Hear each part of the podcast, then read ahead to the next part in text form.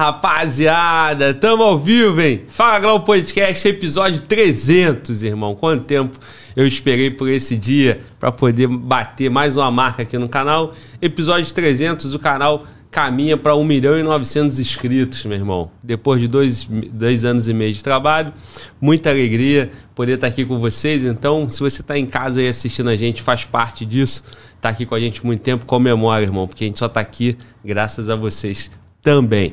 Nossos convidados, convidados que vão deixando marcas aqui no canal, né? E hoje, porra, estamos tendo a ilustre presença de um convidado que deixou a marca aqui também. Considero meu amigo, porra, mudou não só a minha vida, como a vida de muita gente aí que acompanhou o podcast dele, não é não? Bodão, grande Bodão, Major André Luiz, mas se não latir, porra, gostei, mano. Eu gosto do, do da emoção. brilhando. Cara, já gostei, eu mano. Gosto, eu, eu, eu, gosto da lágrima no olho. Vai lá, mano. Da alma, né? Tu gosta do que eu entregue a minha alma. Meu né? irmão, eu, porra, olhei pra tu e vi a lágrima no olho, irmão. É. Bodão tá aqui, mano. É. Bodão tá presente. Como é que é? Não sei não, mano. Eu não sou comando. Comemoração aos ah. 300 episódios. Ah. Em comemoração a você, ouvinte. Em comemoração ao convidado que eu trouxe aqui. Grande Hudson. Graças, graças a você, em comemoração, filho do. Do, do, do Mano Walter. Do Mano Walter, que vai nascer. Nasceu, mais uma porra. vida. Que já, nasceu. mais uma vida, porra. Eu vou dar o.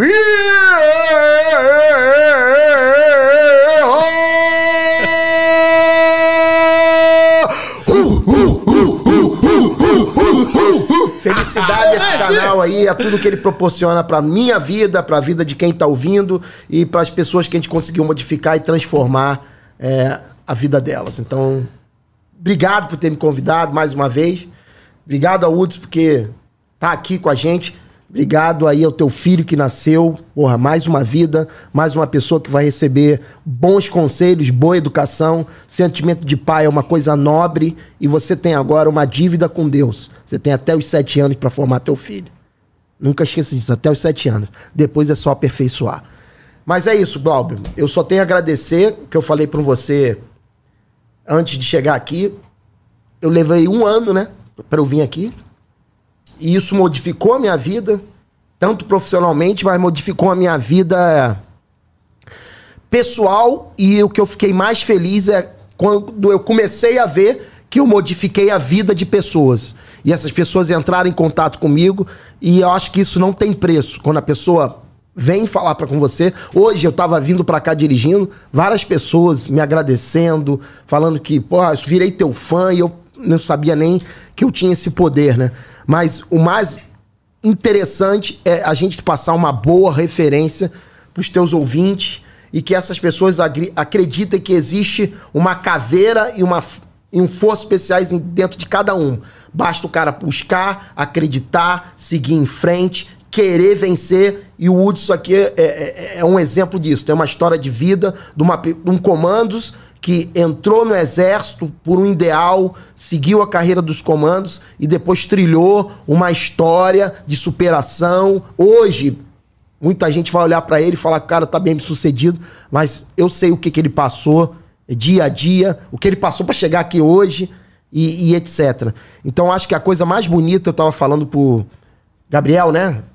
Bruno, e, cara, o mais importante para mim, depois que eu vim aqui, foi ver que eu pude contabilizar quatro pessoas que estavam em depressão e entraram em contato comigo e falaram: depois que eu vi teu podcast, você mudou minha vida. Aí depois entraram outras pessoas. Isso não tem preço, isso não tem valor. As pessoas que passaram aqui nesses 300 podcasts são pessoas honradas, são pessoas que comungam dos mesmos ideais que nós comungamos, são pessoas que cada um, seja na força policial, seja nas forças é, militares, elas têm uma coisa em comum: é lutar contra as forças do mal. E para você lutar contra as forças do mal, você tem que saber de cá. Hoje eu estou em outra posição, a minha única força que eu tenho é a minha força de opinião. E toda vez que eu venho aqui, eu procuro fazer da minha força de opinião para que falácias, para que mentiras, para que coisas não se percam nessa juventude que às vezes não tem referência. Então, são jovens, são pessoas mais idosas, são ex-comandantes meus que entraram em contato comigo e eu fui muito feliz ao vir aqui e foi muito feliz ao ter esse depoimento. Não tem preço eu estar tá hoje vindo para cá e um cara falar para mim assim: porra, obrigado por você me responder. As pessoas te, te colocam num pedestal e eu sempre falo, eu sigo, já falei isso, eu sigo todo mundo que me segue. Aqueles que eu não segui por. Eu não sou aficionado nas redes sociais. E eu sempre falo, somos iguais, irmão. Eu não sou melhor do que você, não é porque eu fui no Fala Glaube, você deve ter uma história bonita, você tem que acreditar. E depois que eu vim aqui, tem um cara que, que eu fiz um, um trabalho com ele e fiz um, um umas lives com ele que ele sempre falava assim, Bodão, fala para as pessoas como é ser o Forças Especiais da sua vida. Então, esse canal é um multiplicador de forças. E nós estamos aqui para mostrar que dentro do Exército, dentro das Forças Armadas, apesar de tudo que está acontecendo, existem pessoas boas, existem pessoas que cresceram, existem pessoas que são exemplo, existem pessoas que dignificam a nossa sociedade e é graças às oportunidades que você está tá dando para a gente. Então, na vida vão ter várias verdades, mas vai ter sempre uma verdade que é a verdade verdadeira, é a verdade de Deus. Obrigado, salve Jorge, salve Ogum, meu santo protetor e que a gente tenha aqui uma, uma grande noite e que vocês possam aí ser eh, agraciados com uma boa conversa, com uma boa fala e que principalmente ela seja motivadora para a alma e para o coração de vocês. E que vocês possam amanhã acordar e falar: hoje eu vou mudar a minha vida. Aqueles que não mudaram e aqueles que já mudaram, que eles possam falar: hoje eu vou fortalecer a mudança da minha vida, mas eu vou ser um vencedor. É isso. Muito mano. bom, irmão. Meu irmão, cara, bodão sendo bodão, cara. Que alegria. Fico muito feliz, cara, de escutar essas suas palavras, irmão. Essa referência, essa deferência aí ao canal. É isso, irmão. Tu é falou isso. tudo que eu penso, irmão. Esses 300 episódios. Tem marcas aqui de, porra, cada, porra, homem, mulher, porra, indivíduo que lutou muito, meu irmão, para conquistar, para poder ter uma história bonita para ser contada aqui, porque quem senta aqui tem história, não tem como um cara ficar 4, 5, 6 horas, 7 horas num bate-papo sem ter experiência para passar, né? E o canal tem muita honra, mano, de, de ter vocês. E é isso aí, irmão. Vamos para mais um dia. Mais um dia. E o dia mais... fácil foi ontem. Mais um dia com emoção, meu irmão. Com, com... Coração, ponta isso, da linha. Isso aí, meu irmão. Ó, deixa eu apresentar aqui meu segundo convidado, né, cara? O Hudson tá aqui com a gente também. Mais um Comandos. Uhum. Que eu vou ver agora a força do Comandos, porque vai ter que meter um. Vamos lá, meu irmão. O Hudson também. Bom. Pô, Glauber, eu que agradeço aí pela, pelo convite, né? Através do meu grande camarada e irmão de caveira aí, Major André no qual a gente teve uma, uma passagem né, no Exército, como ele sendo o meu comandante, e também em outras situações aqui já na vida privada, né? E fico muito feliz. Quero parabenizar você pelos 300, 300 episódios, 300 né? Episódios. Pô, caralho, muito bom, excelente. Então, vamos lá. Você pediu, vamos ter que fazer essa ah, porra mesmo. sim, pensei que tu fosse fugir, irmão. O mano hoje! Bom! É isso aí, pô. Vamos que vamos. Vamos começar os trabalhos. Olha só, esse Comandos com sotaque de Goiânia aí me lembrou um Comandos que veio aqui recente, que é o Comandos Dias. Pô, caralho, foi bom você lembrar. Dias, meu irmão. Comandos! Vibro com você, meu irmão. Parabéns aí, tá? Tudo de bom pra você. Tamo junto. Valeu. Ô, Hudson, o Dias Sim. é assim, ó. Cadê, mano? Volta. Tem abre um olho ó. Comandos! Isso. Meu irmão, olha. É né? isso mesmo. Caralho. Comandos! Mas é isso aí porra, Cara, purinha, sensacional, mano. exemplo de vida. Muito bom. Meu irmão, olha só, tu me presenteou já, cara. Eu vou Sim. só mostrar aqui pra nossa audiência. Cadê? Mano, volta, olha que coisa linda, mano. Cadê, ó? Fez um copo aqui. Esse copo aqui é aquele copo que o negócio não esquenta, é né? Isso, é o padrão. Porra, meu irmão. E aqui tá JIT, né? JIT é Gestão segurança, de Inteligência e Tecnologia. É tá, segurança especializada que é a tua empresa, né? Empresa de segurança. Maravilha, irmão, muito obrigado. E aqui, segunda... Segunda corrida, foi a, a, a corrida do ano passado, né? Segunda corrida da Associação... dos Comandos. Dos Comandos. Isso, e vai ter agora, dia 27 de janeiro do ano que vem, a terceira edição da corrida. 27 de janeiro? De 27 de janeiro. Quantos quilômetros? 7 km. Tô convidado? Já tô te esperando lá. Vou correr. Excelente. Vou correr. Mano, volta vai também? Bora, porra. Olha o padrão do- da medalha. Porra. Pô. Mano, volta. Aí, Olha o padrão vai. da medalha.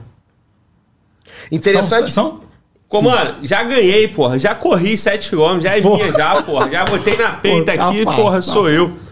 É isso aí, meu Boa, irmão. Não, cara. primeiro eu tenho que merecer. Obrigado aí, cara, pela consideração. Que isso. Puxa aí, puxa aí pra gente esticar aí.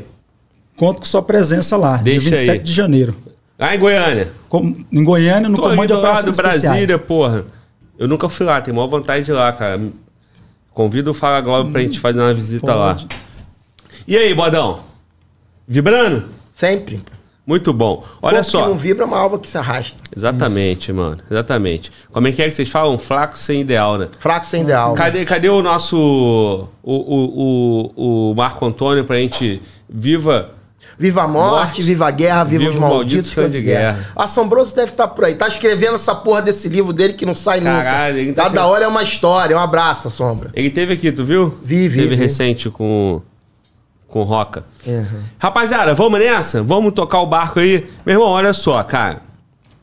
Porra, a minha intenção aqui, porra, principalmente na, na presença do, do Hudson, abordar aí sobre a experiência dele no, no exército, né? Como, como, como soldado, cabo, comandos, teu curso e, e também, porra, a jornada ali pós, né? Pós-exército, né? É, e, porra, o, o Bodão aí, a gente já, já tivemos nosso papo, né? O Bodão tem muita coisa pra contar ainda. E só que eu quero, porra, pri- principalmente agora, cara, pegar a experiência, porra, do Bodão e, e no que o Hudson puder contribuir também com a gente, sobre o que aconteceu no final de semana, cara, lá em Israel, né? Eu, eu vi algumas notícias, né, cara, daquele ataque do Hamas ali, e na minha visão, porra, os caras exageram. Eu não sou comandos, né? Vocês estão aqui para me ajudar. Os caras exageram, porra, ações de comandos. Não, não sei se eu posso falar isso, mas, porra, come- é, o máximo de destruição, morte e confusão. morte e confusão na linha profunda do inimigo, mano. Justamente. Que foi exatamente numa covardia absurda, né? Um ato terrorista, mas, porra, infiltrar, porra, por terra, ataque aéreo, por, por, por, por- por todo água, terra e ar e, e da forma como foi.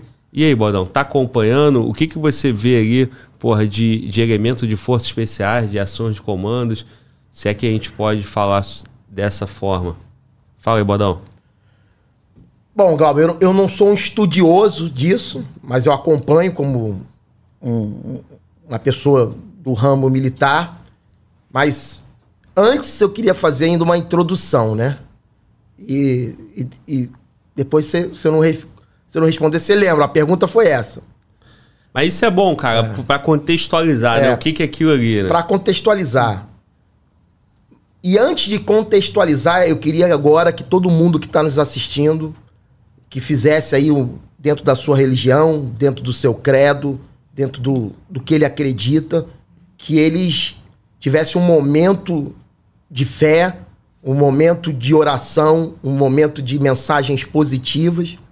Primeiro, para as vítimas que estavam ali, de vários países, da Palestina e principalmente do povo de Israel, que foram covardemente atacados. Aquelas pessoas que não fazem parte do cotidiano, mas que tiveram suas vidas ceifadas ou estão feridos, os familiares dessas pessoas, que a gente pudesse ter um momento de, de oração, de fortalecimento para as famílias, que essas pessoas não sejam tomadas pelo ódio, porque a partir do momento que a gente é tomado pelo ódio numa situação dessa, a gente vai se igualar àquele que a gente odeia.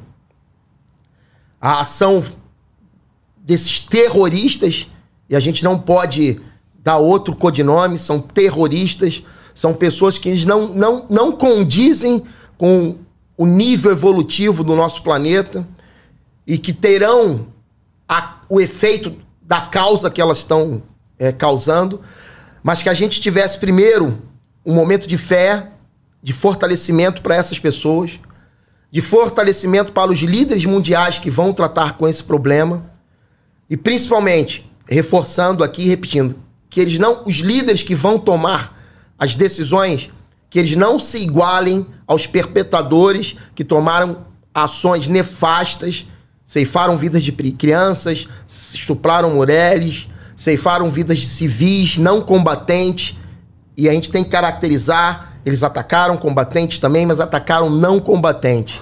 Uma ação sorrateira, uma ação desleal, uma ação que para mim não pode ser comparada, por mais que tenham usado técnicas, táticas e procedimentos de operações especiais, procedimentos de combate, mas não podem nunca ser comparado com uma ação de comandos. Que a gente tem um momento de fé, porque hoje a gente, hoje a gente tem a fé e a força da opinião.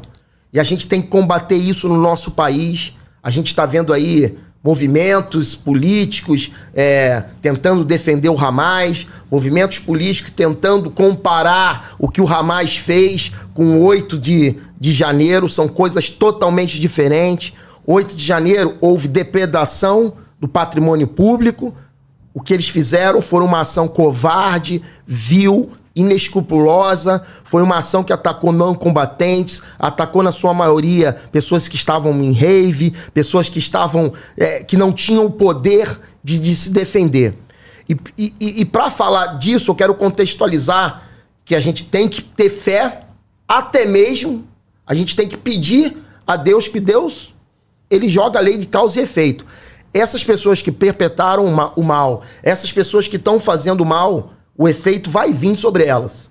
E eu desejo que o Estado de Israel, o povo de Israel, que é um povo perseguido, ele tenha força para lutar e se unir nesse momento, porque destruindo Hamas, eles, infelizmente, eles vão ceifar vidas de pessoas, mas pessoas que, para mim, não sou eu que vou julgar, não tem mais condição de permanecer no, no, no grau evolutivo da Terra. São pessoas que, que têm que que sofrer com os efeitos das causas delas e resgatar.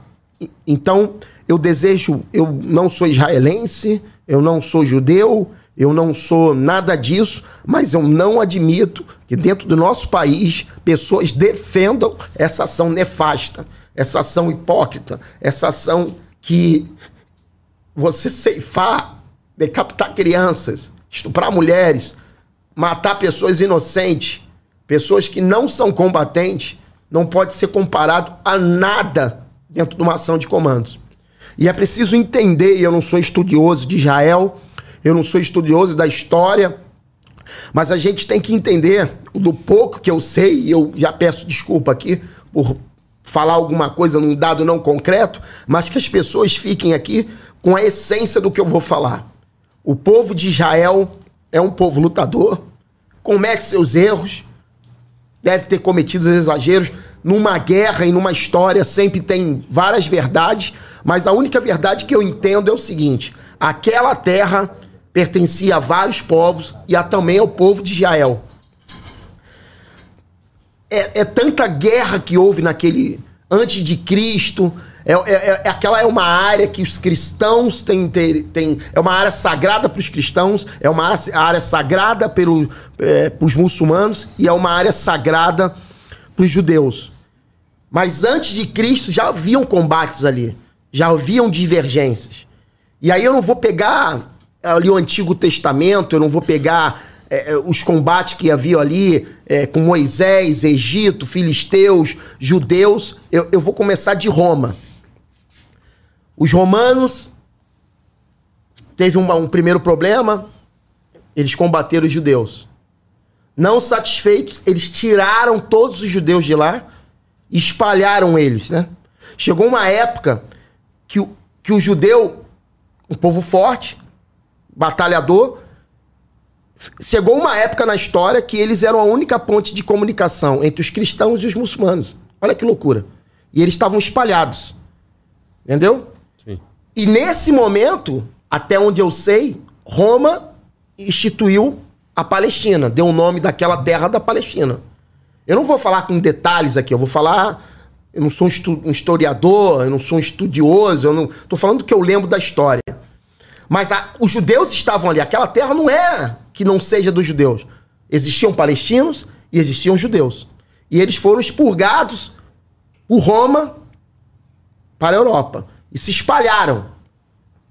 Né? E como é um povo batalhador, um povo que tem sua fé, um povo que a gente tem que tirar o chapéu, eles prosperaram. E aí teve aquele negócio todo, Primeira Guerra, Segunda Guerra. Aí a Inglaterra e a França fizeram aquele acordo, fizeram acordo com os árabes e fizeram acordo com os judeus. Tinha um sionismo, os judeus queriam uma terra, porque eles foram expulsos da terra dele, foram para a Europa, foram perseguidos, sofreram o holocausto e não tinha uma terra. Inglaterra e França fizeram seus acordos escusos, levam eles de novo para a terra deles. E a partir desse momento, eles só queriam uma terra. É claro, devem ter existido exageros de todas as partes, mas até onde eu entendo, Israel sempre se defendeu. Até que teve aquela, eu acho que foi em 1948, não sei, a, a Guerra da Independência, que todo mundo atacando, né? aquela ligação que Israel tinha com os muçulmanos e com os cristãos, ela meio que se apagou e Israel voltou e todo mundo atacando até que ele começou a se defender. Se defendeu e foi conquistando terras, etc. Até que ficou a Cisjordânia, onde hoje está a autoridade palestina, através do Fatah, e ficou a faixa de Gaza. Então, quando você compara é é, é, é, é, as coisas sem você entender, você pode com cometer falácias, você pode cometer mentiras, você pode ver o, o, o, uma, uma manifestação que aconteceu em Brasília de pessoas defendendo o Hamas. Você pode ver na Câmara dos Deputados menções que dignificam o Hamas. Você pode ver o Estado brasileiro é, defendendo o Hamas. O Hamas brigou com a autoridade palestina, que é o Fatah. O Fatah, que é a autoridade palestina, ela, ela tá ali, ela tá negociando com Israel. O Hamas, ele expulsou a autoridade palestina da faixa de Gaza, ganhou a eleição, acho que em 2006, 2007, só que o Hamas, ele é um partido político que tem um braço armado. Ele ganhou a eleição quando Israel decide sair dali. Isso para que o, eles resolvessem entre eles. E aí tem gente que fala assim: ah, não, mas aquilo ali é uma prisão a ser aberta. Por quê? Porque eles, houve um isolamento comercial. Sim. Só que não foi um isolamento comercial só de Israel. O Egito tem fronteira. Por que, que o Egito não, não abre a fronteira, então, para faixa de Gaza, para Hamas, para o Hamas receber as coisas? Eles se isolaram. Eles buscaram aquilo. E por que, que eles buscaram? Se você vê lá publicamente nos estatutos deles, mas é público. O objetivo deles é destruir o Estado de Israel. Aí eu te pergunto, irmão, nós estamos aqui no Brasil, ou então nós estamos no Rio de Janeiro, ou então você está aqui, onde você está, nesse, nesse estúdio, teus vizinhos dos andares viram para você e falam: meu objetivo é te destruir. Como é que tu vai fazer, irmão? Como é que tu vai fazer?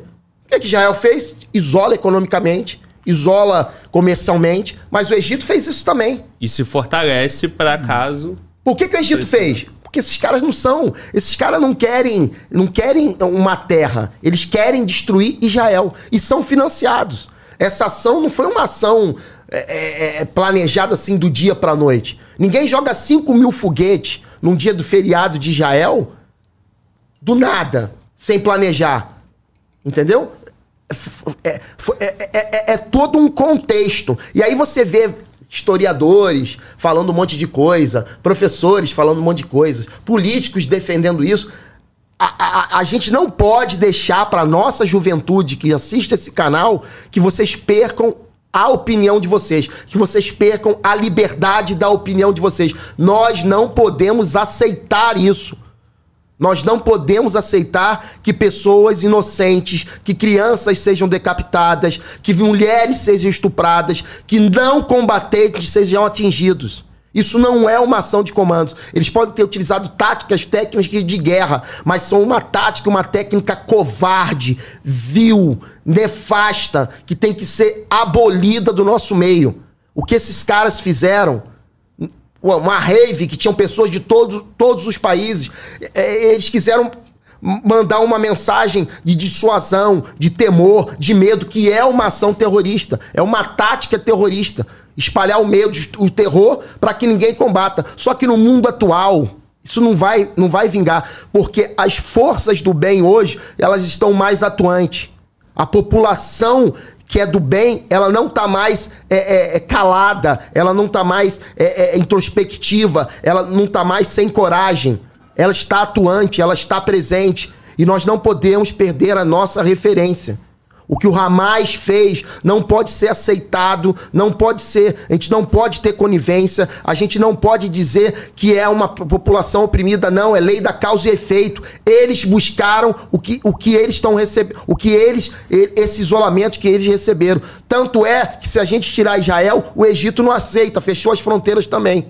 Entendeu? Então, é, é, é, é, uma, é aquilo que eu falo. A Cisjordânia, que está lá, que tem um Estado, a autoridade palestina e tem o um Fatah, está em negociação. Eles aproveitaram para mim de um momento político de Israel de, de, de, de, de polarização. Eles aproveitaram de um momento interno de Israel que existe uma polarização, existe uma questão do Supremo. Eles aproveitaram dentro de um feriado, eles aproveitaram uma outra que para mim pode ser especulação, uma outra guerra que está existindo que é da Ucrânia, porque eles sabem que o Estado de Israel é, é o Ocidente dentro deles. Antes de Israel assinar o, o acordo com, com, com, o mundo árabe, o, o Egito foi a primeira nação a, a reconhecer Israel eles aproveitaram esse momento, eles vêm planejando esse momento, eles usaram ali as sete fases do, do, do, do ataque terrorista, né? Seleção generalizada, reconhecimento, treinamento, ensaio e, e etc. Eles fizeram tudo a, a, a calada da, da, da noite foram patrocinados. Hoje, quem patrocina o Hamas, até onde eu sei mais diretamente, é o Irã. Isso. Mas existem teorias eu acho que devem ser certas, que o Catar, que, que o é, Irã, Catar é Turquia. Eu não sei até onde vai o do, da, do Catar e da Turquia, mas o, o, o, o patrocínio do Irã é, é, é, é, é claro.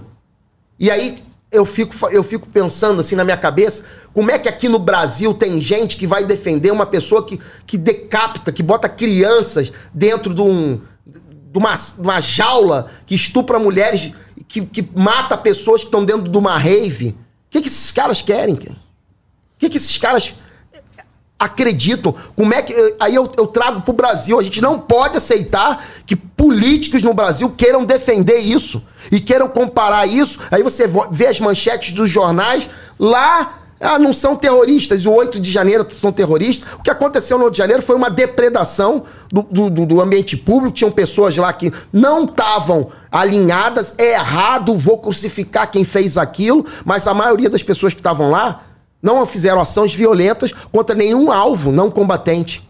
Porque para mim a teoria de terrorismo é você fazer uma ação programada, pensada, que tenha um efeito psicológico, que empreenda medo, seja por questões políticas, seja por questões é, de, de etnia, seja por questões de discriminação. Então, tipo assim, voltando agora à tua pergunta, eu fiz uma breve introdução para deixar bem claro que eu não admito isso.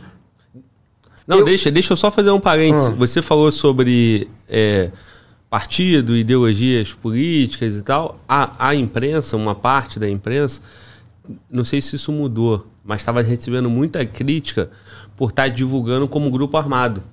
Não é um grupo Porque armado. Porque coloca um grupo armado, né? Aí, assim, dá aquela ideia, né? De, de defendendo uma causa, né? Por um grupo armado, um grupo separatista que entende a questão do território, essa questão histórica. Mas quando tu vai ver a ação e o que foi feito, Terrorismo. Terrorismo. E não puro. chama de terrorismo. Chama. E, porra, e aqui no Brasil fala com uma facilidade, né?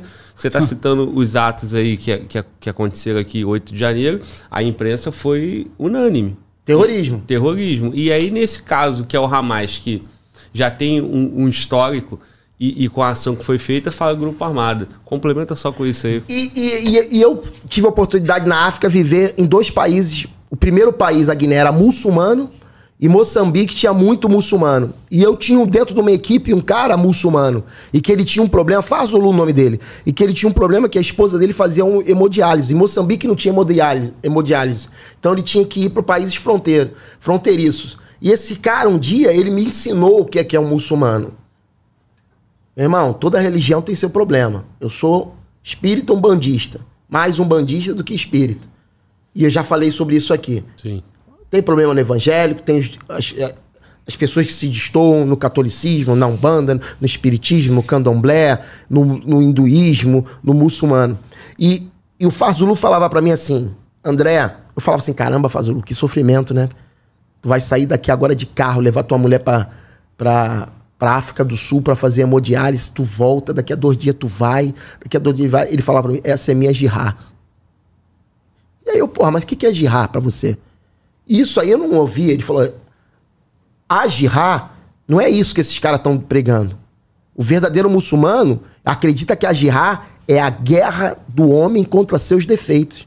E ele, e ele entendia que aquilo que ele passava com a mulher dele era a jihad, a jihad dele. Era a luta dele contra os defeitos para superar aquilo. Era a luta dele contra os defeitos. Quando você bota a jihad, você está destruindo o que os muçulmanos entendem do Alcorão. É a mesma coisa que a gente comparar aqui no Rio de Janeiro.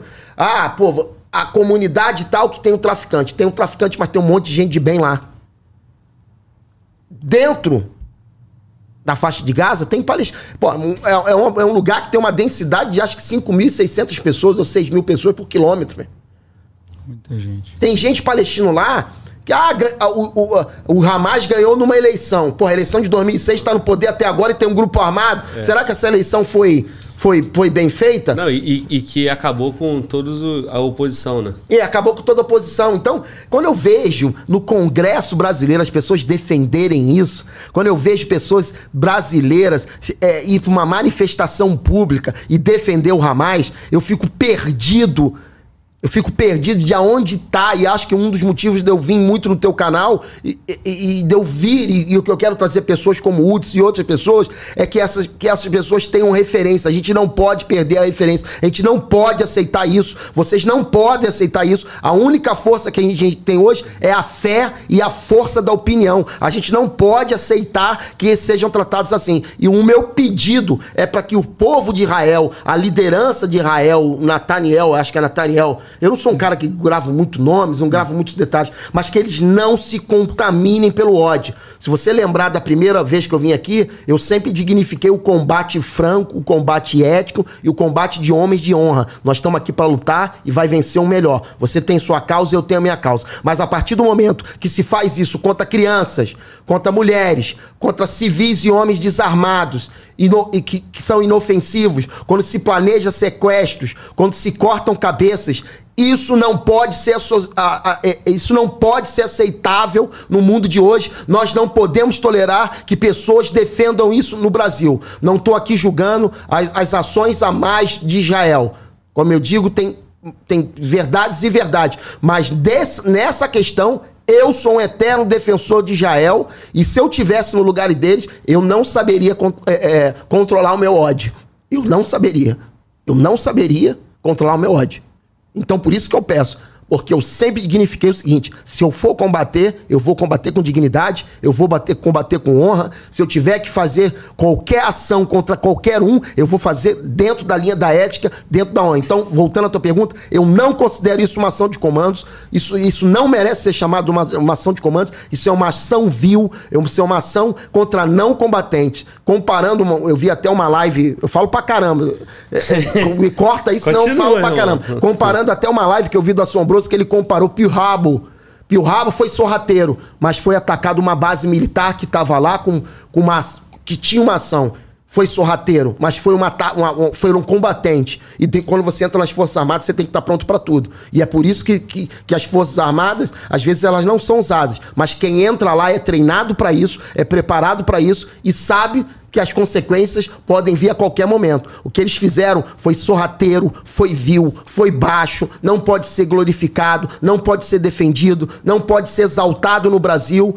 Claro, por questões estratégicas, políticas e etc. Tem muita coisa atrás disso. Eu não sei como os Estados Unidos vai se posicionar, eu não sei como a Inglaterra vai se posicionar, eu não sei como o mundo árabe vai se posicionar.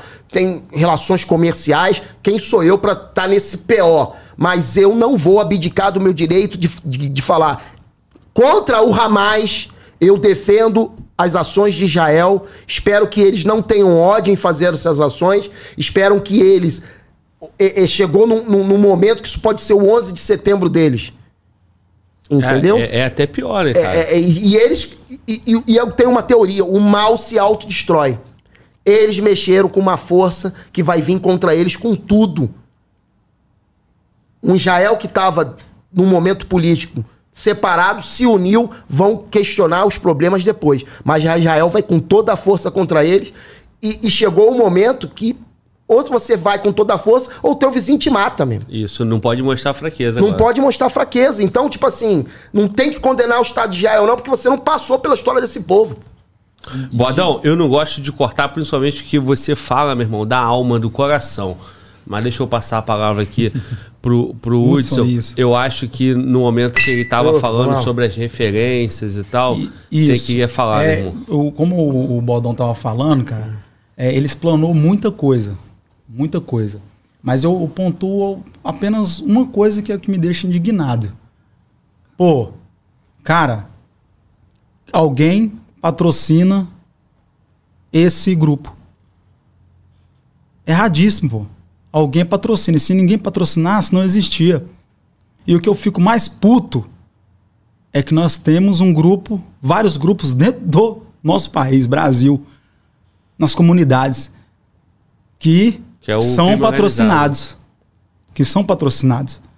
Então, assim, a gente, eu vejo isso, eu sou cristão, eu vejo essa situação em Israel, cara, é de, é de, é de cortar o coração, certo? Mas o que me deixa puto é essa situação de que eles são patrocinados. Então, assim, a pessoa, ela tem uma. Eu não sei o que, que ela tem na cabeça. Eu acho que é um grupo que fica é, escondido aqui no Brasil, em outros países, apoiando esse certo, esse certo tipo de ação de terroristas. E fico puto por quê? Porque no Brasil, cara, no Brasil nós temos terrorismo, terrorismo e é patrocinado. Tá aí para todo mundo ver, a gente sabe de onde vem. Isso aí a gente sabe de onde vem, pô. De onde é patrocinado esse, esse, esse terrorismo, esse grupo. Não, e aqui no Brasil, cara, a gente se nega, né? A gente, quando eu falo, é quem concentra o poder da comunicação e o poder Sim. das ações, né? Sim. Lógico que não nós aqui. Sim. É, pô, entende que o que o traficante faz com um fuzil, com a ponte 50, as barbaridades que acontecem na favela do Rio de Janeiro e do Brasil afora, não entende isso como um ato terrorista. terrorista. Um domínio de cidade, o que é feito aqui não se entende como um ato terrorista. Justamente. Mas entenderam numa ação é, que, que, aconteceu ali na Praça dos Três Poderes Justamente. como um ato terrorista. Eu acho que tem proporções completamente diferentes Sim. entre uma coisa e outra. E, e agora, cara, é, você colocou o ponto que é o ponto dessa força, desse mal que tem aqui dentro, que nós estamos anestesiados achando que está tudo ok. Sim. Até o dia que esse grupo armado que domina territórios pobres resolve ameaçar de alguma forma o poder. Eh, resolve ameaçar de alguma forma para fazer um ato terrorista de verdade. Justamente. E aí eu não sei se o Brasil vai ter a capacidade que Israel tem. Justamente. Entendeu? Então, são, são vários pontos. O ponto que o Bodão colocou também, que eu acho que é, que é, que é interessante, é a questão da referência é o controle da narrativa. Quando a gente minimiza, porra, atos absurdos e, e, e joga como absurdo atos. Que, porra, vamos lá, né, cara? Eu, é, eu nem gosto de entrar nessa questão é, de 8 de setembro, é, porque é complicado, eu tenho que preservar o canal. É, mas assim, teve uma ação típica de comandos ali, teve uma ação para desinstituir um Estado, teve, porra, morte, Depredação de patrimônio de, público. Vamos. É, eu isso eu vejo muito claro, entendeu? É, e aí o Estado brasileiro entendeu dessa forma. O Estado brasileiro não entende um domínio de cidade como ato terrorista. Acho que botaram, fizeram uma alteração legislativa agora recente. Ou estavam tentando. Não estou autorizado nesse ponto. Mas assim, levam a opinião pública e, e, e, e tu falou de opinião, né? Da opinião das pessoas. Mais do que a opinião das pessoas é a capacidade de reflexão das pessoas. Pô. Porque se você não consegue refletir, se você não consegue identificar, a tua opinião. É. Você não consegue saber é, o que, que, é mal, o que, que é ruim. É a sua opinião vai é ser arrastada é, eu acho de que forma. Né? É muito fácil ser manipulado. Essa é a verdade. Infelizmente. Infelizmente. É isso. Então, assim, é... mas aí, Bodão, tu falou que tu, tu entende que não é. O que, o que que. O básico ali, cara, é quando eu falo assim, porra, eu vi típico de uma ação de comandos, porque eu conversando com vocês aqui, eu, eu percebi o quê? Os caras infiltraram, os caras causaram destruições, é, entraram no território de Israel e, e fizeram vários atos, né? Aí comparando com o 11 de setembro, muito pior do que o 11 de setembro, né? A forma como foi, é, pegando refém, né? Então, assim, eu vi algo em torno de 100 a 150 reféns, não dá para saber ao certo, atacando aquela rave lá que tinha pessoas de várias nações ali, brasileiros inclusive, o que já foi identificado, morto, e também pode ter tá entre os reféns. Então é um ataque, porra, terror absurdo. E que Israel deve já já está reagindo, mas tem povo deles lá como refém. Uhum. Então, eles estão matando agora. Você entende que isso não é uma ação de comandos porque é sujo, baixo, cruel, é. terror. É. E, e, e, o alvo não é um alvo de um outro exército. É um, um alvo, combatente. Um alvo combatente. É um alvo combatente. E, e indo a, no fundo das ações de comandos, são ações com efetivo reduzido e é na retaguarda profunda. Ali foi na fronteira, né? Eles infiltraram na fronteira. E sequestraram pessoas da fronteira. Eles não foram lá dentro de Israel. Entendeu? E, eles, e, e a ação de comandos é contra um alvo de valor considerado. Entendeu? O objetivo para mim deles agora Primeiro, quando eles atacam uma rave, o objetivo é mostrar para o mundo alguma coisa. Quando eles entram com 5 mil mísseis, mostra que não foi algo de hoje para ontem. Então, os 5 mil mísseis não tem a ver com ação de comando. O comando se infiltra, vai lá na retaguarda, ele conquista, destrói um alvo específico de valor significativo. Entendeu? Nesse caso, as vidas que eles pegaram como moeda de troca os reféns. Porque nesse ponto que eu percebi, cara, os caras fogo no território, sequestraram militares e civis, né? Num ataque coordenado, pô, o, o bombardeio em torno de 3 mil a 5 mil. Né? Mais a, Paraglider. Isso, como é, é que eles conseguiram patrocínio, patrocínio. agir dessa forma, Com, né? Então foi bem. Como é que, que o Hamas, que está com as fronteiras todas fechadas pelo Egito e por Israel, que apesar disso ainda deixa. Adestrar esse ataque sem ser percebido. Sem, sem ser patrocinado. Para mim, eles planejaram. Para mim, isso começou. Para mim. O pessoal vai falar assim: maluco é maluco. Quando começou a guerra na Ucrânia, isso começou a ser planejado. Para mim. É, é, uma questão, cara, que eu ia te perguntar. Pra porque mim. assim, tu, tu colocou, tu falou que Israel é o ocidente. Dente no mundo árabe. No mundo árabe. E aí. E aí os caras falam, cara, se esses caras fecham. Já, o Egito já tá em acordo. O acordo com a Arábia caras fecham com a Arábia Saudita. E o Ocidente está preocupado. E o Ocidente está tá, tá, tá dividindo forças. Com, com, com a Ucrânia seria uma estratégia de dividir. Pode Aí falar. o pessoal vai falar: ah, mas o Hamas está acuado. Aí eu volto, eles estão numa prisão. Eles criaram essa prisão. Eles viraram e falaram: um objetivo meu é destruir Israel.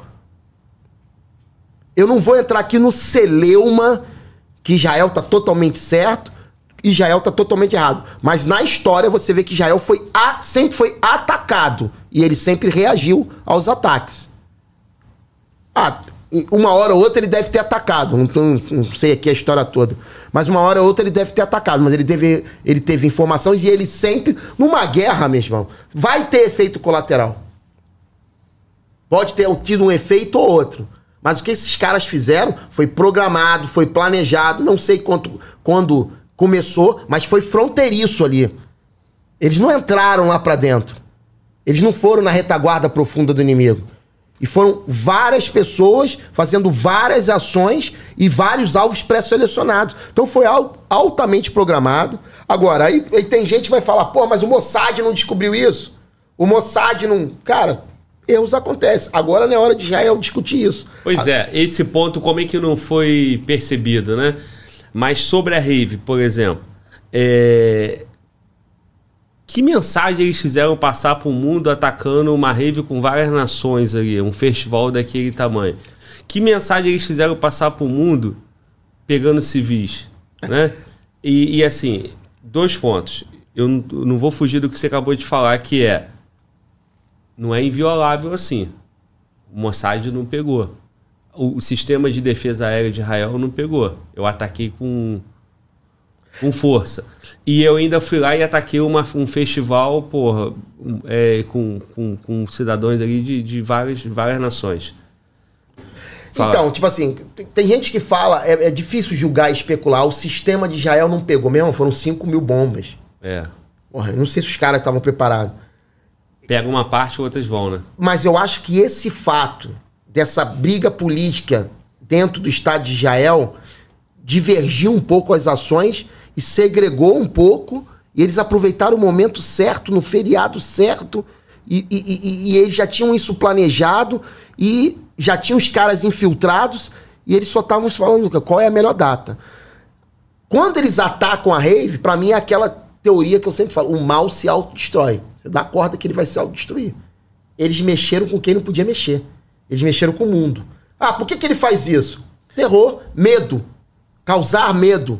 Causar pânico. Só que hoje isso não cola mais, né? porque graças a Deus, a maioria dos homens de bem não estão ficando mais calados em nenhum país do planeta.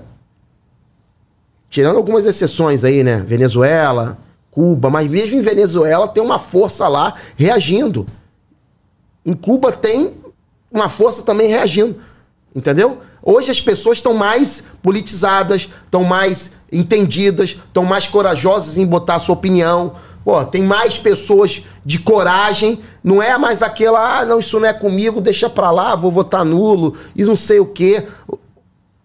Essa mudança no mundo tá, tá indo. O problema é que tem uma, uma parte que está indo pro extremo disso. E os extremos não são bons.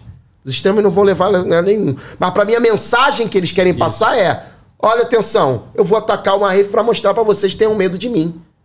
Só que eles não vão sustentar a marra. Tu, tu, tu chega a cogitar que foi um, um acaso? Não. Foi um erro estratégico? Ou eles são terroristas a ponto de, de realmente ter.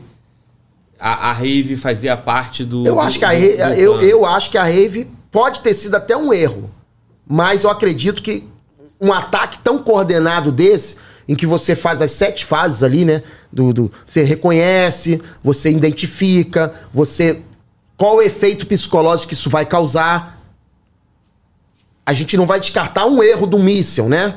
Porque um ataque eh, de artilharia tem vários cálculos, o ataque aéreo tem vários cálculos, tem ali o guia aéreo avançado, alguma coisa, uma coordenada que saiu errado.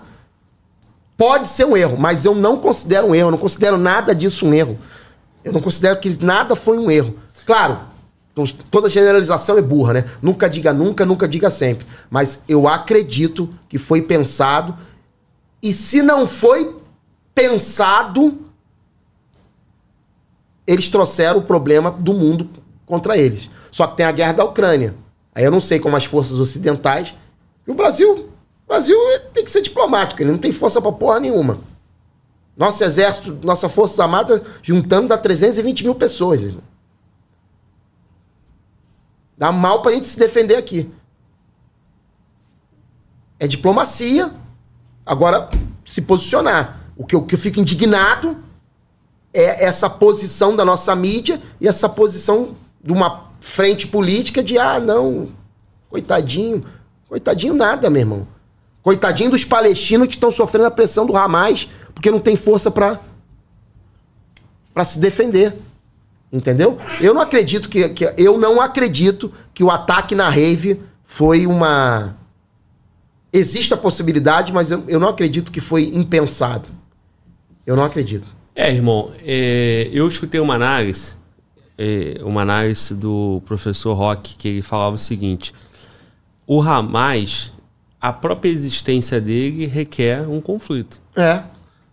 Para a, a existência dele precisa que, que ele lute com alguém. E a partir do momento que Israel sai de Gaza, sai da- faixa de Gaza, eles dominam e, e tem um- a possibilidade de um acordo com, com a Arábia Saudita e, e- e o Irã enxergando isso, porra, Vai ficar e, e o pra mim. Hamas também, é, como é que ele continua mantendo aquela chama acesa de, de lutar contra Israel, de destruir Israel? Então ele queria realmente o, o máximo de conflito. O máximo de destruição. por própria- nesse, nesse ponto, a ação de comum, o máximo de destruição. Isso, exatamente. Então, nesse ponto, a mensagem, pra, pela sua própria existência, né, pelo que eles acreditam, pelo que mantém eles fortes, financiados né, por, por, por- por alguém, né, ele precisa fragilizar uma liderança, que é Israel. E- uma força. E, E, mostrar força. psicologicamente ele vai usar para os palestinos que estão lá, que eu não sei se são a maioria do Hamas, mas ele vai falar: tá vendo?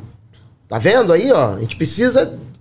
Precisa de defender. Olha o que esses caras estão fazendo. Não. O que a gente fez foi para se defender. A gente tá isolado, a gente tá dentro de uma prisão. Isso. Mas E- eles não vão falar, uma prisão que, que a gente mesmo causou. Não, e aí usa a, a, a questão do povo palestino, né? Que como você fez a analogia, né? Assim como na favela tem o mal e tem pessoas de bem, tem um povo palestino ali também de bem que tem a causa dele que quer ser atendida.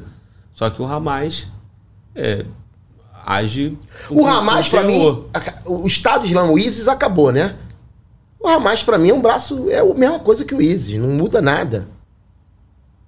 E a gente pensa, às vezes, até falar aqui, ouvi muito isso quando eu tava no batalhão, quando eu tava. Porque aqui na- ali na. A maior colônia muçulmana daqui do, do Brasil é ali no Foz de Iguaçu. Eu ouvi, não sei, é especulação, que muitos desses líderes eram esfriados aqui na tríplice fronteira ali. Não sei se é verdade, não sei se é mentira. Não sei. Posso estar aqui especulando pra caramba. Mas fato é, foi um fato pensado, foi um fato planejado, foi um fato vil. E o que mais me espanta é ter gente no Brasil que ainda defende, que ainda quer virar e falar assim, ó, não vamos analisar aqui os dois lados. Não tem como analisar os dois lados quando alguém mata criança. Não tem como analisar os dois lados quando alguém mata mulheres, estupra. Não tem como analisar os dois lados quando alguém sequestra. Uma coisa é você capturar um prisioneiro de guerra quando você está em guerra. Uma coisa é você ir lá dentro, sequestrar ele e torturar ele. Não tem como fazer isso. Isso não tem como igualar. Não era um. Não, não tem, isso é terrorismo puro. Cara, é, tu citou a questão da- das crianças em, em jaula e tal, né? É horrível essa cena. É, eu vi hoje, acho que hoje, ontem, uma agência de checagem dizendo que essa imagem é de 2014, 15. Tem isso também. A guerra. a Israel A pode estar jogando uma imagem para tentar se defender. informacional, né? Aí eu não sei. Eu quero dizer o seguinte: hoje o mundo está conectado através das redes sociais. Então hoje tem imagem. Você pega a Segunda Guerra, não tinha imagem. Não tinha. Então hoje é, causa esse, esse clamor, essa, essa, essa mobi- é, mobilização assim é, de, de cobrança. O líder político hoje ele, ele acaba sendo conduzido pelo, pelo clamor do povo. Essas imagens chocam demais. E pode ser um objetivo estratégico de Israel. Vamos jogar pro mundo o que tá acontecendo. Isso. Só que ninguém vai falar o seguinte: já tem brasileiro que morreu em rave. É. Tem, tem americano, O tem que- um monte de que gente eu que morreu em rave. E dizer, aí? sendo ou não essa imagem de agora, Aconteceu. Isso já aconteceu, exatamente. Esse conflito é um conflito antigo e não apaga o fato deles de, de ter morrido gente na rave, de terem capturado reféns civis, de ter feito várias outras barbaridades. Não Aí quando você pega uma imagem dessa, que, que é usada ali intencional ou não, né? Como é que é essa produção aí de, de guerra in- informacional? O lado que tá vendo uma razão, porra, que entende a causa do povo palestino, vão falar, porra, vão de- desconstruir todos os outros fatos e vai ficar aquela guerra de narrativa, onde um grupo quer controlar a narrativa a seu favor e o grupo do outro. É só fazer esse parêntese porque eu não sei se tudo que está sendo mostrado agora É verdade. é de fato agora. Agora, que é um ataque, né? Que é um ataque, porra, terrorista, que está tendo várias barbaridades e estão tendo Eu vários reféns, é, eu acho que não dá para ter 5 mil dúvida. bombas at- tá- tá- tá- atacando, É. não, não tenho dúvida. Não dá para ter dúvida E, nisso. e né? o que eu quero deixar bem claro aqui, que eu não tô contra os palestinos. Eu tô contra o Hamas. Sim. Eu sou contra um grupo terrorista. Eu sou contra pessoas que fazem o que eles fazem. Eu sou contra pessoas. É a mesma coisa que a gente botar aqui. Nós estamos no Flamengo. A galera do Botafogo fala aqui, ó. Meu objetivo é matar todo mundo do Flamengo. É. E bota na tua página. Bicho, no cu, Pardal. Desculpa aqui o termo, no cu, Pardal. Imagine o meu vizinho quer matar todas as minhas filhas. Porra, bicho, é muito fácil o cara vir aqui cagar um monte de regra, o caramba, não sei o quê. Vamos pro combate franco. Não... Cara, tem a teoria dos, dos reis. Vou contar uma historinha aqui que eu aprendi faz pouco tempo. Por favor.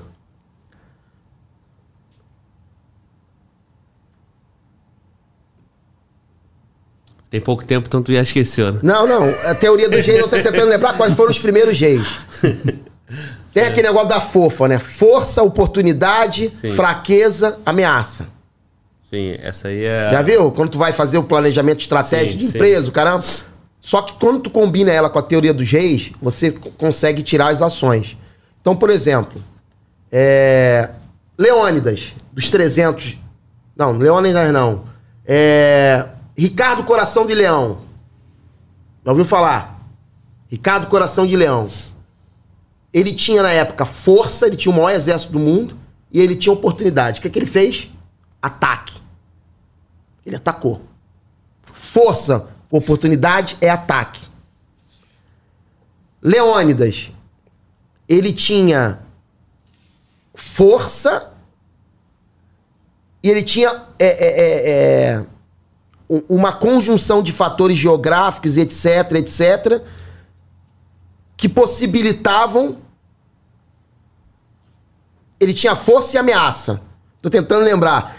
Força e, e ataque, e força e oportunidade e ataque. Ele tinha força e ameaça. O que, que ele fez? Ele, ele pegou um, um ambiente geográfico e se defendeu. E ganhou. Ou, ou manteve. Depois veio o, o, o, o, rei da, o rei da Áustria. Um rei, que só te, um rei que só teve filhas. Naquela época, se o cara não tinha filho, ele não conseguia dar sequência ao reino dele. Então ele tinha uma fraqueza, certo? Mas ele tinha uma oportunidade. O que, é que ele usou? Diplomacia. Ele pegou todas as filhas dele e casou com todos os reis que estavam ao redor. Ele fez uma ação diplomática. João VI, João, quando Napoleão lá atacou Portugal falou, meu irmão, vou passar a régua. Não sei se foi do João VI, não sei. Fudeu aí, porra. É Não um me João olha- desse daí. Não me olha, não, porque eu tô Ele pensando. tinha fraqueza e tinha ameaça. Ele era o mais fudido. Hum. Quando tu tá mais fudido, o que que tu tem? Sobrevivência. Ele pegou a colônia portuguesa e falou: se tomar a colônia portuguesa de Portugal, acabou a minha dinastia. Ele pegou e veio pro Brasil. Então ele sobreviveu. Sim, Entendeu? sim. Então, quando você faz esse contexto, o Ramais ele tinha várias oportunidades. Ele ainda tinha diplomacia, ele tinha defesa e ele tinha a sobrevivência. Ele preferiu atacar, meu irmão. Não há causa sem efeito e não há efeito sem causa, irmão. Não há, pô.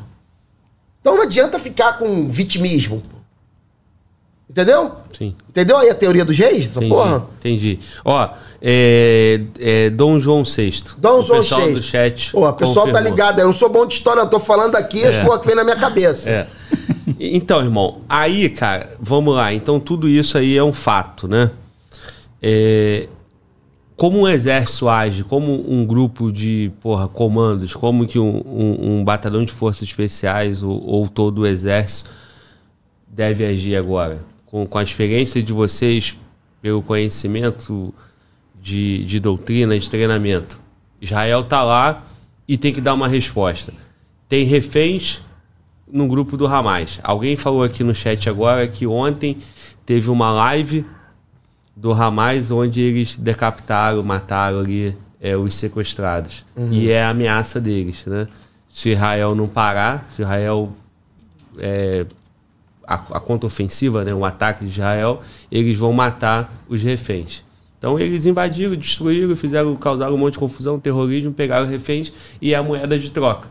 Do lado de Israel, o povo de Israel quer que tragam os seus de volta vivo. Uhum. Não quer perder ninguém, né? Como age, meu irmão? Como um exército. Tu tem que destruir o inimigo, mas tem povo seu com eles. E aí, cara, como é que. É, é foda essa porra, é, bicho. É foda. Justamente. A primeira medida que eu entendi do, do, do Nathaniel, né? É. Nathaniel, sei lá o nome do maluco. Benjamin Nathaniel. É, foi isolar, tirar todo mundo, para mais ninguém ser sequestrado. É claro que eles devem estar planejando. Aí é uma ação de comandos. Entrar lá e resgatar esses caras. Eu não sei se eles têm comando suficiente para isso. Se bem que eu acho que o exército de Israel, porra, quase que todo mundo é comando naquela porra. Vou tirar. Só que Israel tem uma matemática que ele não negocia com o terrorista. Porque, tipo assim, se ele não conseguir, esses caras vão torturar e vão matar, ou então vão ficar como moeda de troca. É uma decisão escrota. Eu me subjugo e mostro pra esses caras uma fraqueza, eu tento recuperar esses caras e continuo no ataque. É, depende da inteligência, o que, que eles têm de informação e o risco que eles têm de correr. Então não é uma decisão fácil. É, eu, como bodão líder de Israel, eu ia programar para resgatar todo mundo e eu ia enfiar o pau, meu irmão. Eu não ia parar de enfiar o pau. Eu não ia parar, meu irmão. Se o cara faz isso com as minhas filhas, eu vou enfiar o pau nele até eu tirar o sangue dele. Sem ódio. Deixa isso claro. Cara, esse cara fala do ódio, tá com ódio. Sem ódio. Eu ia mostrar para ele toda causa tem um efeito, todo efeito sem causa. Primeiro, preservar a vida, resgatar todos os feridos, que a partir do momento que ele não resgata os militares, que ele não tenta mostrar que ele está resgatando, ele passa uma próxima, péssima imagem para quem está combatendo com ele. Pô, tu vai me deixar lá na merda, meu? Eu ia tentar de tudo quanto é jeito resgatar, mas eu tenho que minar o reforço deles. Eu não posso parar de atacar eu tenho que fazer um trabalho de inteligência, saber onde estão, ação de comando, vai lá e resgata, e ao mesmo tempo, de onde vem o reforço deles? Eu tenho que minar, minar, minar, minar. É uma decisão escrota. Porque se eu paro de minar, ele se fortalece. E pelo eles devem ter um histórico melhor do que eu. Esses caras vão matar. Mas aí o familiar, eu tenho que tentar, eu tenho que tentar ir lá resgatar. É uma decisão que só com muita inteligência e com muito cálculo de risco. Mas o que eu, que eu deixo claro é o seguinte: não dá. Vamos lá, vamos imaginar. Filho do Hudson tá ali, né? Teu tá aí. Um maluco sequestra tuas três filhas. Tu vai tentar negociar. Mas como é que tu negocia com um cara que não quer negociar? Eu vi um blá blá blá aí, ah, Jael, vamos tentar, Ramar, vamos tentar negociar. Ouvi mesmo. Mas o que, que esse cara vai pedir em troca? Eu posso dar? Eu posso confiar? Eu, quero, eu tenho eu certeza, quero. eu tenho certeza que a minha filha tá viva. É foda, bicho. Eu, eu quero negociar com ele. Eu, eu negociando com ele, como é que eu fico com, com os outros inimigos que eu tenho? Porque eu não só tenho esse. É uma questão muito complexa. Eu preciso de muita informação. Entendeu? Eu preciso Sim. de muita informação. Tá, o que, quem eu tô negociando tá vivo? Esse cara tá me carteando? É, o, o Israel começou a convocar os reservistas, né? Diferente daqui, o alistamento obrigatório lá são três anos, pelo que eu conversei. Três anos. Dois anos para mulheres. Homem obrigatório três anos, mulheres dois anos. É outro povo, irmão. É, é outra é mentalidade. Outra, é, é, guerra. É guerra. Os caras lá, foram, é lá guerra. todo mundo é soldado, irmão. É, e lá os caras estão preparados. Pô, mas como que eles não evitaram? Da mesma forma que os Estados Unidos não evitou 11 de setembro, setembro, da mesma forma que. Porque quem ataca tem a vantagem. E tu pode, tu pode ter certeza que eles vão sair mais fortes dessa porra. E, e, e todo mundo acredita nisso, né? Que eles têm um plano para tudo, pô. Ué, é, é, um, é, um, é um ataque previsível. Pô, você tem a faixa de Gaza ali, você tem essa briga histórica, você lutou várias guerras já. Um dia eles vão ter ousadia. Quando isso acontecer, já está tudo montado. Agora, responde assim no mesmo dia? Não. não. Vai demorar. O, o, prisioneiro lá de, de Israel, o soldado, não ficou preso lá cinco anos, eu acho. É. E, e, e foi negociado, deram mil palestinos presos, né? Em troca de um soldado. Para tu ver o nível de importância que Israel dá para um soldado. Para um soldado. Quantos caras vão querer? Às vezes não tem nem moeda de troca. E, e, o cara é soldado. Tu concorda, irmão, que o soldado tá ali para tá ali para isso, para matar jogo. e para morrer? Não estou dizendo que a vida dele não é importante, não. Imagina a importância. Se um soldado tem essa importância, imagina uma criança, uma mulher, um civil. Justamente. Né? É, cara, eu, eu posso estar falando merda pra caramba aqui eu, eu na cabeça, eu, eu, hoje eu, eu, eu oro para que esse, as lideranças que vão lidar com esse conflito, elas não sejam possuídas pelo ódio, elas não, elas tenham Deus e que Deus ilumine nas decisões delas, porque eu vi os, os depoimentos do Benjamin Netanyahu. Porra, ele foi foi líder pra caralho. E ele é tido como líder forte, né, é. cara? Ele, ele é o, o, Os depoimentos dele caixa grossa. Nós estamos negócio. em guerra. Isso. Nunca fomos atacados assim, nós estamos em guerra. Só que, cara, é muito difícil você achar. Eu tinha um, tinha um general que falava assim: ah, para sentar nos cinco. Seus cinco do Conselho da ONU, né? Que acho que é Estados Unidos, Inglaterra, Rússia, China e sei lá quem é o outro, França, tem que fazer cocô, mano.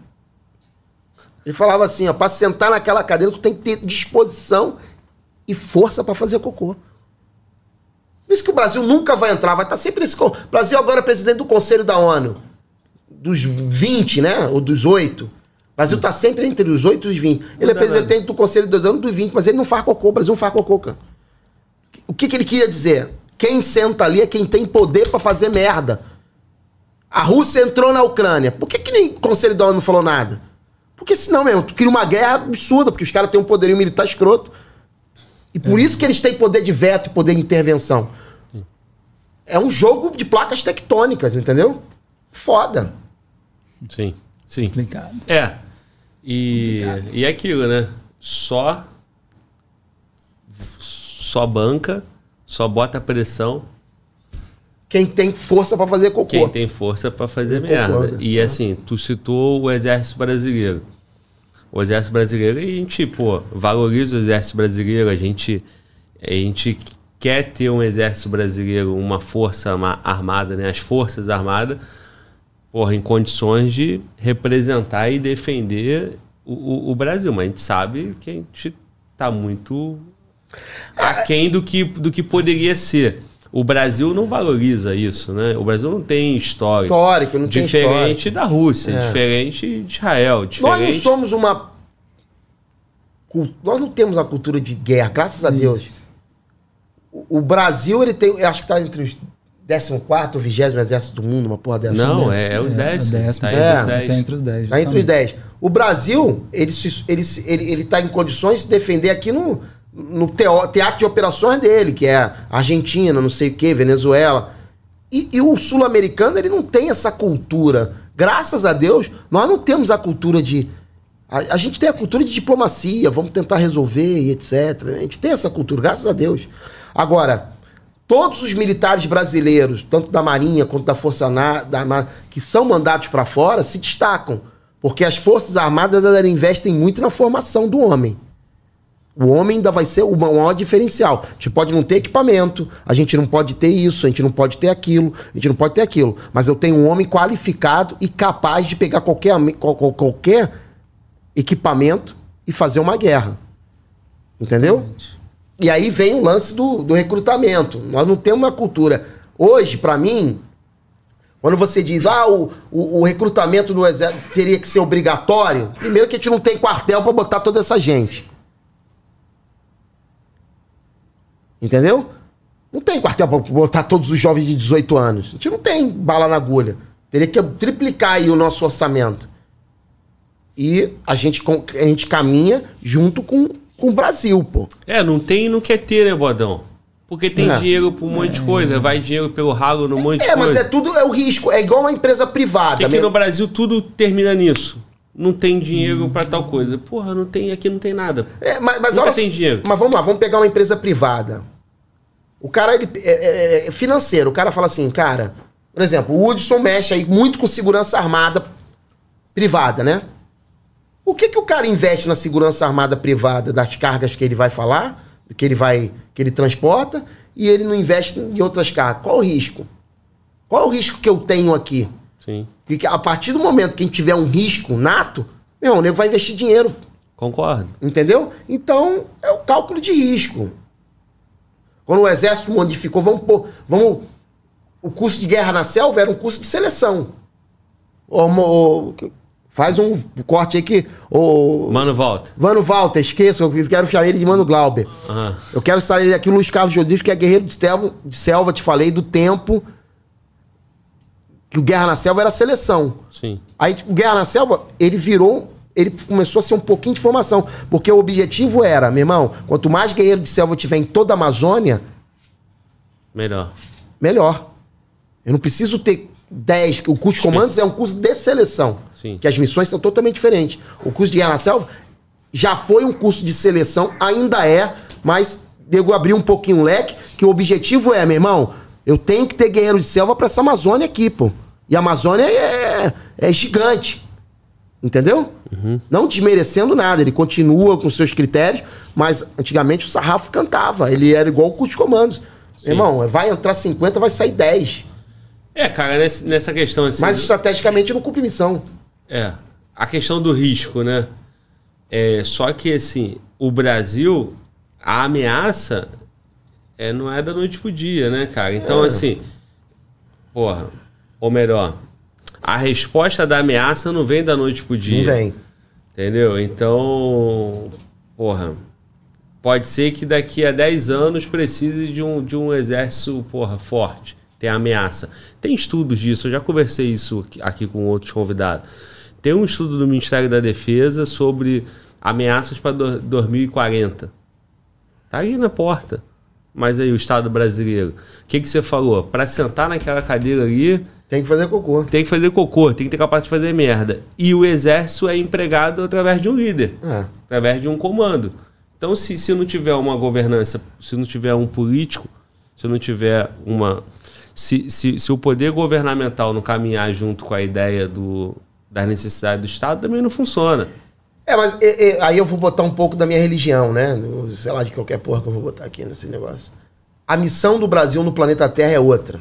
O Brasil é, vai ser a pátria do evangelho e a coração do mundo. Nós somos uma raça que se miscigenou, nós somos uma raça patriota, nós somos uma raça que se entende, que gosta de ser feliz. A nossa missão é exportar para o mundo fé, Deus, Evangelho, Cristo e para aí vai. Mas nós não podemos esquecer que nós temos que estar preparado porque as coisas mudam, né? as forças do mal elas estão aí.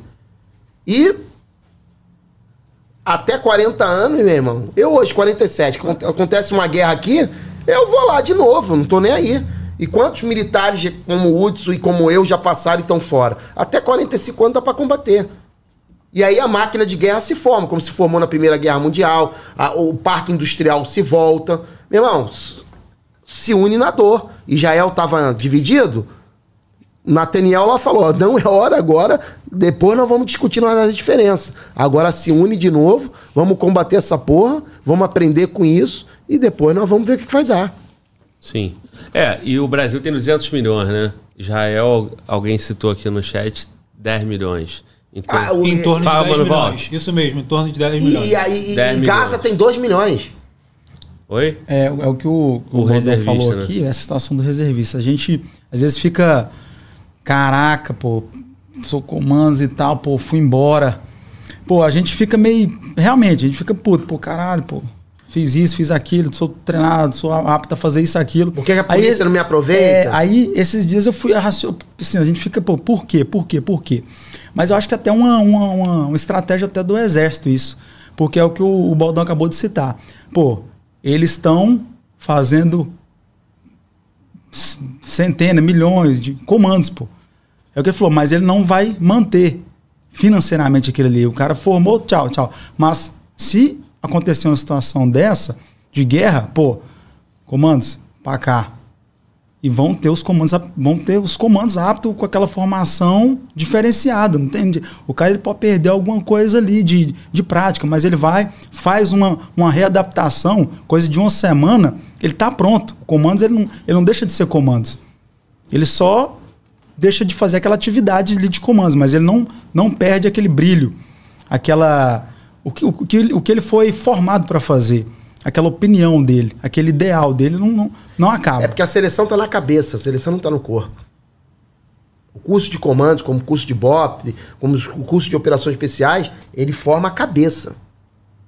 Ele não forma Justamente. o corpo. Ele forma a cabeça. Sim. É, e isso aí que, que, o, que o Hudson falou, é, tá acontecendo com Israel, aconteceu com a Rússia também o, a reserva ali de, de reservista, né? Sim. É, lá são, são quase a população toda, tá pronto. Tá pronto. Inclusive as mulheres. Aqui no Brasil, como é uma nação muito grande, também tem muita gente. Tem Sim. os comandos, como o Hudson acabou de falar, e tem. As polícias. Não, tem os reservistas é, mesmo, que sim. não são. Porque assim, eu já escutei aqui, Hudson, não sei se você tem esse número lá pela Associação dos Comandos, de quem não é comando. É em torno que de um milhão todo ano. Você um milhão um que se alista. Que se alista e fica em, de, é, em, média de seis meses a um ano e vai embora. Mas aquela formação básica o cara pega. Pô. Então, mas é, é, nesse número, em torno de um milhão Isso, por ano. Justamente. Então tu coloca aí um milhão, tendo a responsabilidade dos próximos cinco anos. Porque não tem esse controle Sim, dos próximos cinco justamente. anos. Eu não sei como, quanto efetivo isso é nós temos aí, meu irmão, uma reserva de moleques soldados de 18, 19, 20 anos, 21, 22 anos, no número de, porra, de milhões. milhões. Quem tem isso? Agora, na hora de mobilizar isso, porra, a metade não aparece. Né? E tem tudo aquilo, né? E tem as forças policiais. A polícia de São Paulo, 200 mil? Cento, não sei se chega a 200 É, não mil. sei. Mano, volta, Google. É um efetivo gigante. Eu acho que é 100 alguma coisa, né? É. Mas tem muita gente. Não, de força policial no Brasil, mais, porra, a força privada aí, tem, tem muita gente. A questão vai ter a galera é, que vai pipocar, vai ter a galera que vai estar tá mais velha. O problema galera, é, o que né? tu acabou de falar, irmão, a mente. A mente. Nós temos essa mente? É essa a questão. Cara, entendeu? eu falo dos comandos. Os comandos Isso. têm a mente. Eu não sei o resto. Eu acredito que. Olha, eu vou falar uma coisa para você. Eu fui ano passado, eu fiz 25 anos de PQD. Ano passado, sei lá, porra, não vou fazer cálculo aqui não. Eu tava na fila para pegar minha medalha e tinha um coroa que tava fazendo 50 anos de PQD. E ele tava Sim. lá. E aí eu olhei para trás dele, um monte de cara. E aí eu comecei a conversar com os caras. Foram formados na época da Brigada Raiz. Esse cara que tá lá, às vezes a mental, essa mentalidade, é, ele não é comum, mas a mentalidade, a mentalidade é diferenciada. É diferenciada. Tá como tem a ainda. mentalidade de quem passou na selva. Cara, eu tô no mundo privado. Eu fico impressionado com a mentalidade dos oficiais R2, que hoje quase que a maioria da segurança privada no Brasil tem oficial R2 bom pra caralho. Justamente. E, e o amor que esses caras têm ao exército. Como tem os sargentos temporários, como tem os soldados. Eu tenho, eu tenho um cara aqui da minha equipe, até mandar um abraço para ele, o Anderson. Foi oficial, foi soldado e saiu de sargento temporário. O cara fala do exército até hoje com uma paixão, cara. Eu encontro esses caras. Então tem muita. O exército, e, e, exército, a marinha a aeronáutica, tem gente. A máquina tem que se mobilizar. Mas eu acho que a missão do Brasil é Mas outra. fora a força auxiliar, né? Mano, Volta tá chamando aí. Fala, mano, volta. São em torno de 95 mil policiais. Só em São Paulo. Só em São, São Paulo. Paulo. É, oito a menos do que no ano anterior. Ou seja, tá, tá em queda, né? Não. O, o, o Brasil tendo nesse. Como máquina? Como máquina, talvez é por isso que é esse. essa calma, essa tranquilidade. A gente não tem ameaça também. Essa força no homem, porque, porra, povo tem. É. O território é imenso, né? E a gente não, não tem Justo. aqui ao nosso vizinho que. que, que, que, que Nossa diplomacia nesse ponto, ao longo do tempo, tá boa. Exatamente. E o mundo e tem... geograficamente a gente não é igual a Israel, Israel que está no mar Mediterrâneo, Oriente Médio. Isso. É, entendeu? A África está aqui. É, é, a, nossa, a nossa posição geográfica é, ela não impacta muitos outros. Agora, deixa eu colocar mais um elemento aí, cara. O Brasil, ele tem essa postura, né, de diplomacia, da paz. Você falou que o Brasil na tua questão espiritual, você entende que o Brasil vai ser o quê? Celeiro do mundo? Coração, Coração do mundo, pátria do evangelho. É isso. Então, o Brasil leva isso bem, né, até hoje. Agora. Eu acho que o Brasil hoje, em termos de pessoas ligadas a qualquer religião, eu não sei, mas é um dos países que mais tem pessoas ligadas a alguma religião. Eu acho. Sim. Isso, Sim. é isso mesmo. É isso. É difícil você encontrar no Brasil hoje um ateu. E não tem essa guerra entre as religiões. Não é. tem é, é, esse, essa. A miscigenação. Essa divisão. Ela, ela encontrou um ponto de equilíbrio. Sim. Isso eu acho bonito pra caralho no Brasil. É. E tentam dividir isso, né? Tentam, tentam todo é. tempo acabar com isso, que é uma parte positiva. Mas aí, cara, vamos lá. Tu citou a Ucrânia, né? e citou esse conflito lá. Uma escalada maior disso aí. O mundo tá. É cíclico, né, cara? Mas o mundo, porra, tá, tá estranho. Tá estranho. Antigamente sim. a gente acompanhava aqui, anos 2000 ali, aquela questão de primavera árabe, os problemas lá. Não, problema lá no Oriente Médio e tal, não sei o quê. Mas economicamente impacta todo mundo. Não, mas agora tem na Europa, né? Tem na Ucrânia. Aí tem lá. Aí tem a tensão com China, Taiwan que eu quero colocar aqui no nosso papo? Pô, isso aí vai podendo ganhar pro, proporções, né? Uma escalada de outros países, como você citou. Ali junto ao Hamas, provavelmente tem o Irã, tem Catar, tem Turquia. Turquia. Eu não sei da Turquia e do Catar, mas ouvi falar. Aí, pô, aí tu tá ali na Rússia, aí a Rússia com a, com a, Ucrânia, aí as coisas vão escalando, aí os outros atores vão entrando, aí o negócio vem se espalhando, toma uma proporção maior. Os Estados Unidos vai, ter, vai entrar porque já, já é parceiro de Israel e já mostrou. Israel é o Ocidente lá dentro do Oriente Médio. E aí, cara, aí o Brasil consegue levar esse negócio aí dessa paz até quando? Porque até. na Rússia e a Ucrânia, o Brasil a gente não sabe, né? É, em tese, o Brasil ali está tá com a OTAN, está com o Ocidente, mas ao mesmo tempo tem a questão dos interesses do BRICS, tem. E do comercial. Tem, tem, tem o, o, governo atual, né, que de repente ele, ele já, já criticou os Estados Unidos, criticou a Rússia, ou, ou, ou meio que criticou a, a Ucrânia também. Resumindo, irmão, me prolonguei demais. Escalou esse negócio, porra. E, daqui a pouco pode ser que a China vá lá em Taiwan também, ó, e cutuque lá. Por quê? Porra, os Estados Unidos vai fazer três frentes. Defender a Ucrânia, defender é, Israel tem, e defender qual, Taiwan. Mas qual o interesse dos Estados Unidos e Taiwan? Tem, pô. É porque é parceiro. O, os Estados Unidos tem compromisso é... com, com, com Taiwan. Já de... jogou War 2? War 1? É. é até meu amigo, meu. Mas, porra, o que, que tu vai me trazer? É. Esses caras são foda. Eu, eu, não sei o que que Taiwan tem de riqueza mineral, o Tem que... tecnologia. Né? É, mas tecnologia, hum. porra, eu, eu, eu, eu, eu sou leigo para falar isso aí. Eu sei que o americano ele pensa muito disso. Irmão, se eu perder Israel, o que, que eu perco? Sem falar que tem uma porrada de judeu nos Estados Unidos. Que eles foram se espalhando, são bons de comércio. Então, tem que, tem que a, analisar esse cenário. Eu sei que o Brasil, para mim, como pátria, coração do mundo, pátria evangelho, ele tem que pro, procurar se, se manter é, íntegro, mas ele não pode defender forças expressivas do mal. Isso eu sou contra.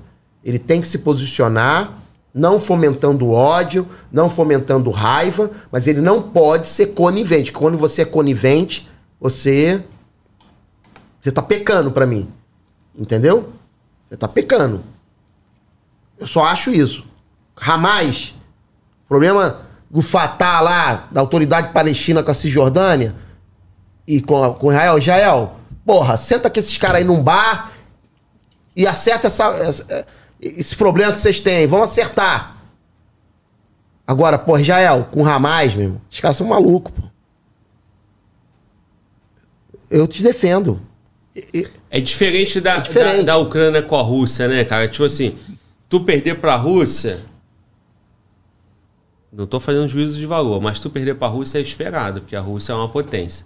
Agora, tu perder pra um grupo terrorista, tu não é mais ninguém, pô. Tu, tu perdeu força perante a, tu, a, a todo o redor. Porque sempre foi falado, porra, estranho, como é que Israel se mantém com um povo pequeno, um território pequeno, cercado só por inimigo. O povo de Israel é foda. Foda. É foda. Eles são foda. A história deles é foda. Aí você não pode, porra, estar tá fragilizado pelo Hamas. Então tem que ir lá e mostrar aí tem o Hamas, absurda. tem o Hezbollah, tem o E se os Estados Unidos lá? não controlar esse mundo aí, né, como como o, o, o, a segurança mundial, né? Tu vê que os chineses não falam porra nenhuma desse conflito. Nada, eles só estão ganhando. Eles né? e observando. Eu trabalhei com os chineses, bicho, bicho, bicho. São, são, eles estão na deles ali mesmo. Então, mas aí o chinês tem a guerra dele com Taiwan. Eu, eu falei isso porque eu quero dizer o seguinte: pô, ninguém esperava que, que, que o Putin seria doido de, de, porra, de comprar essa briga. Ele foi lá e toma. Ninguém esperava, porra, que, que Israel fosse atacado. Pum, foi.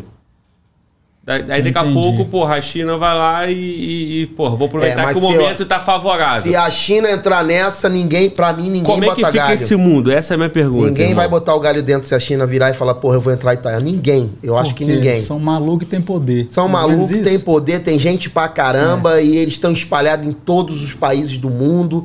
Eu trabalho em São Paulo. Porra, às vezes eu saio para ir na fisioterapia. Cara, um monte de chinês. Eles estão em tudo quanto é lugar, cara. Eles. Acho que ninguém bota galho com a China, não. Ó, o camarada mandou um superchat agora, eu vou aproveitar o momento para poder ler. Foi o Jefferson. Jefferson Rubro Negro. Aí sim, irmão, muito bom.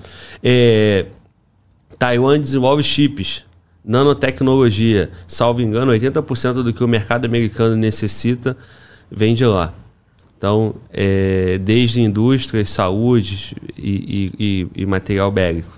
Então, tudo isso necessita lá da tecnologia que vem do nanochip de Taiwan. É, mas eu não, então, é, é diferente de falar assim, eu preciso do petróleo. Eu não tenho. Mas nanotecnologia, eu boto 50 cabeçudos nos Estados Unidos e desenvolve essa merda. É, eu acho que não é bem assim, não. Eu não sei, eu não sei. É. Posso estar falando merda. Mas eu, eu Estados Tanto Unidos... é que Taiwan é forte, mano. É, eu não sei. A China mesmo fica ali medindo, medindo, pô. É.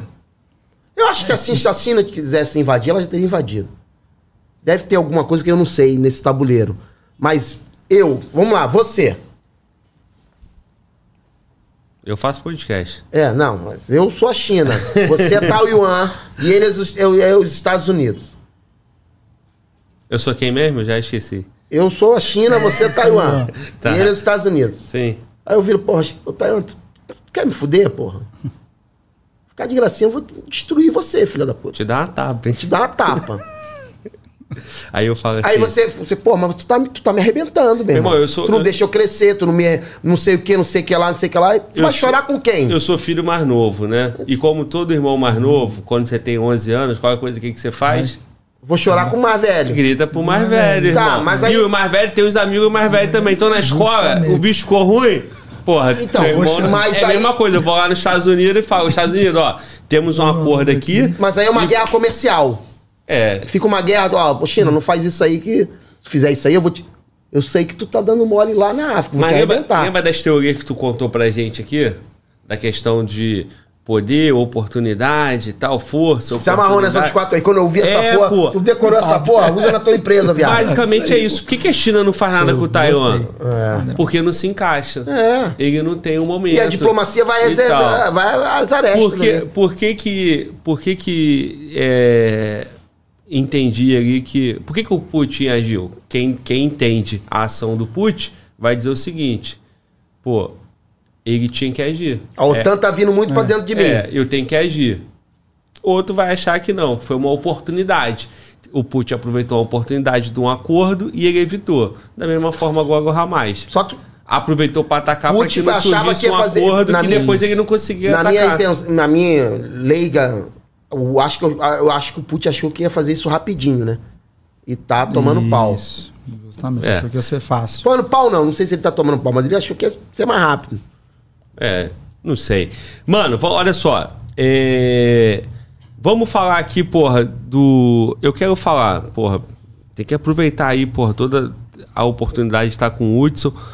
E eu quero falar sobre esse, esse problema que né, nós falamos de reservista, falamos dos comandos. Eu queria que o Hudson falasse mais sobre o que, que é pô, a associação de comandos e, e, e qual é o número desses, desses comandos reservista, o risco, a vantagem do Brasil ter eles, o risco, muito, muito é falado aqui no, no podcast sobre, porra, como é que o Brasil treina um material valioso desse, um elemento, um, um ação de comandos, e esse cara fica solto por aí.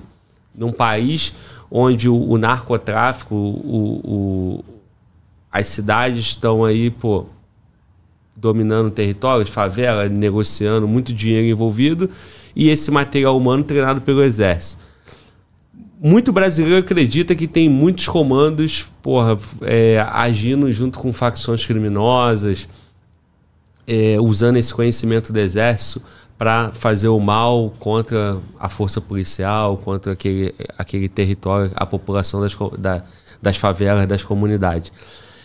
Isso é real, irmão? Isso isso está distorcido, esse entendimento? Fala da associação de comandos e passa esse dado para gente aí, cara, de se tem comandos, conhecimento de comandos que, que foi por lado errado, ou como é que esse material comandos é aproveitado depois que sai do exército? Sim. Fala, irmão. Bom, bom Glauber. É, a associação, ela tá no, a gente abriu a associação tem, desde 2018.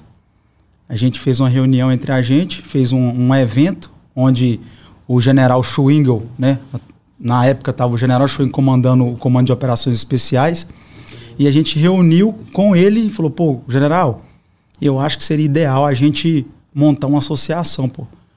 Para quê? Para justamente esse, é o que você está falando. Por esse motivo, pô, o comandos ele sai do exército, fica até oito anos lá, até oito anos, tem uma formação, né? Vamos falar assim, sai uma máquina de guerra mesmo, comandos. E aí, pô, a gente, como é que o cara sai e vai para o mundo civil? Então, acho que é interessante a gente abrir uma associação de comandos para a gente abraçar esses camaradas que saem. Abraçar esses camaradas para quê? Para inserir ele no, no mercado civil, no mundo civil, vamos falar, vamos falar assim, né? Porque o comandos ele tá é, fica, ele fica ele meio que desliga um pouco do mundo civil. Ou ele está treinando ou ele está cumprindo missão. E principalmente hoje em dia, hoje em dia, é do que você estava falando aqui mais cedo. Pô, não, o, o, o, o brasileiro acha que o comandos é só treino e tal, tal, tal. Não. Estão muito enganados. Hoje, o comandos ele tem pouco tempo para treinar, devido às missões reais que surgem. Só que o comandos ele, ele não é para ser divulgado. Então, cumpre missões, a própria missão dele é sigilosa. Então a ideia não é divulgar nada, mas assim, estou falando com conhecimento de causa que hoje os comandos cumprem missão fora, dentro do Brasil e fora do Brasil, certo? Ponto. Pô, cara, mas e aí? O cara sai e tal. A associação foi criada para isso. Comandos, vem cá, pô, como é que você tá? Você quer. A gente pega ele e fala, cara, você que está entrando agora no mercado civil, no mundo civil. Eu sei que a gente sai meio que em banzo, que é o modo da gente falar. Você quer continuar no mercado de trabalho? Você quer, quer dizer, você quer ser inserido no mercado de trabalho? Quer continuar trabalhando na sua área, que é voltado para a segurança? Você agora é um, um, um, um militar da reserva. Então você vai procurar, você vai ter que trabalhar aqui fora. Então, assim, o mais certo para você é entrar no mercado de segurança privada entrar no mercado de segurança privada. Então hoje a associação ela tem parcerias com algumas empresas no ramo de formação de segurança privada, em, com empresas de segurança privada. Hoje nós temos empresas em Goiânia que elas trabalham só com transporte de valores. os gerentes já são me ligam, já me ligam, cara, se tiver um comandos aí, você manda para mim. Por quê? Pela formação do cara, certo? Pela formação. Então, é realmente é preocupante essa situação, porque o cara sai uma máquina de guerra. Se a gente chegar e deixar um cara com essa formação à mercê do, de hoje em dia, vamos falar assim que o tráfico hoje é o comando, não vou falar todos, mas um ou outro às vezes se perde sim. Você falou esse dado aí de, pô, tem comandos que, cara, o comando já se perdeu, tal.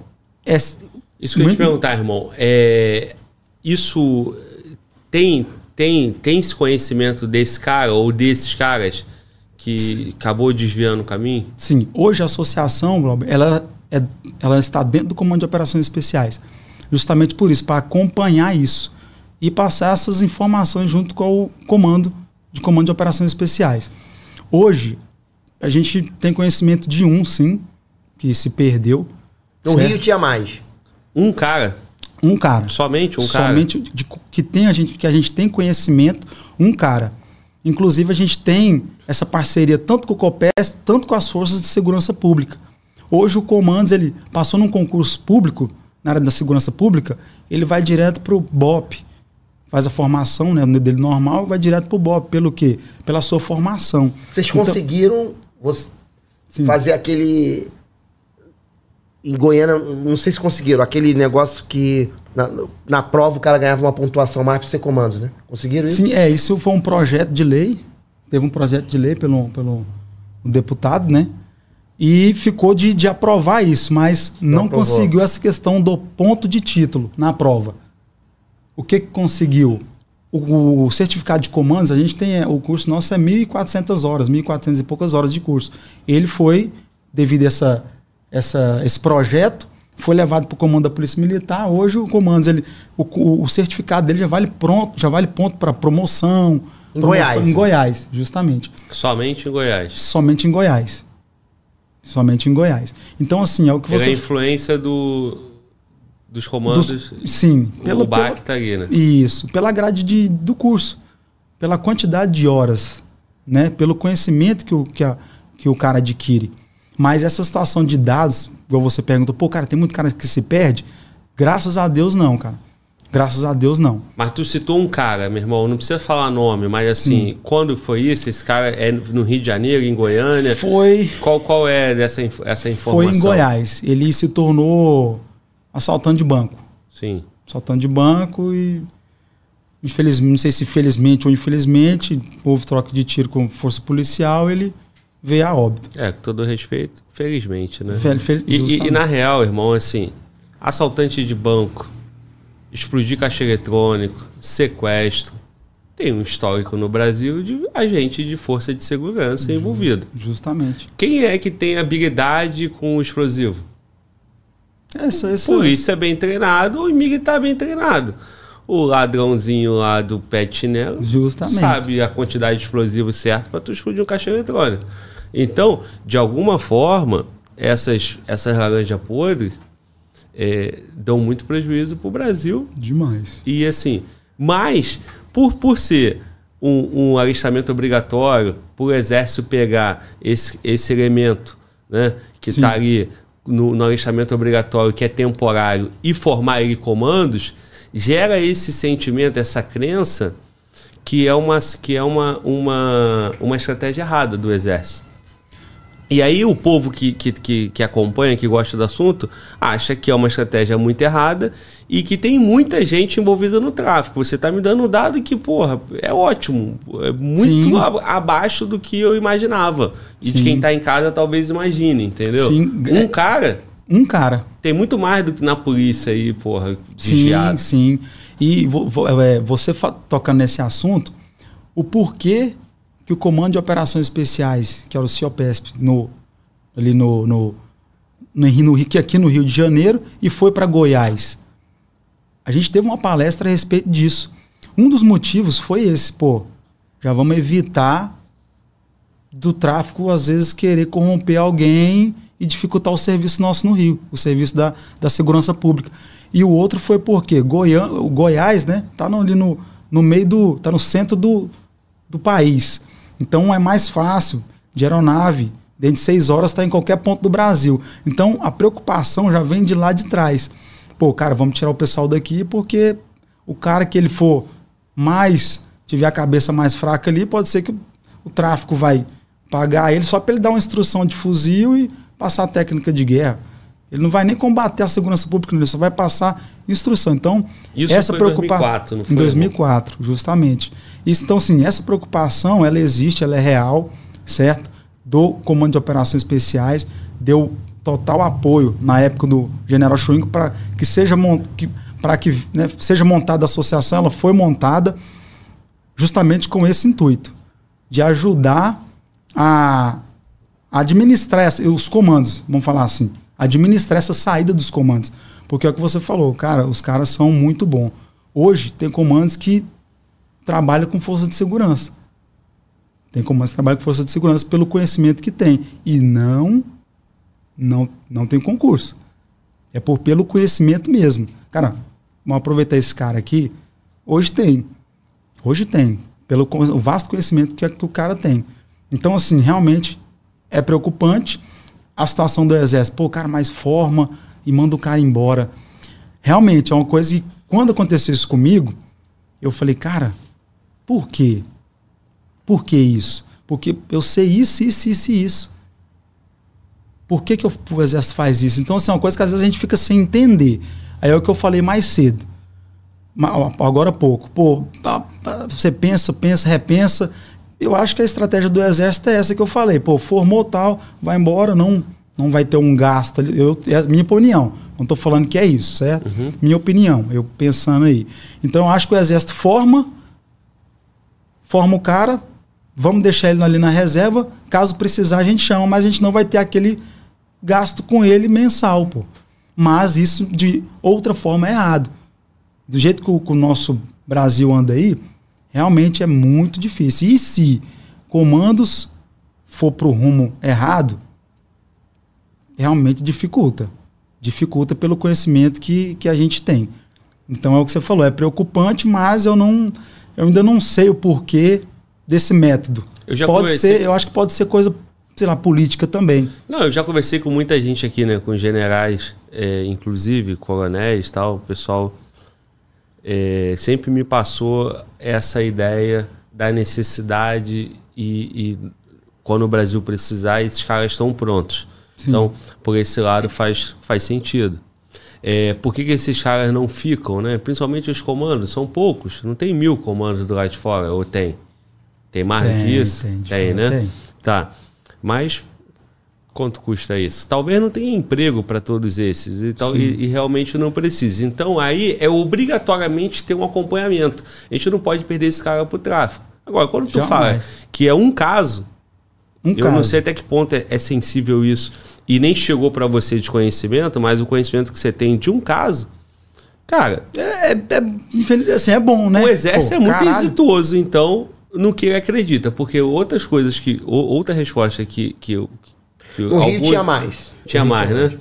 Outra resposta que, que eu recebi aqui dos, dos entrevistados é que a formação é excelente e trabalha a mente do cara. Tanto do recruta, do, do moleque que não vai fazer um curso de comandos, é, você coloca valores morais, porra, princípios ali naquele jovem que esse cara vai carregar. E é verdade. A gente é, vê isso, os moleques no chat justamente. aqui vibrando, PQD número tal, não sei o que lá. Isso eu chamo o cara, porra, de ex-fuzileiro, o outro fica puto.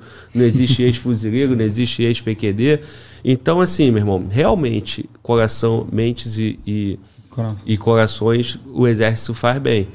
É, e isso não é exclusividade do exército, irmão.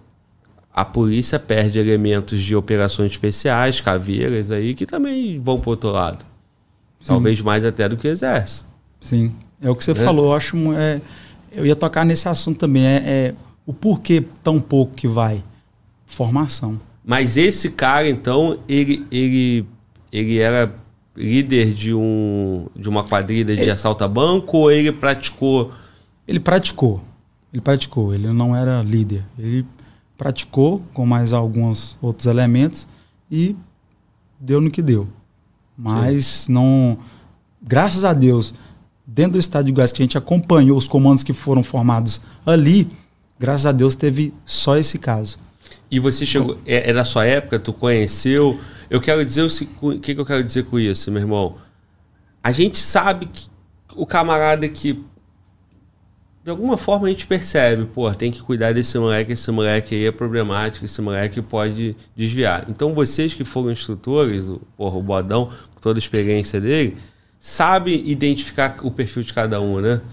E esses caras são melhor trabalhados? A convivência, né? A convivência. A convivência vai convivendo, você vai você vai sabendo, pô, aquele cara tem alguma situação, você, ele, o cara a gente percebe. E é o que você, e esse e esse e esse cara, ele foi orientado. Ele foi, a gente percebeu alguma coisa diferente e, e ele foi orientado, só que às vezes é o caráter mesmo, foi uma coisa que não é difícil de acontecer, porém aconteceu. Graças a Deus são poucos. Mente fraca. Pra gente é isso aí para mim é ser ideal. Então, é isso. É isso. Graças a Deus são poucos, é preocupante. Tem essa é, o, o exército, é, falando ali o comando de operações especiais, que eu acho que é o mais responsável pelo comando, né?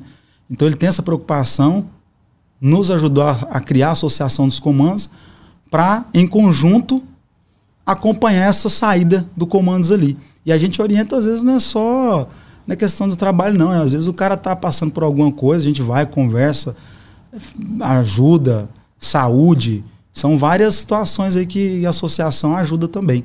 Não só nessa esquisito de, pô, vai pro lado errado. Trabalho, Sim. família.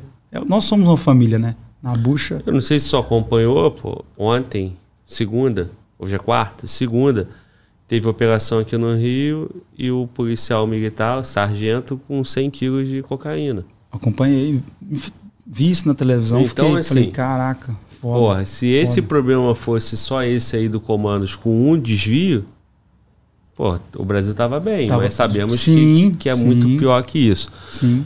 Ô, ô, mano, volta tu tá autorizado a vir aqui dar uma tapa no bodão, porque quem tá dormindo agora é ele. Ah, bodão, não mete porra, essa, bodão.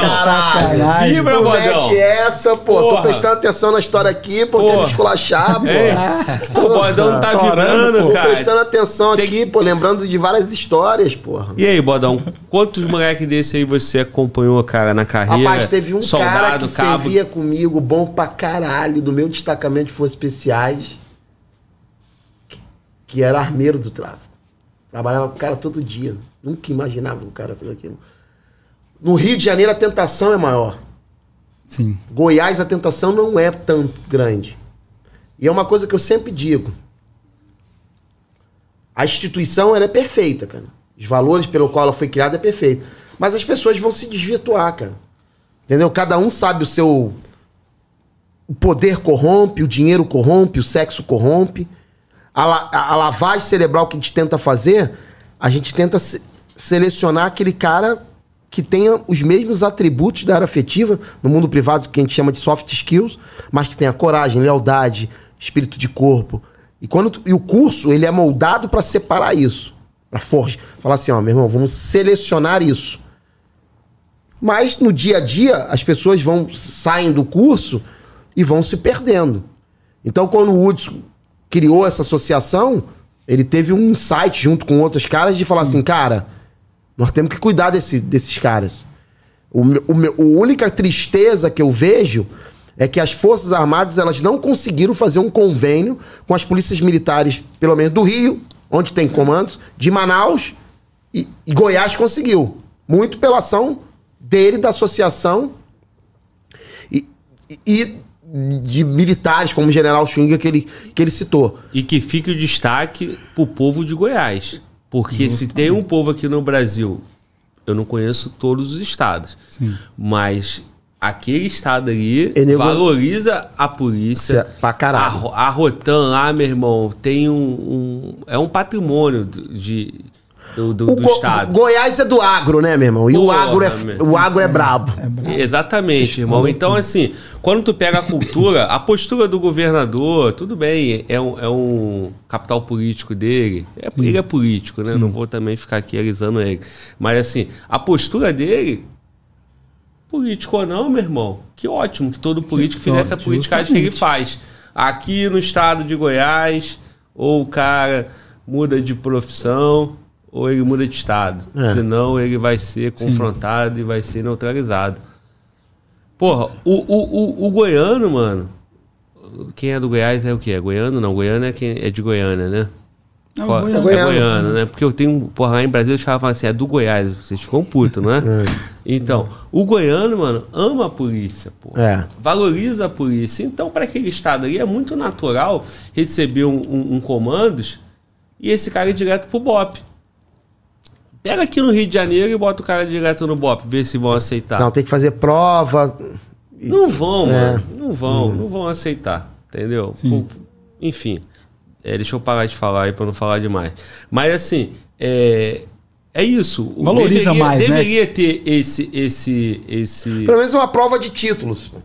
Eu sou soldado, o, o é, paraquedista, é, eu sou soldado. Tu faz, um, tu faz uma a prova, mas ó, meu, meu, meu currículo tá aqui. Tu faz uma, uma pós-graduação EAD na Estácio, com todo respeito a Estácio vale ponto em concurso, porra. É um curso de comando não vale por quê, mano? Pra polícia. Justamente. Tudo bem, um curso de comandos para técnico da prefeitura, beleza. Mas pra polícia. É, não dá pra entender. É meio. É, também não entendo. É meio difícil de é, entender, entender, né, cara? Mas assim, Bodão, tu citou esse caso do camarada que era amigo do tráfico. Uhum. E a influência que o Rio de Janeiro tinha, né? Uhum. É, Tá ligado também porque a parte da cultura, né, cara? Uhum. A cultura do, do povo lá do, do, Goiás. do Goiás, é outra, cara. O, o, cara do campo, do agro, é outra, é né? Outra. O valor pra família é outro. É outra. Tu pega aqui no, no, Sudeste, Rio de Janeiro, a rapaziada quer festa, quer curtir, tá cagando pra família, tá cagando pra princípios, pra, pra valores morais, tá cagando pra tudo. Quer curtir, viver a vida, só se vive uma vida e o cacete e tal. É. Aí cultura. é seduzido pelo glamour do tráfico, do poder, né? É, e a, a, tentação é maior, mas é, eu vivi a maior parte da minha vida com os comandos do Rio, né? E aí depois, lá no finalzinho ali da, no meu tempo, eu, fui, eu vivi com os comandos de Goiânia. Os caras do Rio é, é outra cultura, né? É, é, um cara mais. Ele é acostumado a dar um jeito a sobreviver, né? Tanto é que a mística da Brigada Paraquedista também soldado PQD, ele podia também ter uma prova de título. Ele aprende uma porrada de coisa. Mas acho que essa foi uma decisão muito boa, porque se trouxesse o comando de operações especiais no Rio, cara, ia ter muito comando se formado. Justamente. Isso é dificulta também, né? Não, ia ter mais gente no, sendo tentado, né? Sendo tentado. Sim, o fato de tirar do Rio dificulta. É, é dificulta o recrutamento do tráfico. É. é, mas aí tu viu, né? o tráfico lá em Goiânia não é tão forte quanto no Rio de Janeiro, mas tem essas ações de assalto a banco e é. tal. O camarada que é mal, que é mal sujeito, ele vai achar o lugar dele vai pra achar, fazer merda, sim. né? E, e é importante entender que é aquilo que eu falo, todas as instituições, a, a maioria da polícia tá ali, tá defendendo, tá fazendo o que é certo. Mas as, as, tentações vão vir e as pessoas vão ser suscetíveis. Eu não sei como é que é a formação do policial militar, do soldado militar, mas tudo é ensinado. Só que aqui as tentações são maiores e aí tem gente que, que, que cai. Mas você não pode julgar a polícia como antigamente era. Ah, policial é isso aqui. Eu tenho familiar que é, que é policial. Tenho quatro primos que são policial. Que nem aquele filme do Bop lá que o cara fala que o cara tá na faculdade. Eu conheço o policial. Criou um, um, estigma que. Não, cara, não é isso aqui. A maioria não é isso.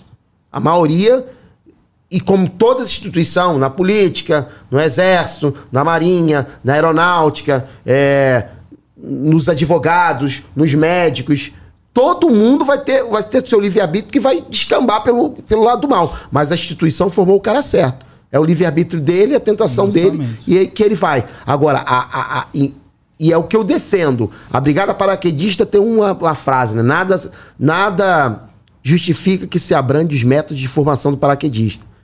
E, e eu falo a mesma coisa com os comandos. Se você continuar recrutando um cara com 18 anos e deixar ele 8 anos, ele sabendo fazer uma porrada de coisa, e você não fizer uma seleção muito grande, se você não entrar dentro da cabeça dele, de tal forma que você tenha certeza que selecionou um cara que não vai fazer merda, você vai jogar na sociedade um, um perigo, uma bomba relógio. Isso. Entendeu? Ué, e, tu... e, e, falando isso aí, Bodão, né? A gente, assim, eu vou falar por Goiás que a gente tem mais conhecimento. pô, graças a Deus, vários comandos passaram em concurso público, né? Concurso público lá pra, na área da segurança pública, como eu citei agora há pouco, pô, o BOP. Hoje nós temos, se eu, se eu não salvo engano, temos 16 comandos no BOP hoje. Polícia Penal, Polícia Penal, todos, cara, todos são um destaque, todo mundo gosta pela humildade. Então, assim, pelo se destaca, pô. Pelo o básico, que é a disciplina, é o que foi formado. Então, é o que eu falei a formação do exército ela é diferenciada. Quais Não são tem... os valores do comando, irmão? Um, um, um, elemento de comandos, um cara. Ele, ele é formado. Esse cara é importante para eu ter na minha empresa, porra, como meu, na minha segurança privada. Na, por vou, quê? Vou, vou, vou, citar aqui, eu vou, vou, dar um exemplo aqui da, da minha empresa. Vou, falar isso. uma coisa real. Já tô te dando gancho, eu vou te pedir isso já já. Isso. Cara, eu, a gente montou a associação, eu e mais alguns comandos, não foi só eu, certo? E eu, nesse, nessa situação da associação, eu falei, cara, eu tô na, tô na área da segurança pública desde os 18. Fui para privada, voltei para segurança pública e falei, cara, eu, vou, quero montar uma empresa. No intuito de, lógico, pô, cara, não vou ser hipócrita, ganhar um dinheiro, mas ao mesmo tempo ajudar os meus irmãos. Pelo, pela formação pelo que você está falando. Hoje em dia, cara, o, o básico é a, o companheirismo, a humildade, a disciplina. É isso. Hoje o cara tem isso lealdade. no meio. No, lealdade. No, no, meio, no mundo privado hoje, infelizmente, é meio difícil isso. E os comandos têm isso, cara. Tem isso. Então, assim, eu abri uma empresa hoje, né? Pode falar. A, a, a JIT, né? Gestão de Inteligência e Tecnologia. E hoje eu tenho 80% do meu efetivo é comandos, pô. Por quê? Pela lealdade, disciplina, comprometimento. Então, assim, isso é muito importante, cara. Hoje eu, eu fico feliz demais, cara, por ter conseguido, ter conseguido ter, né, ter conseguido essa conquista e ter os comandos, poder estar ajudando os meus irmãos também, pelo, pela formação deles. É, é muito bom você trabalhar, cara, com pessoas assim, a questão da confiança lealdade. Muito importante, muito importante. E só aproveitar o ensejo aqui, só tem a agradecer, meus irmãos. Só tem a agradecer vocês. Tá? Só tem a agradecer vocês. Porque eu sei que é difícil quando você sai aqui fora, né? Às vezes a pessoa não, não vê a gente do jeito que tem que ver, mas a gente que é comandos, a gente sabe dar valor nos nossos. E é isso, cara. Como é que é, irmão, sair do exército com a caveira de comandos. Num dia você é o Rambo, você, Justamente. porra, tá todo empoderado, tu é comandos, porra, naquela vibração com seus iguais ali. E aí você vai pro mundão, olha pra um lado, olha pro outro. É aonde bate E você o... volta... Como é que é isso, é O... Fala da tua experiência. É o banzo. É o banzo. Você sai, você fica... Você fica sem chão. Você fala, pô, o que, que eu vou fazer? Porque você fica cumprindo missão. Você fica no exército. Você, você dá certo, certo tempo da sua vida você dedica ao exército, à pátria. Então você faz, às vezes você fica meio perdido. Você fica meio perdido, cara, e não é bom. Não é difícil isso aí, cara. E, e, e o por isso da associação. Porque o cara ele sai, ele fica. Ele fica meio que revoltado. Pô, o exército fez isso comigo. Pô, exército, meio sem chão, meio revoltado. O que, que eu vou fazer? Né, Justamente. Então, assim, essa parte da associação é muito importante. Hoje na associação tem uma, ela é até voluntária, Beatriz, psicóloga, pô, pra cá, vamos conversar e tal, porque é ruim. O cara fica, se ele não, ele, ele fica meio, meio abalado. Eu, quando eu saí, primeira formatura que eu fui no exército, depois que eu dei baixo, foi uma formatura, geralmente a formatura tem um telão onde fica passando algumas missões tal. E eu olhei pro telão, do nada eu o cara falou: o que, que foi, Hudson, que você tá chorando? Aí eu, pai, o que, que foi? Falei: caralho, velho, saí. Não pertenço mais. Que merda. E agora? Pô, então, assim, bate aquele banzo, cara. Bate o banzo. Não é fácil. Mas os, nós mesmos temos que nos ajudar. E é o que nós estamos fazendo. Irmão, tu falou da tua empresa e disse que 80% são irmãos comandos. Sim. É, a tua empresa faz o que, cara? É empresa privada de segurança. Tu falou É... JIT, né? Isso, Gestão JIT. de Inteligência, Gestão e Tecnologia. Tecnologia. Isso. Como é que esses comandos atuam na tua empresa, irmão? Bom, Glauber, hoje a JIT ela trabalha com vigilância patrimonial, que é a vigilância imposto de serviço, segurança pessoal, que é o VIP, e a escolta armada, que hoje é o cargo-chefe da empresa. A escolta, para quem não conhece, é aquela, aquela, aquela escolta de carga, de numerários. Esse numerários é, ele pode ser hoje, vou falar de hoje, atualmente, o que, é que a gente escolta? Carne aqui no Rio de Janeiro. No Rio? No Rio de Janeiro, carne. A gente escolta Rio de carne. Janeiro, todo dia é roubo de carga. A gente vê no noticiário. Índice de 25 roubos por dia. 25? 25 e 20 em São Paulo. Que isso, irmão. Por dia. Por dia. Então, assim, tem o meu, o meu, vamos falar assim, né? Tô com meus irmãos. O cargo-chefe da empresa hoje é a escolta aqui no Rio, São Paulo, Goiás. E vou falar aqui, pode até parecer que é brincadeira, mas não. Nós não temos uma perca de carga. Não. Não temos, não, teve. graças a, até o momento não tivemos nenhuma perca de carga. Por quê? Ah, pela postura. Simplesmente pela postura, pelo padrão que é implantado na empresa, que é que o próprio comando já vem com aquilo, que é aquele diferencial. Porque hoje eu, eu eu vim para o Rio, eu faço escolta, pô. Eu sou dono da empresa, mas eu faço escolta. Para mim acompanhar os caras, como é que tá, porque a irmandade é, é nessa hora. Eu quero estar tá lá com os caras e tal. E eu vejo outras empresas, outras empresas de escolta, não tem aquele brilho. Não tem o brilho. Não tem o padrão. Então, assim, é diferenciado. O Comandos é diferenciado. E a empresa, cara, hoje a empresa que, que quiser uma pessoa diferente, eu vou falar que não é só na segurança privada, não, cara. O, o Comandos ele tem um espírito de liderança. Ele desenvolve uma liderança, tem um companheirismo. Então, não é só na área da segurança privada, não. É em vários outros tipos de, de, de departamentos, né? Vários outros tipos de departamentos. Tem comandos, tem um comando do meu ano. Hoje ele é gerente do, do o nome da empresa chama Sindata ele é gerente lá. Só mexe com computador, sistema.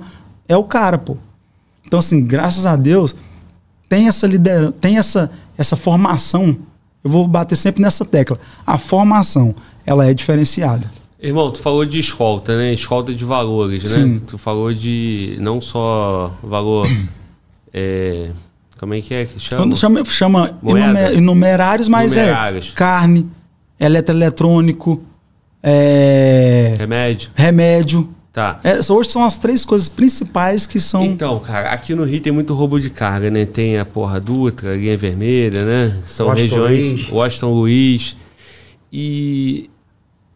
Tu tem, porra, 80% do efetivo comandos. Tu falou que a formação do comando são 1.400 horas? 1.400 horas. E tu disse que tu nunca perdeu uma carga, irmão? Nunca perdi uma carga. Nunca teve um confronto, nada? Sim, tivemos confronto. Inclusive ah. há alguns dias atrás. Pouco tempo? Pouco tempo na linha vermelha. E aí? No Rio é? de Janeiro.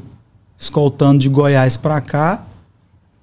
Ladrão na linha vermelha, entrou na frente, já armado. A equipe revidou. Como não parou, eu não vou falar para você que o ladrão foi pro saco. Mas foi revidado, graças a Deus, os comandos sem lesão nenhuma só furo no carro. A carga seguiu. Carga seguiu, continuou. Sim, graças a Deus. Então, assim, acontece. Esse outro episódio também teve. A equipe tinha chegado no ponto de entrega da carga, a carga já estava entrando para o ponto de entrega, de entrega, a equipe estava do lado de fora, ali em condições, fazendo a guarnição. Ladrão veio de moto, só que ele não queria ganhar a carga, ele queria ganhar a arma do da escolta. Da escolta. Só que os caras ligados já ficou em pronto, os ladrão viu que tinha ganhado, viu que eles ganhou eles e falou, pô, acho que não é bom ir não, senão nós vamos tomar. E foi isso, pô. Não foi, foi perfeito, graças a Deus não, não teve confronto, mas se fosse uma equipe mulamba, se fosse uma equipe sem padrão, tinha perdido a arma, tinha perdido o armamento. Então, assim. O que é comum também, né? Infelizmente. Eu comum. já vi notícias sobre isso. E eu fico assim, impressionado por quê, cara? A escolta, eu acho que é um. É o serviço que, é, que tem mais risco na segurança privada, que você está o tempo todo no, no mundo. Está o tempo todo. Então, assim, você tem que se preocupar primeiro com a sua vida. Principalmente com a sua vida, pô, porque se eu tomar a casa, você, você te matou e aí? Sua vida não volta. E, e, sem vida tu não protege carga. Tu não né? protege tá carga. Justamente. Então, assim, hoje as pessoas não pensam por esse lado também. Pô, cara, é minha vida que está lá em primeiro lugar. Então, é mais um motivo para mim ter. Ficar no mínimo com a postura e atenção o tempo todo. Sim. É isso. E, e, e nesse caso aí, cara, do Rio de Janeiro, é, pô, certamente temos muitos e muitos e muitos profissionais de segurança privada capacitados. Sim. É, o destaque que eu estou dando para os comandos, não dizendo que só os comandos são capacitados, até porque nós temos pô, uma demanda muito grande aqui no canal de trazer essa realidade da segurança privada. E o fato que você está aqui é uma oportunidade para isso também. Mas eu imagino que, que empresa de segurança privada não forme, não forma seus profissionais com a grade horária e o, e o nível de treinamento e de formação que o comandos. Então é sim. é você aproveitar o material na tua empresa, é um negócio. Né? Sim. Tu aproveitar sim. um material que foi treinado pelo Estado, o Estado não o tem mais federal. serventia para ele, pelo governo federal, e tu fala, opa, meu irmão, obrigado, tá, Exército? Vem para cá. Justamente. É e, e essa ação de vocês é, tem antecipação, tem, tem porra, perícia na atuação ali, tem tudo Sim. isso, por isso que eu não perdeu. Né? Quando a gente veio, a gente, eu fiz um, a gente fez um levantamento. Pô, vamos mexer com escolta? Vamos. Vamos fazer um levantamento nos, principais estados que a gente vai trabalhar, vai fazer essa escolta. A gente fez um levantamento, foi no, na Polícia Rodoviária Federal, que é o órgão que é a instituição né, que está ali na, na estrada, na rodovia o tempo todo. A gente fez esses levantamentos tipo, roubo, índice de roubo de carga em tal ponto, em tal estado, São Paulo, Rio, Goiás, qual o índice? Vamos fazer contato com a Polícia Federal, a Rodoviária Federal, para ver esse índice, qual que é os pontos críticos daquele estado, qual que é o nosso cliente, qual que são os possíveis clientes que nós possamos ter, aonde a gente vai pegar essa carga, onde a gente vai deixar. A gente fez um levantamento mínimo ali para iniciar esses trabalhos. E é o que você falou, cara. Hoje o, o efetivo da segurança privada é o triplo da segurança pública. Um exemplo aqui, um exemplo, né? Pô, segurança pública tem 200 mil homens, segurança privada tem 5 mil homens em todo o território nacional. Então é uma classe que eu acho até que foi bom você tocar nesse ponto. Eu acho que até é uma classe que deveria ter mais atenção. E principalmente pelos próprios empresários que empregam eles ali. Por quê? O cara, vou, vou citar um exemplo aqui, pô, minha empresa, armamento. O que que eu fiz? O que, que é de melhor que eu posso é, dar para Eu só fiquei bolado quando ele me mostrou. Que... Tu vai entrar com isso, eu vou entrar com essa Como é que é? é? O armamento dele não é armamento de brinquedo, não. Pô, eu falei, pô, o que, que de melhor que eu posso oferecer? Pô, porque assim, além de ser, os caras são bons, são meus irmãos que estão ali. O que, que eu posso fazer? O que, que tem de melhor aqui no mercado que eu posso comprar para dar de ferramenta de trabalho para meus camaradas? É isso que eu pensei. O empresário, a grande maioria, não vou generalizar, mas a grande maioria, pô, vou comprar um 38, 5 tiro e vou dar na mão dos caras e eles é que estão na ponta da na ponta da lança lá, o importante é o dinheiro. Mas eu não penso assim, eu que, né, tive na comandos, sistema prisional, Minas, Goiás, fiz segurança de pessoas importantes. Então assim, você passa a ter uma experiência e você passa a, a olhar de outra forma aquelas pessoas que estão ali trabalhando. Então foi isso que eu fiz. Eu, um dos diferenciais da empresa é, é, esse básico: armamento. É só pistola e 12. A maioria das 12 tudo semiautomático. E 12 boas semiautomáticas. Tem uns que não são tão boas, mas procurei comprar. É um investimento caro? É. É investimento caro.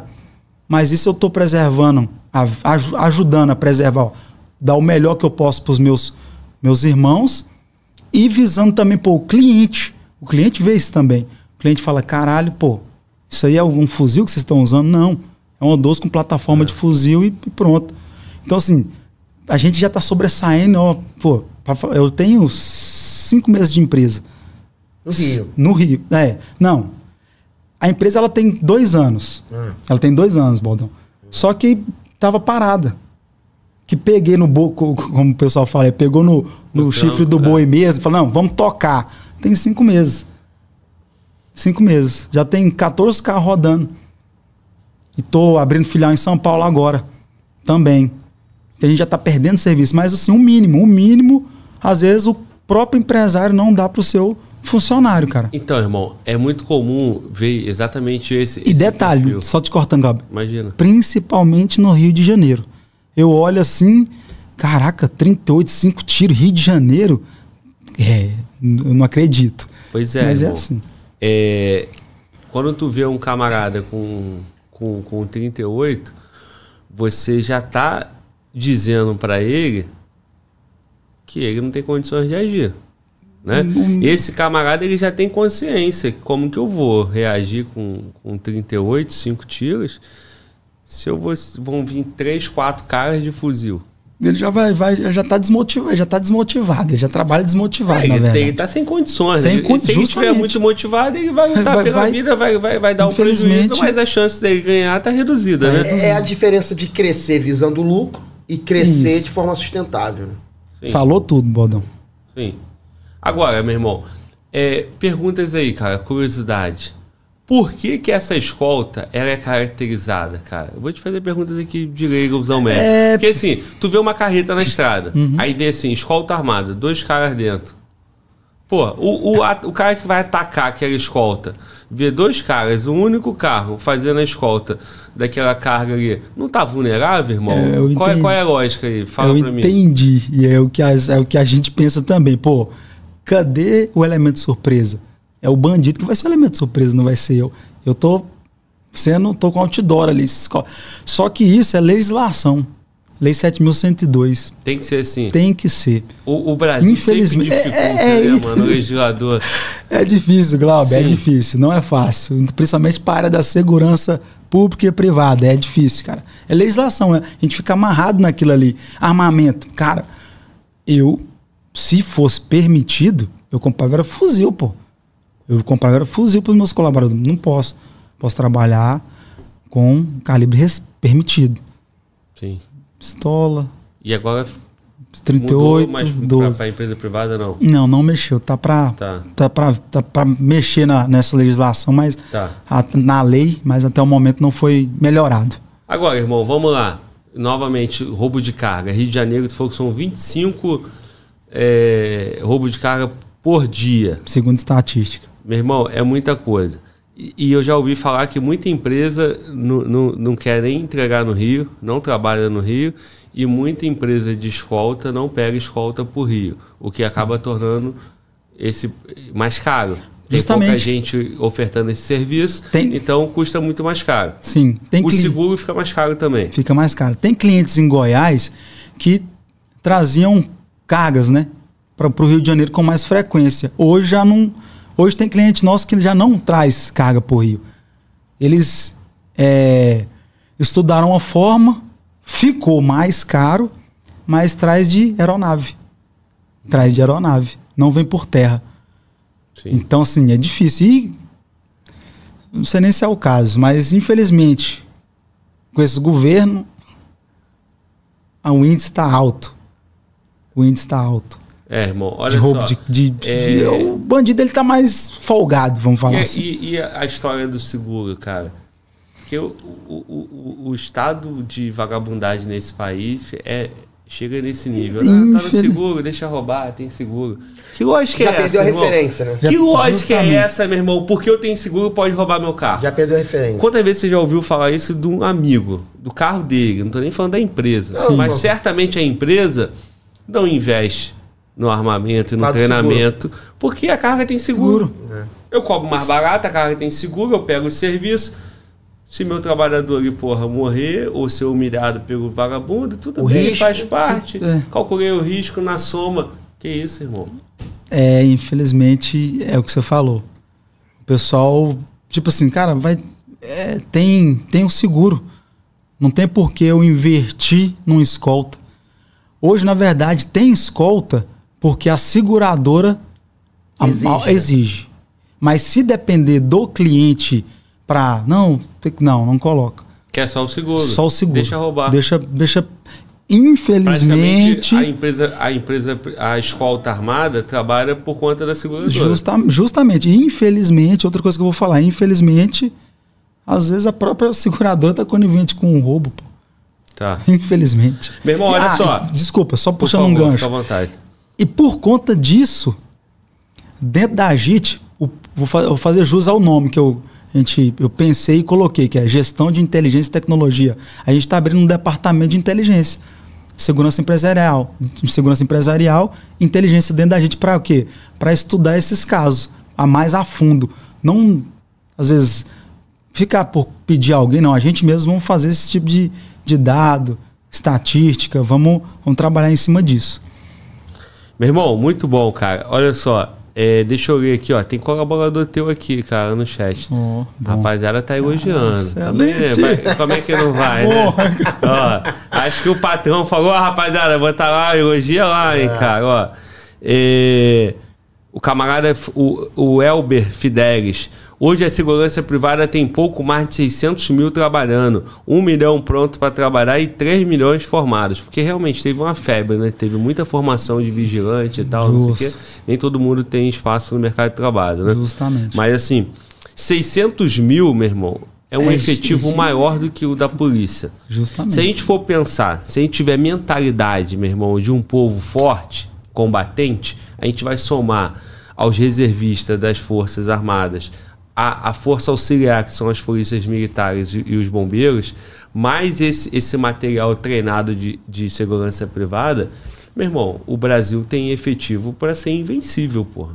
Justamente. É 2, 3 milhões. Agora, Bodão, como é que organiza isso aí na mentalidade ali de um, de um gestor de um exército, né? Porque é muita gente espalhada. É, tem que estar dentro da política de estratégia de defesa, né? Isso. Eu acredito que tem um monte de adesga aí que o pessoal fica pensando um monte de coisa. Eu acredito que tenha isso pensado. Entendeu? É, eu participei, quando eu estava nas Forças Especiais, de um exercício de mobilização de reservistas, onde isso tudo foi estudado. Eu acredito, não, tenho certeza que tem estudos sobre isso. Tem que subir aí desses, desses que são que estão na Força de Segurança Pública, ou que são reservistas, ou que são ex-militares. Tem estudo sobre isso, mas não tem prática. Então, como não tem prática, são poucos exercícios que eu participei na minha vida de mobilização de reservistas. Participei muito na Amazônia, que o foco era sempre defender a Amazônia. Mas o que eu queria destacar aqui, e não tem nada a ver agora com a sua pergunta, não sei se eu respondi. O Exército, e, e com a Marinha também, mas principalmente o Exército, eu acho que o principal hoje a principal benécia que o exército faz para a sociedade é pegar esses jovens, não só os comandos, pegar os jovens de 18 anos, principalmente no Rio de Janeiro, que estão perdidos. Eu fui, eu, ano passado eu fui no 25 anos da única turma de soldado que eu formei paraquedista. Eles são unânimes em falar, só perdemos um pro tráfico. E graças à sua formação.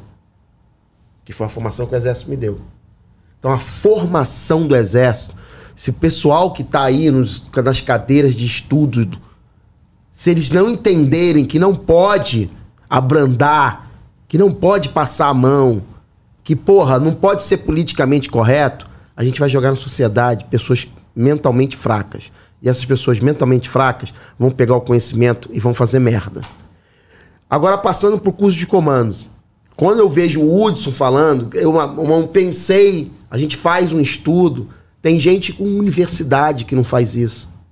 Tem gente na área de segurança privada, experiências que não faz isso. Quando você pega o Hudson e se junta com as galeras dele, com os comandos, é, é, é eu queria dimensionar a, o que, que, que, um batalhão de forças especiais, um batalhão de, de ações de comandos, faz na cabeça desses moleques a ponto deles entenderem, porque o, o, o, o, oficial e sargento comandos, eles são formados em planejamento.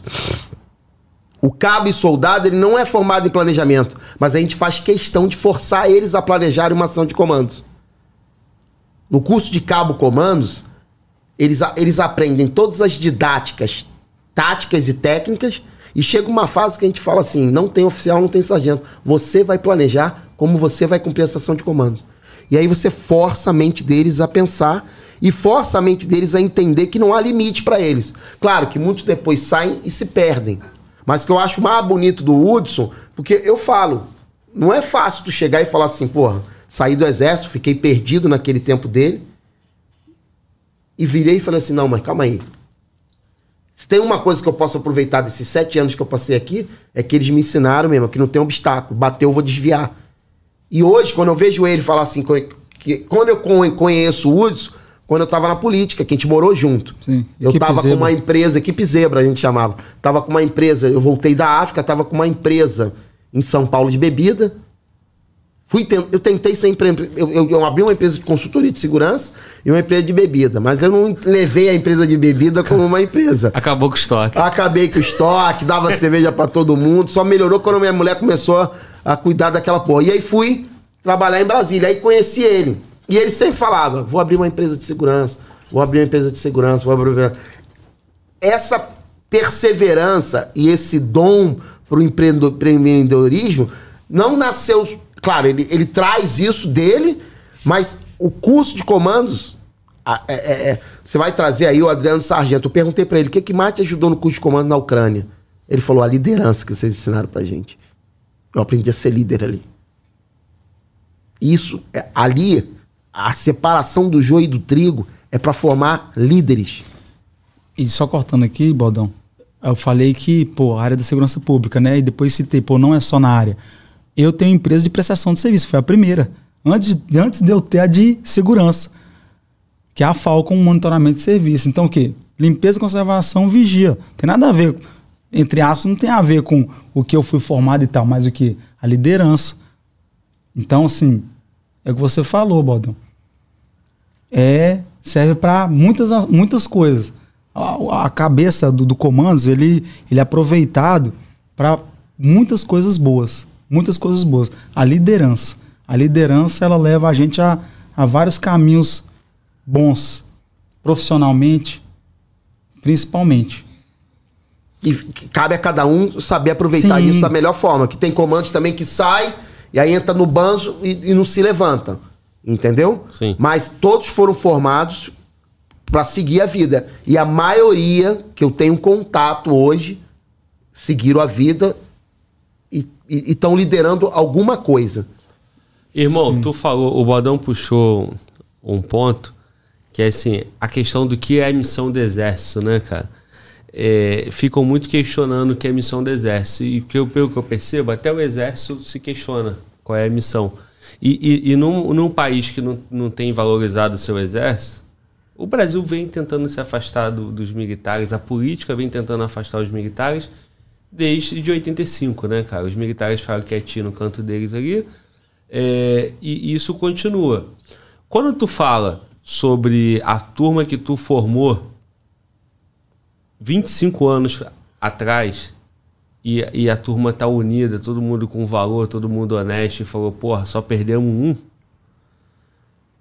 Me dá a dimensão da importância da missão do exército numa nação, pô.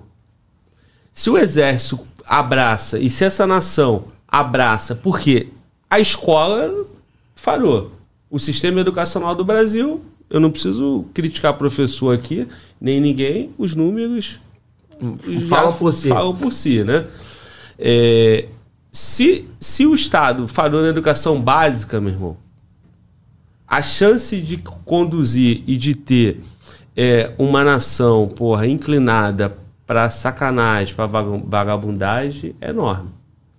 Se a instituição familiar também falhou, se o cara não tem uma base familiar, da mesma forma. Se esse cara chega, 18 anos no exército, é recuperado, meu irmão, que valor tem? Muito. Então, se essa missão, se a missão do exército fosse essa também, eu acredito que seja, mas eu acho que de uma forma velada, uma forma tímida, não uma forma direta. Meu irmão, todo jovem de 18 anos, homens e mulheres, vão passar pelo exército e tal. Eu vou ser lixado aqui na internet por estar tá falando isso. Eu tô aqui, meu irmão, conjecturando um, uma nação diferente. Se, se, se vai ter uma formação, meu irmão, essa também é uma missão, mais do que a missão de defesa, é a missão de valores, pô. Valores. Que não seja o exército, então, mas que, que, que aconteça Sim. na rede básica. Mas se a rede básica não está funcionando, que aconteça no exército, que aconteça na universidade. Só que isso não acontece. Justamente. E aí, meu irmão, nós temos um contingente de jovens aí que não estão nem aí e que não vão passar por esses valores e que, e que vão ser seduzidos por, por outras linhas. Né? É, cara, são, se tem um milhão de pessoas alistadas e mais um monte vão embora, pô.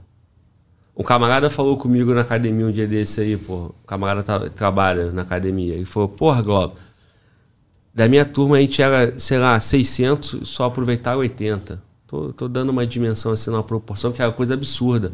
Pô, meu sonho é continuar no exército. O camarada seguiu a vida, fez faculdade, está trabalhando lá na academia. Mas os outros 700, os outros 600 e tanto, os outros um milhão no Brasil todo, o que, que esses caras vão fazer?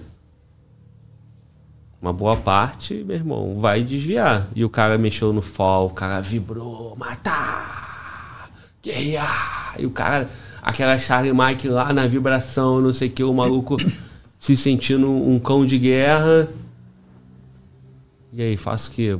Não, passa no concurso, mas o maluco não foi ensinado a estudar, mano. O maluco não foi passado para ele o valor de, de porra, de papirar. Ele só quer, meu irmão, vibrar. Ele vai vibrar onde? O exército porta fechada. A polícia tem que passar no concurso. Ah, é. pô, mas não é missão do exército. Beleza, então deixa do jeito que tá. É só ver, meu irmão. De 85 até 2023, o resultado é esse. Quer continuar? Continua, meu irmão. Agora, e aí, Bodão, fala aí. É, eu vou fazer uma crítica, é, é uma visão muito particular minha. É, além desse grupo aí de cabo e soldado e etc., tem os oficiais R2, que formam as diversas AORES no Brasil Associação de Oficiais da Reserva. Que, que são os caras que entram, estão fazendo faculdade, servem sete anos no Exército e, e, e, fazem a faculdade deles e vão ser advogado, vão ser professores, vão ser. Esses caras estão espalhados na sociedade. E a maioria que eu tenho contato, não só como Hudson e como outros que passaram, principalmente desse grupo, a maioria exerce função de liderança nas empresas, no setor que eles se especializaram. Quando eu fui embora do exército, eu, eu decidi ir embora, né?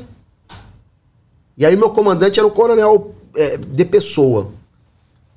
E aí ele, ele era Forças Especiais, e aí ele falou, olha, Infelizmente, a gente ainda não tem um processo de, de desmobilização planejado. Na brigada, no COPESP, Hoje graças tem. a Deus tem um processo. Quando o cara tá para ir embora, eles começam a, a desmobilização para tentar reintegrar esse cara na sociedade. Hoje isso não é uma coisa formatada nas Forças Armadas. É uma iniciativa do COPESP, eu vi uma iniciativa agora em Barueri, são hum. iniciativas isoladas. Justamente, Não é um, mas, mas se as Forças Armadas tivessem uma visão, nesse ponto é uma crítica, pô, olha, além de a gente estar preparado para a guerra, a gente não tem condições de, de, de, de, incorporar todos os, todos os jovens de 18 anos. Na minha época, os jovens, eles queriam não queriam servir. E teve uma transição, era uma briga para servir. Começou a ser uma briga. Uma briga para servir, uma briga para servir, uma briga para servir. E os pais que iam lá falavam: pô, meu filho mudou. Pô, eu pensei que meu filho não tinha saída. Eu vi isso várias vezes. Mas onde eu quero chegar é o seguinte: se tivesse um planejamento estratégico das Forças Armadas, que ela tem a missão institucional dela, e ela sabe, mas se ela tivesse um tipo um plano de desmobilização é difícil fazer? É difícil, porque às vezes o cara entra, fica um ano e, e no outro ano ele vai embora. Mas tem um cara que reengaja, tem um cara que fica um, dois, três anos. Se ela reservasse um tempinho para fazer essa desmobilização, porque o cara que sai comando, geralmente ele fica sete, oito anos. Então lá tem a desmobilização. Mas se ela reservasse um tempinho de, dos últimos três meses que fossem que ela entendesse, cara, você vai tirar serviço agora, você vai para os campos, mas você já é, engajou um ano, engajou três anos, e agora, a partir de agora, eu vou tentar te reintegrar na sociedade. aqueles que ficaram sete anos, teria que ser o último ano. Não tem esse planejamento de forma formatada. E aí eu, eu faço o link com esse cara. Ele falou assim: no exército norte-americano, os caras têm um plano de desmobilização para os oficiais. Os caras têm um plano de desmobilização em outras áreas, mas principalmente os oficiais.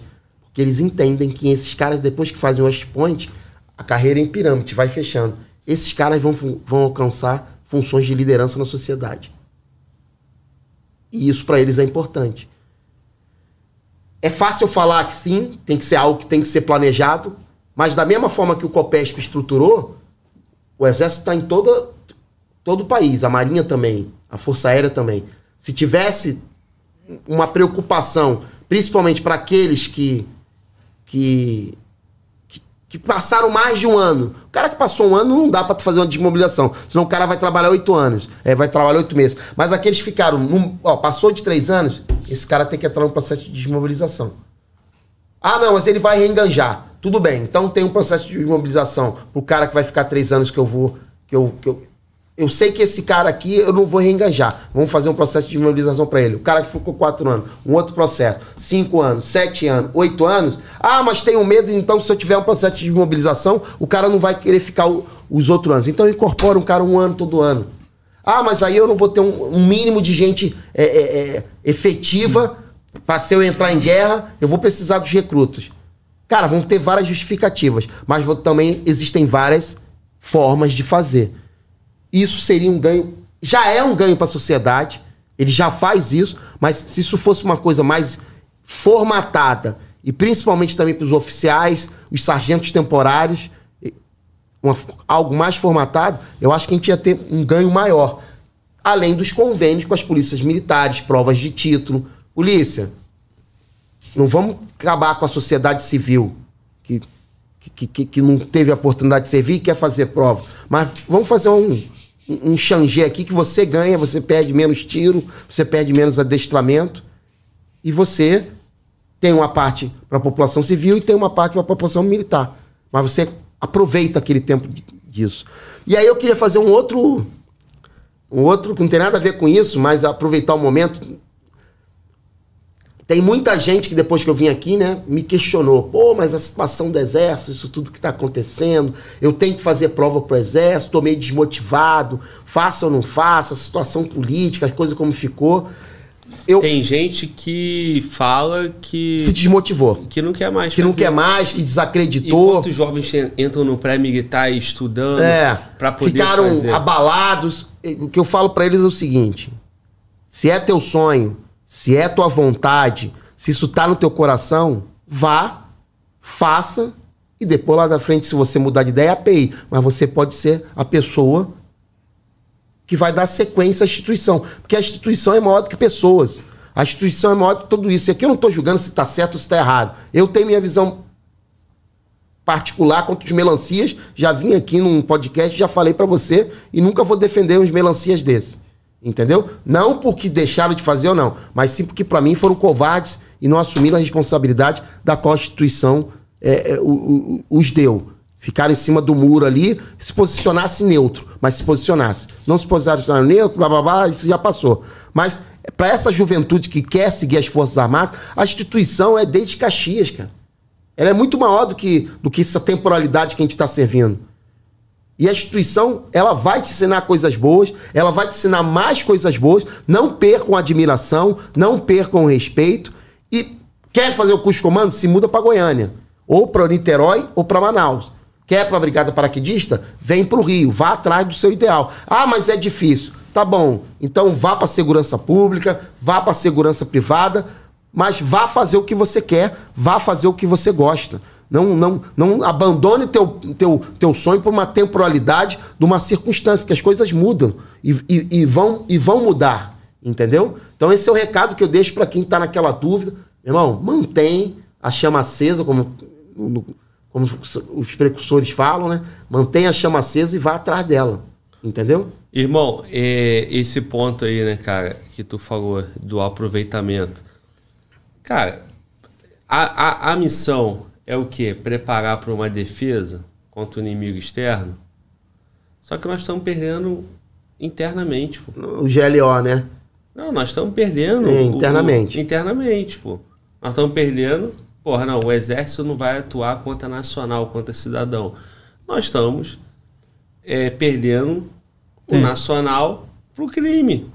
Nós estamos Sim. perdendo esse cara. A cada vez mais é, esse, esse material é menos trabalhado, é menos encorajado a ficar no exército. Não passa por esse processo cívico que o exército tem a capacidade de fazer. E perde esse cara. E eu não diria que perde só pro crime, perde pra vida. Perde pra tudo, é. é. Mas, aí eu vou te falar. A maioria dos caras que eu conheço que foram cabo, soldado, oficial R2, hoje eles pegam tudo que eles aproveitaram no exército e hoje eles acharam o rumo deles. E são fiéis defensores, são felizes, agradecem por esse tempo que passaram, mas se perde uma parcela. A minha questão é: isso podia ser muito mais otimizado. Isso podia ser muito mais. A gente joga uma quantidade de jovem que recebe uma carga de liderança, mas a gente não faz uma desmobilização para a reintegração dele na sociedade, seja na polícia, seja na segurança pública, seja no mundo privado. Isso podia ser melhorado. O exército podia assumir, como ele faz aí dos atletas, ele podia assumir isso de uma forma mais estruturada e planejada. E mesclar a, def a defesa externa, a defesa interna e o bem que eu posso fazer para a sociedade. Eu acho que seria. Existem formas de fazer, basta querer e entender que isso pode ser feito. Mas quem sou eu aqui? Não fiz a 10, não fiz nada, não fiz ECM, não fiz porra nenhuma. Tem que querer, tem que entender que isso é, é o bem do Brasil. Isso é uma análise que eu tinha desde que eu estava nas Forças Armadas. Pô, essa desmobilização, ela podia ser melhor estruturada. Tanto é que na Brigada de Operações Especiais, na minha época, e agora a COPES, lá a gente entendeu, pô, calma aí, pô. Já que a gente não pode ficar com esses caras, vamos pelo menos desmobilizar eles. Porque eles passaram sete anos da vida dele só aprendendo a combater, só aprendendo táticas de guerra, só aprendendo operações militares. E não tiveram tempo para estudar. E estão aqui, se dependesse deles, eles ficariam aqui eternamente. A gente chegou a brigar para ter a, que eles, eles se efetivassem, igual a Marinha. A Marinha, o cara entra soldado, vai fazendo prova e vai suboficial. A gente chegou a pensar, pô, vamos fazer isso com nossos cabos e soldados. São caras que amam. Hoje os caras querem, escaras, os caras admiram pra caramba e, e não conseguimos. Entendeu? Mas eu acho que isso podia ser melhor aproveitado. Sim. Para um exército mais profissional. É fácil criticar aqui ou botar essa ideia tanto fora já, né? Sim. Mas eu, eu acho que é uma ideia que alguém um dia pense e melhore. Porque não há porquê incorporar um contingente tão grande e depois dar ele para a sociedade. Ah, já fiz a minha parcela. Já fiz, já botei um monte de valor na cabeça dele. Mas eu podia dar um, um upgrade, né? O diferencial. Ó, irmão, deixa eu ler a mensagem aqui novamente do Elber. Ele fala assim, Globo, é, na minha turma eram 58, só aproveitou 12. Em 5 anos ficaram só 3. E, e depois só... É, e mais dois foram R2 que, que foram R2 e que nem todos são aproveitados. Então, em cinco anos, da turma de 58 do camarada, em cinco anos só tinham dois. Esses outros caras foram aí pro mundão, né, cara? E, e se o exército conseguiu deixar a mentalidade nele, ele seguiu a vida com valores, com, com, com princípios, bem sucedido. Eu sei que tem aqueles encontros, as turmas são unidas, né? Os camaradas uhum. se encontram, encontro de 30 anos da turma de PQD uhum. e tal. É. Isso é do cacete. Uhum. Como é que conseguem fazer isso em um ano, meu irmão, de recrutamento? Oito meses de recrutamento. Ah, mas que o processo de. O processo de lavagem cerebral quando tá com 18 é muito escroto. Cara. Então, irmão, mas olha só, cara oito meses desse jovem, você garantiu, meu irmão, aí. A vida. A vida desse justamente, homem, mano. É, justamente. Coisa que, é, coisa que a rede básica não faz em 15 anos. 15 anos. Então é, isso, processo, esse é o ponto. O processo, é, no, no, meu tempo, era CIMEB Sistema de Ensino Militar. Cara, essa porra quem inventou, cara? O cara foi muito não. perspicaz. Porque realmente tem gente que às vezes só serviu um ano e ele hum. leva aqueles valores para a vida inteira. E o bem que ele faz à sociedade é muito escroto. O tal do CIMEB, não sei se hoje é chamado de CIMEB, é muito escroto. Então a gente não pode abrandar os métodos de formação. Isso. É. É época de recruta minha mesmo. É. Tem uns caras que, caraca, o cara vibra, pô, um ano. Um ano e os caras vibram. É, bom, mas para funcionar, a política tem que parar de ver o militar como um inimigo. É. Porque as escolas cívico-militares, por exemplo, são, são, são, são combatidas, são criticadas, Isso. enfim. Meu irmão, seguinte, olha só. Deixa eu liberar o Mano Walter aí, que o Mano Walter tem uma, uma, uma papai, nobre, papai. Uma nobre missão também de, de, de voltar lá pro, pro filhão dele, né? O moleque uhum. veio aqui, tá com a gente. Então, Mano Walter, tem superchat aí pra tu ler, tem mensagem que foi selecionada, pergunta. Toca o barco aí, irmão, e, e, e vai a luta, irmão. Fala aí. Beleza, vamos lá. O Miller Estevam, pergunta que eu selecionei aqui do chat. Hum. Pergunta aqui, Mano Valdo, pergunta se o conflito ganhar proporções maiores com a interferência de outros países de ambos os lados, o Brasil enviaria efetivo para apoiar. Um forte abraço aos irmãos comandos, 74 aqui. E também foi uma pergunta que teve do Davi Melo. Bodão, é, é referente à, à, à, guerrilha do Araguaia. Mas primeiro vou, vou mandar aqui do Miller e em sequência eu mando as outras perguntas. Beleza? Tá. Pergunta inicial e referente à escalada do conflito Israel. Se o Brasil é, enviaria. É, historicamente, tropa. o Brasil só vai mandar, só mandou tropa para a Primeira Guerra Mundial quando ele foi. Acionado. Quando ele se fudeu. Quando, é. Não, quando ele se fudeu. Quando ele. Submarino, acho que foi um submarino que foi atacado, ou navio, sei lá. Recife, sei lá. Meu irmão, essa guerra é, é, é deles. Mas uma hora chega aqui. Se chegar aqui, como o Brasil não tem. Não, não, não, não, não é um país que faz cocô, né? E, e, é, um, e é um país que, que diplomaticamente, como pátria do coração, que é o que eu sempre falo, é coração do mundo e pátria do evangelho, eu acho que o Brasil não tem que fomentar brigas. Ele tem que se posicionar e arcar com as consequências da posição dele. Agora, mandar tropa para lá é trazer para o nosso quintal Talvez uma guerra que não seja nossa. Mas se a partir do momento que essa guerra pode, pode desestabilizar o mundo, aí eu acho que a gente tem que entrar. Porque, porra, é o mundo. Entendeu? E, e, tem um monte de questão aí comercial, é, é, é, acordo. É, acordo, tem um monte de questão que tem que ser pensada. Porque se eu for entrar numa que eu não sustento, isso vai arrebentar meu povo. O padrão do Eu vou mundo... trazer problema para mim e eu não tenho como sustentar. É, o padrão do, do mundo atual é, são sanções econômicas. Tanto é que a Ucrânia está lá no conflito já há quase dois anos e ninguém mandou tropa. É. E nem vai mandar, porque a partir do momento que Mas estão dando tropa, apoio. É, estão dando apoio. Porque tem interesses econômicos. Econômico e material ali, né? É, dos equipamentos. Né? Ô, mano, volta, faz o seguinte, irmão. Tu lê o superchat, as perguntas tu manda no meu WhatsApp, eu mesmo leio para tu poder ir embora. Beleza. Só, ah. só para emendar aqui, o Rafael Lima, ele perguntou citando esse mesmo caso aí que o Bodão falou, é, pergunta a ele se é um caso, se caso, em um cenário hipotético mundial, que lado do Brasil ficaria na opinião de cada um de vocês? É, sabendo que cada um tem opinião. O lado que é do Hamas ou de Israel? É, no, no, no cenário é, Rússia-Ucrânia, acredito que te, tenha sido essa a referência do amigo aqui. Cara, Rússia e Ucrânia eu acho que tem que ficar como tá, neutro.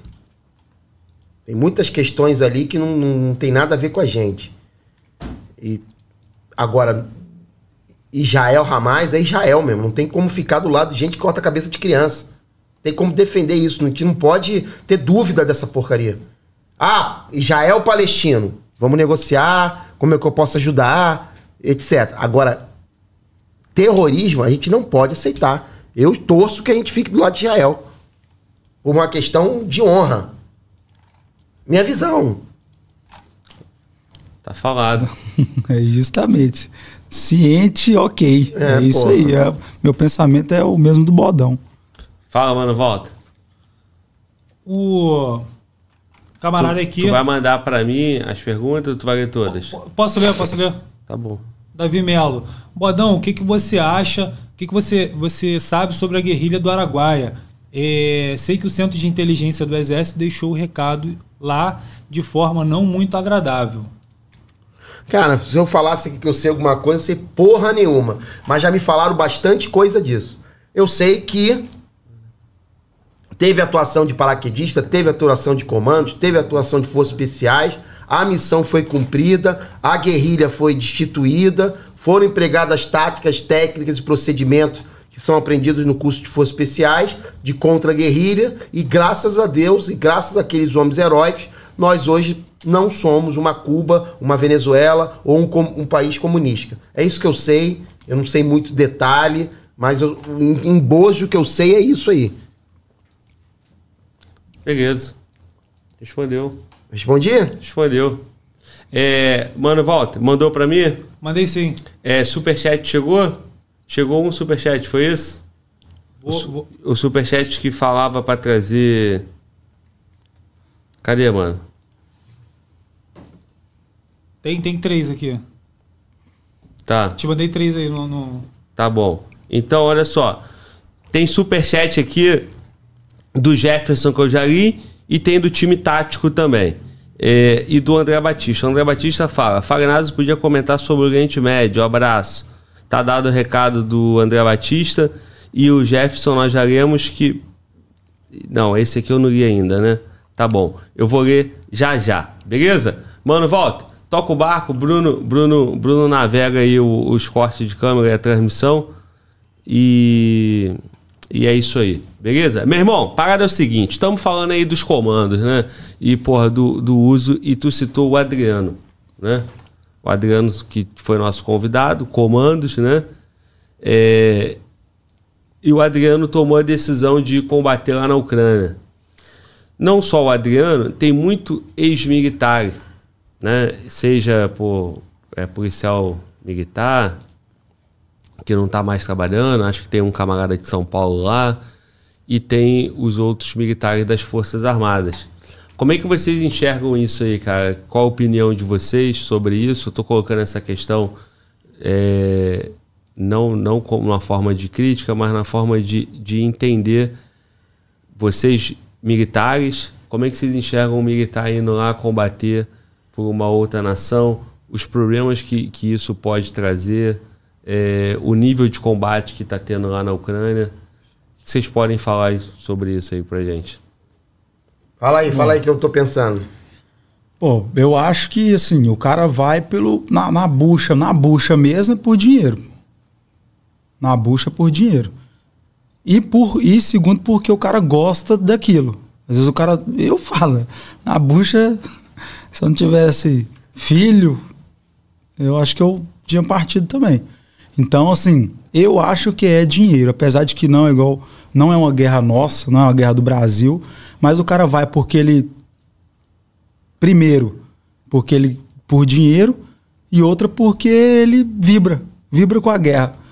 Na bucha, a maioria dos comandos vibra com a guerra, pô. Tá andando no sangue isso.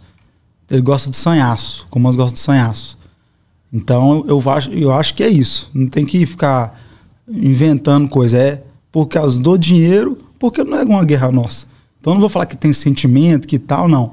Eu acho que é dinheiro e porque o cara vibra. Você também. quer dizer, o, o, cara, o cara vibra e, e, pô, ele faz Ele- uma conta da grana, né? Se fosse de graça também ninguém vai, né? Sim, pô, né? isso, isso que eu tô falando. Por isso, é por, por isso que a prime- o primeiro fator é o dinheiro. Depois, porque o cara vibra. A grana, a grana lá, pelo que eu já conversei com, com o colega Sim. que foi, 3.500 dólares. 3.500 dólares dá em torno aí De de 10, 15, 17 mil. reais. É uma boa grana no Porém, Brasil. justamente. Só que eu não sei quanto que vale 17, 3.500 dólares na Ucrânia em guerra, Em né? guerra. Então, eu acho que essa grana nem é, nem é tão forte assim. Porque o cara tem que porra, sobreviver, comprar equipamento e Justo. tal. Agora, a vibração, meu irmão, a experiência de estar ex- num combate real, de estar no, no momento de guerra, isso aí eu, eu acho que para esses caras vocacionados que têm vida para isso, que querem ter essa experiência, me parece uma experiência única, né, Borão? É, então, eu, eu, eu, eu- concordo que a- são dois motivos, né? Ou o cara Ou tá gosta, pa- ou tá passando por uma situação é, foda. foda, ele gosta daquela porra, Ele, ele gosta de sentir naquela adrenalina, ele tá viciado naquela adrenalina. Ou ele tá indo pelo dinheiro, porque ele tá numa situação que ele precisa do dinheiro. Ou os dois juntos. Eu, eu, André, pra eu ir pra uma guerra, ou fala assim, ah, tu iria pra guerra da Ucrânia? Eu não iria. Você iria pra guerra de Israel contra o Hamas? Eu iria. Se eu não tivesse filho. Se eu não tivesse outras guerras na minha vida agora. E se eu tivesse assim. Porra. Que hoje, eu, eu já falei, a minha missão hoje é com a minha família. As minhas outras missões dessa, dessa, dessa vida aqui, eu acho que eu já cumpri. Eu já guerriei, eu já combati, eu já vi que eu sou bom quando eu tô com isso, eu só tenho que controlar o meu ódio, que se eu tiver ódio, eu vou fazer merda. Por isso que eu sempre toco nessa tecla.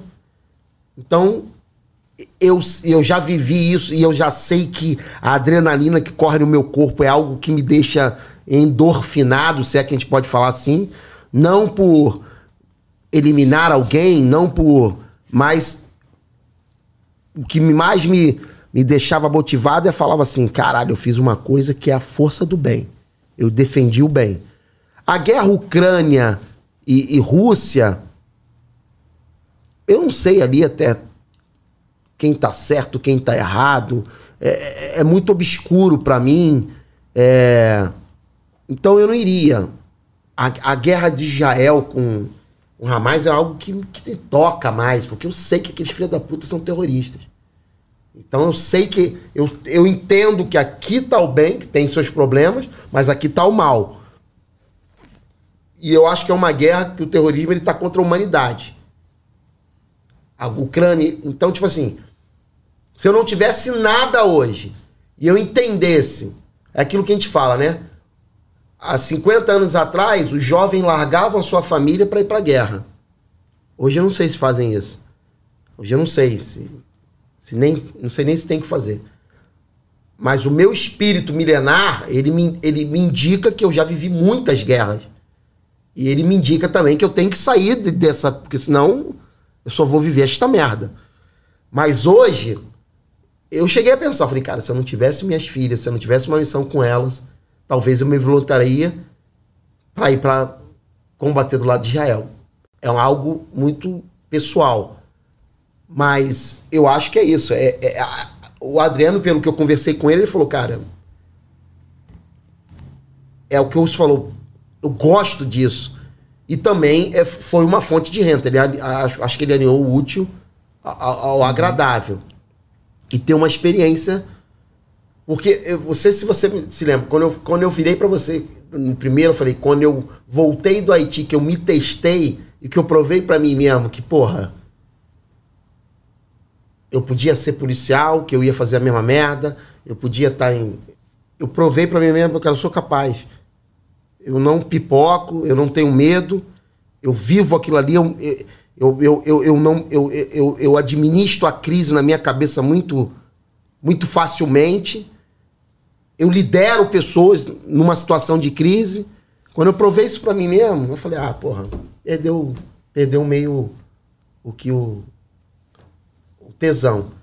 Mas é, é uma questão muito peculiar. Cada um tem uma cabeça, né? Eu acho que tem o um lance do dinheiro, tem um lance do cara gostar daquilo e viver num país que não tem aquilo. É... Mas eu, eu, na guerra da Ucrânia com a Rússia, eu não consigo entender ainda, é, apesar da Rússia ter atacado a Ucrânia, e, e, e tá claro que talvez para mim o que a Rússia fez, ela atacou um país menor. Mas eu, eu como eu não estudei eu, e eu não senti energia, eu sou muito energético, eu, eu não entraria. Na guerra de Israel, eu entraria. Então, irmão, eu quero fazer dois comentários em cima da tua fala, que é o fato de você ter sido testado, experimentado e, e ter se provado, né? Então uhum. você teve essa experiência do combate. Você olhou no olho do inimigo lá no Haiti. Você viu a maldade que, aquela, que aquelas gangues, aquele, aquele, aquele, aquele, o crime do Haiti fazer com aquele povo. Tu viu o sofrimento daquele povo. Então tu, tu teve a tua missão ali bem combatida e tu teve uma experiência que muitos soldados brasileiros não tiveram, Uhum. né? Na vida, né? Pela própria característica do Brasil. O Hudson deu destaque que os comandos estão atuando, que o comando está tendo, que tem missão, só que por ser uma ação de comandos, isso não é Divulgar. divulgado, né? Mas, pô, um exército é muito mais amplo do que a- o elemento comandos, né? É, esse é um ponto. Mas o outro segundo ponto, então eu percebo que na tua resposta tem um pouco disso, né? Não, meu irmão, eu já, já vivi a minha experiência e a idade passa, né, meu irmão? A vida passa.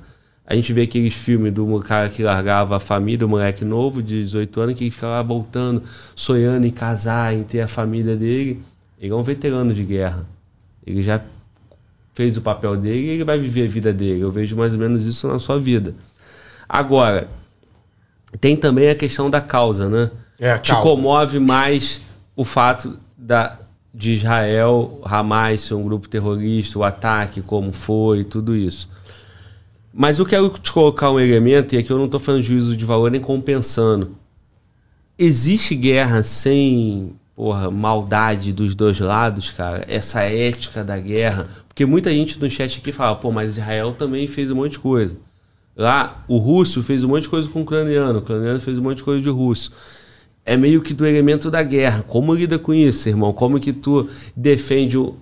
Porra, com, com toda a força raiz, ainda mais uma pata que não é sua. Então, quando eu fui para Haiti, né, eu li, eu fui no livro dos Espíritos e- e- e li ali sobre a guerra. E era uma coisa que eu pregava lá. Por isso que toda vez que a gente voltava, que a gente ceifava algumas vidas, eu falei, vamos orar por essas vidas. E o livro dos Espíritos ele era muito claro. Às vezes, as guerras acontecem para que a evolução seja adiantada. A guerra é um, uma- um efeito de problemas que os próprios homens criaram, mas existe uma programação. Então, às vezes ela ocorre para adiantar aquilo ou para acelerar um processo que precisa ser acelerado, mas efeito de uma causa criada por vocês. Nosso meio louco para quem não- acredita. Mas aonde eu quero chegar? Não tem santo numa guerra.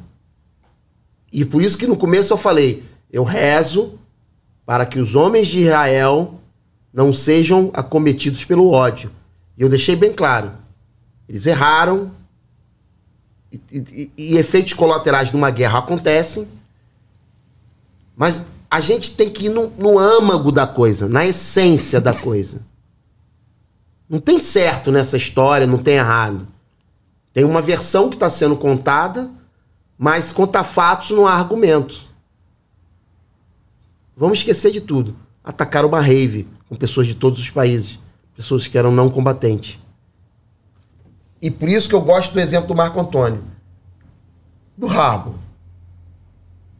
Foi uma ação de surpresa, mas di- direcionada a combatente. No filme você vê que eles não atacam nem aonde está o. Não sei se foi verdade. Eles não atacam aonde está é, as casas. Só que o americano, em resposta, o que, que ele faz? Joga a bomba de Hiroshima. Aí ele perde a razão.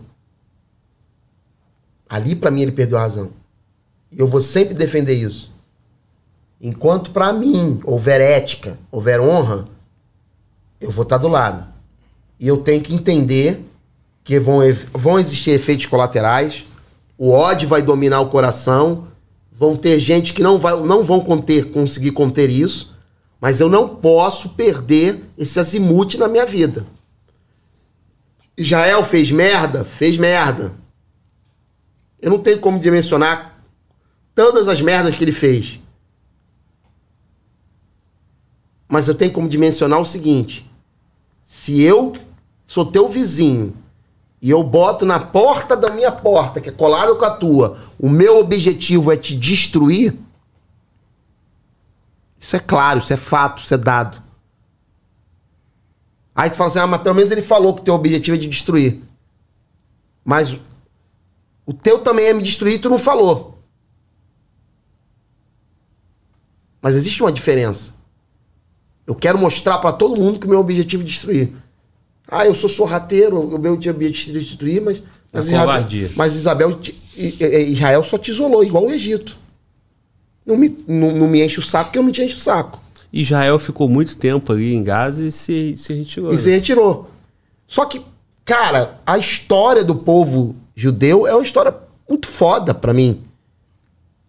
É uma história muito clara de perseguição por milhões de, de povos, dos filisteus, do, do Egito, é, dos romanos. é, cara, é uma história dos alemães, é uma história de sofrimento muito grande. E, e tu fica, tu, é pra tu pensar assim, como esse povo até hoje tá de pé. Entendeu? E aí, ah, não sei o que, cara. Quando eu falo terrorista, eu lembro do 11 de setembro, os caras atacaram um É. então, tem que ter uma causa pra mim e, e- e- e- e- por mais que haja diferença, porra, tem diferença entre você fazer uma merdinha e você fazer uma merdona. Então, é, é- é- é- é o lance da festa de pica. Eu já falei aqui a festa de pica? Pode falar Vou de falar a novo. festa de Eu não pica lembro. aqui, Fala contei. A festa de pica é o seguinte. Tu vai numa festa, irmão, tu vai fazer a porra de um corte desse, senão minha mãe vai me matar, né? Eu não, mas Ah. aqui pode Ó, falar aqui pode fazer. A festa de pica. Vou, pra, pro cara entender o que, que eu tô falando. Sim. Eu vou falar dois exemplos aqui que são chulos, mas o cara entende o que, que eu tô falando. Tu vai numa festa de pica, irmão. O que que tu faz? Tu sabe que tu vai ser enrabado. Eu não vou, posso ir? Não, não tem condições. Tu tá, tu foi na festa de pica. Tá. O que que tu faz, Walter? Tu vai ser enrabado. Tu falou volta, então eu não vou responder. Ô, Glauber, tu vai numa festa de pica, não tem opção. Estou numa festa de pica e nego vai passar o peru. Então, cara, eu já. O Desculpe aí o termo, mas é assim que as coisas às vezes o cara entende. que, que tu faz? É. Tu escolhe a menor, a mais fina E senta. e entuba, mano. Entuba. Tu A vai-. É A isso. ele eterno. Eu só tô É, é. respondendo aqui. É isso. Tu vai ser comido O menor dano. com o menor dano. É. Então, você tem que entender o seguinte: quem é que tá tentando fazer o menor dano?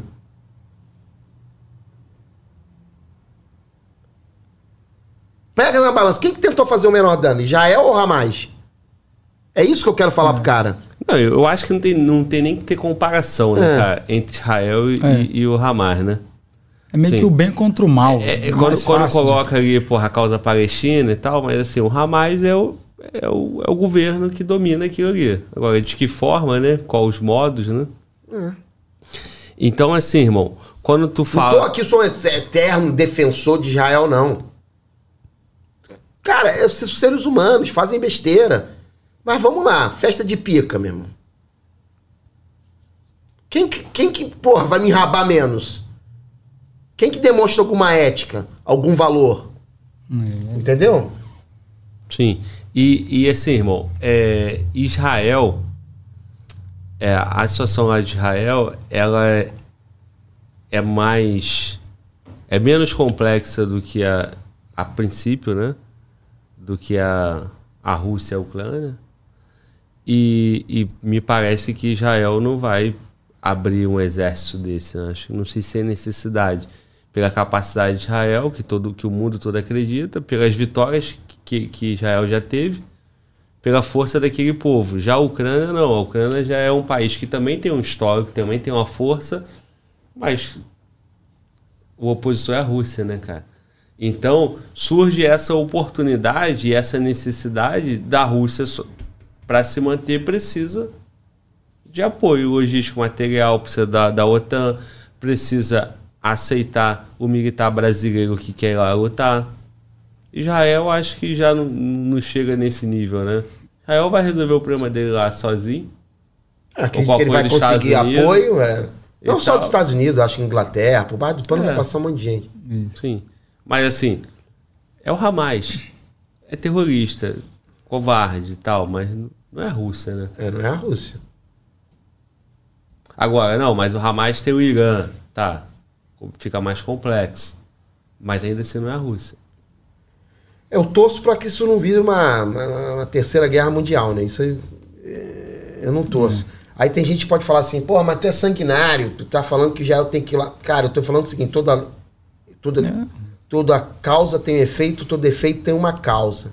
E eu me coloco, eu trago, quando você se veste do papel, como se, se você fala assim, cara, nós somos vizinhos e você fala todo dia que você quer acabar comigo.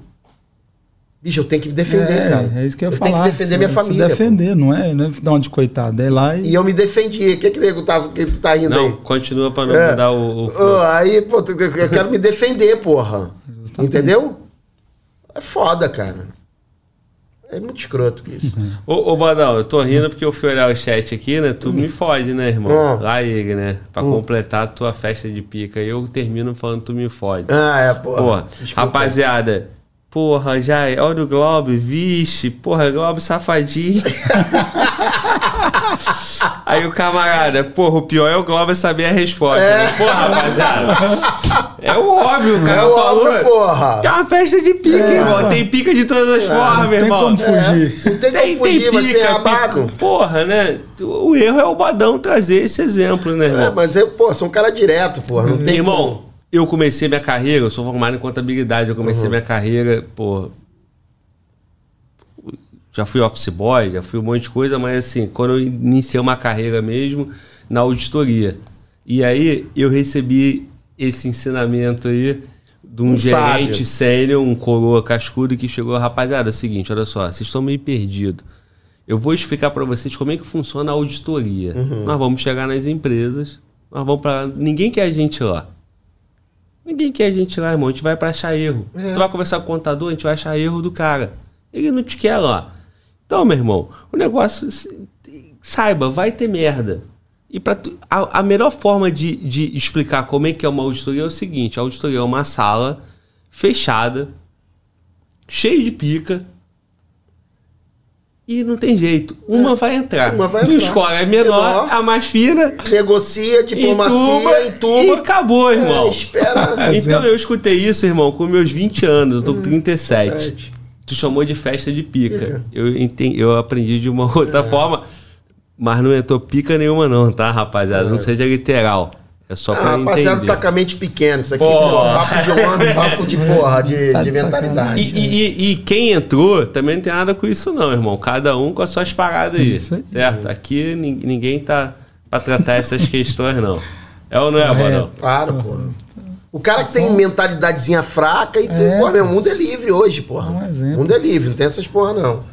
Não é não, Hudson? Com certeza. Só, Tá. é só um exemplo, pô, É, que você só deu. exemplo. Aí, irmão, pra completar a, a tua derrubada aqui com, com o Glauber, o, o negão concurseiro botou Glauber guloso, porra. Sacanagem, né, mano? Sacanagem. Sa- sabidinho, Glauber é sabidinho, mané. Galo, ga- galo não tem ombro, Glauber.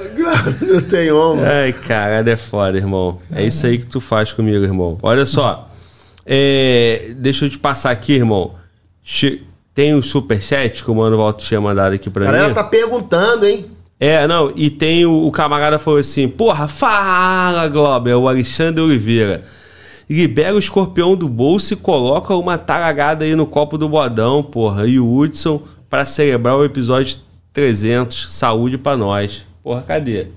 Tá aí, cara. Porra, tá aqui. ó. É, bodão tem que controlar, porra, né, Bodão bodão? tá- Porra. O Odão já tá. É, não, não tá não. padrão. Mas hoje eu tô tranquilão, mané. É, hoje ele tá só, Primeiro eu no, tava na mão do palhaço. tá só no começo. A primeira nós bebemos uísque, né? Foi cerveja? Não, foi cerveja. Foi cerveja com uísque, tava rolando de tudo ali, mesmo. É. Eu vi, tá? Ele já tava vendo. Mas aqui é o seguinte, irmão. A minha, a minha primeira, a primeira guerra minha aqui, mano, é deixar vocês à vontade. Então, o podcast começa, meu irmão, desde o convite, desde a resenha antes, na recepção. Então, tem uísque ali pra quem gosta. Tem cerveja, tem Coca Zero, tem água, tem energético. Excelente. Aí, quando chega os camaradas que gostam, tá liberado, Ah, né? eu só preciso disso. cara. Aí uma vez eu recebi uma crítica, porra, Globo dá bebida alcoólica. Não, Globo dá bebida alcoólica não. O Globo dá O que o cliente O que- quer, porra. Conforto. Conforto, Conforto, porra. né? Porra, É. Comemos aí um negócio, uma cafta, o cara que água é- tem água. Né? Quer Coca Zero, tem Coca Zero. Agora, o cara tem uísque, tem uísque, tem. Não, vou falar, não tem. Tem vodka? Tem. Agora, o cara bebe o o cara É, o que quiser. ele quiser, O cara é justamente. meu convidado, chegou aqui, vou recepcionar. O cara é, porra, não, no bebo e tal. Água, suquinho, não é não? Então, Certinho, Bodão, pô. Tá bom aí? Tá tranquilo. Mas tá, tranquilo. quente essa Tá porra, vamos Tá providenciar mais. É, olha só. É... Hum, tá bom, vamos lá. Renan, Renan Correia. Renan Correia acabou de mandar um superchat aqui, pergunta interessante.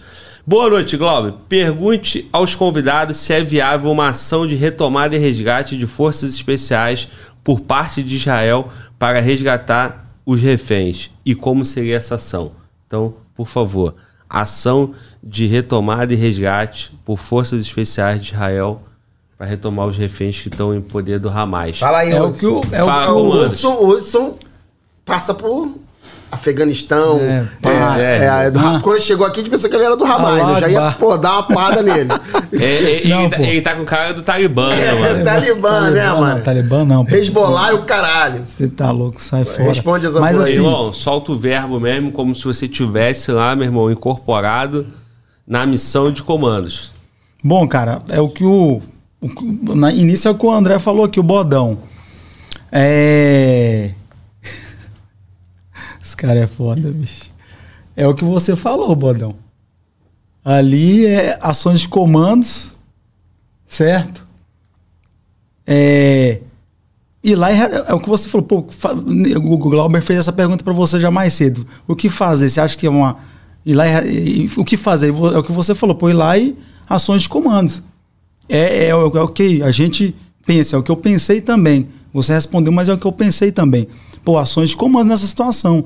Como é que eu vou ficar negociando com um cara louco? Não sei o que está acontecendo. Os caras são varados. Então, ações de comandos. Primeiro ponto, primeiro ponto, informação. Sem informação, você não pode ir no escuro. Não Senão pode. você vai deixar mais um refém lá. Cê- cê- é, justamente. Informação, primeira. É, fi, é infiltra, informação, informação. Levanta as informações, tá onde? É certeza? Quem tá? Tá vivo, não tá? Ok. Qual o risco? Qual o risco? Posso contribuir com isso, Sim. cara? É, o, o, o Serviço de Inteligência de Israel Foda. é, é o Mossad. É isso? É, um site. Isso. Então, é, aí tu falou, informação infiltra. Na real, certamente, já estão infiltrados, né? Sim. Até que questionaram sobre a falha, né? Pô, como que teve uma falha? Mas é, eu, eu imagino que isso já, já acontece naturalmente, né? Israel não, não vive ali com o inimigo do lado sem que Não, já, é. já esteja infiltrado, né? Sim. Aí, só queria fazer esse complemento, né? Provavelmente já, é, o já lance é estão lá, saber né? que é, pô, os caras. Aquela dúvida, caralho, como é que Israel deixou pô, os caras entrar na fronteira? É, São sonhar. 150 quilômetros? Não sei qual é a fronteira ali. São, São 150 por. Cara, eu não sei 200. se é, eu, eu, eu vi a informação do tamanho da faixa de Gaza. São 40 quilômetros territorial. Real. 40 quilômetros aproximadamente.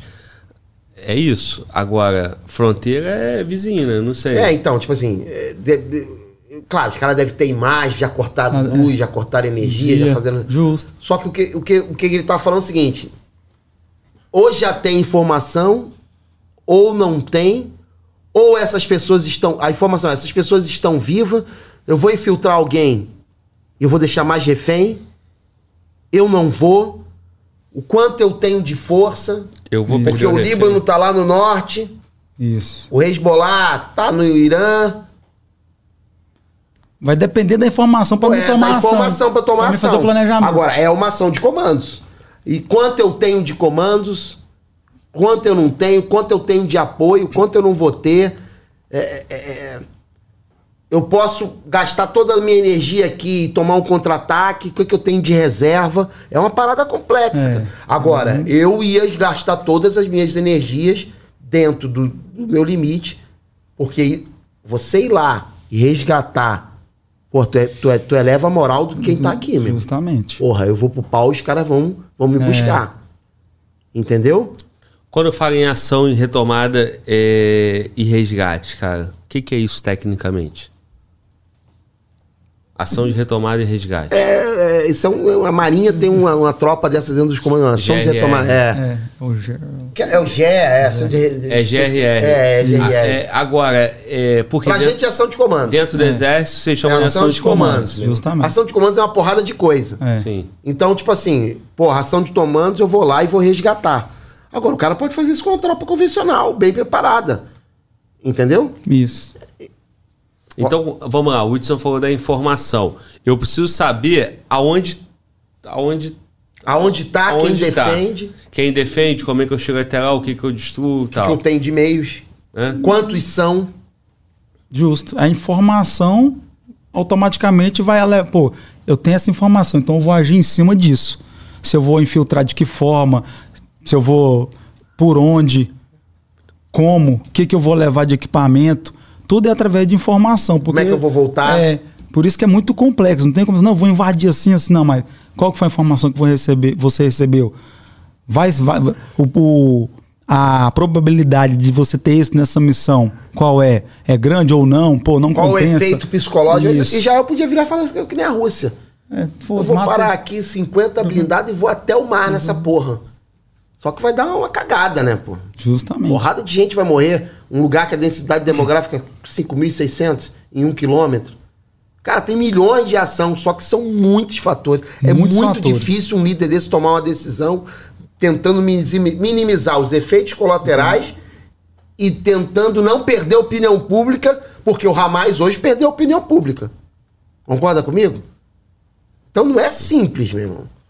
É, quando o. Sem falar que eu acho que hoje Israel tá preocupado também. Cara, como é que esses caras botaram 5 mil mísseis aí dentro? Como é que esses caras. É. Como é que esses caras fizeram um ataque tão amplo assim, em tão pouco tempo? E eu não percebi Da onde o vem. movimento. Da onde vem esse movimento? Quem é que tá. Como é que chegou? Será que o Egito que fez acordo comigo Não, Fechou? então. Será que a, que, que, que, que, que a minha, a- a- o meu acordo com a, com, a, com a- Liga Árabe foi uma finta? Será que é só o Irã? Será que o patrocínio que nego diz do Catar e da Turquia? O que, que eu fiz? Que que- cara, é muito complexo, cara. É uma coisa muito escrota. É, porque tem um adestramento, né, cara? Então, tipo assim, como que o. Que o que o Hamas, porra, adestrou, treinou, a forma dos ataques, como é que chegou os 5 mil mísseis ali. É, eu não sei se é torpedo, se é míssil. Entendi que era míssil. Eu não sei é se é míssil. de artilharia, se Isso. foi Então, foguete. É, como é que tudo isso acontece, né? Aí o público, o nosso camarada aqui que mandou o superchat, o Renan Correia, ele perguntou, pô, como é que, como é que seria essa retomada, né? É complexo, né? Não, não tem uma fórmula assim que a gente possa definir. Mas fato é, se tem refém, eu, tu precisa ir lá de uma forma que você dê, inviabilize a capacidade do inimigo de, de responder e de matar os reféns. Por isso que é, É um complexo difícil, e né? pelo nível que é os caras. Pô, os caras é maluco. Pode É, explodir, barra a missão. Exato. Entendeu? É. Então é muito qual, e complexo. qual, qual a probabilidade de eu conseguir voltar e não fazer e, e não queimar cartucho e, e deixar mais refém?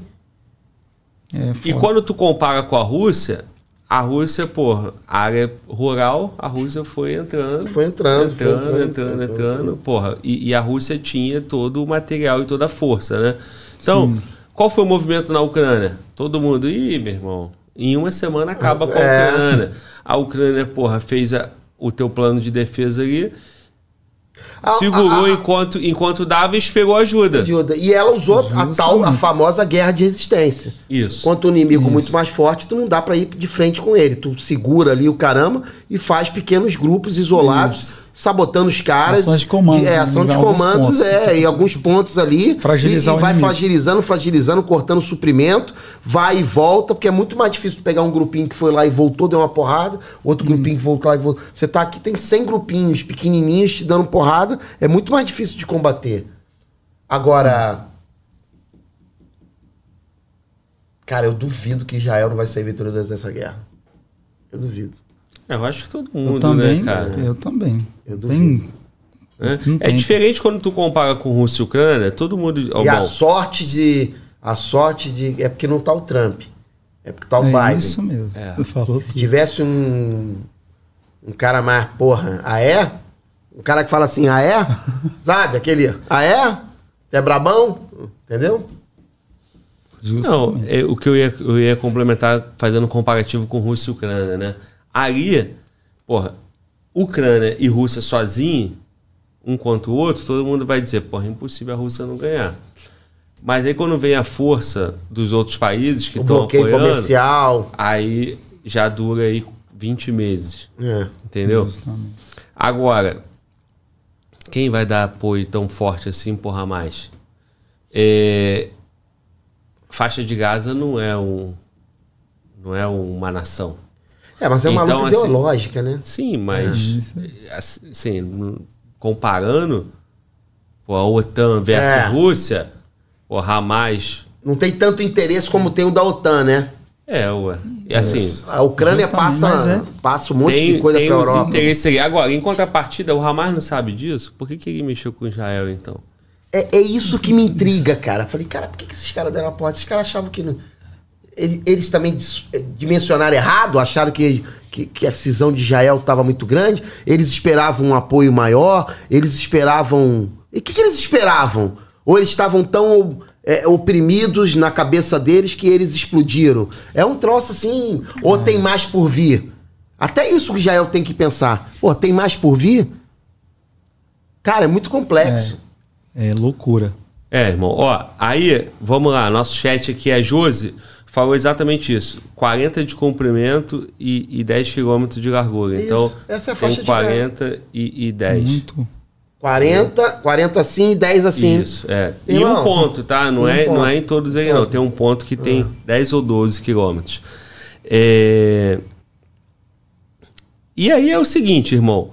A partir de agora, o noticiário todo fala só sobre Israel. Sobre, Já sobre esqueceu até a guerra da Israel. Ucrânia. Exatamente.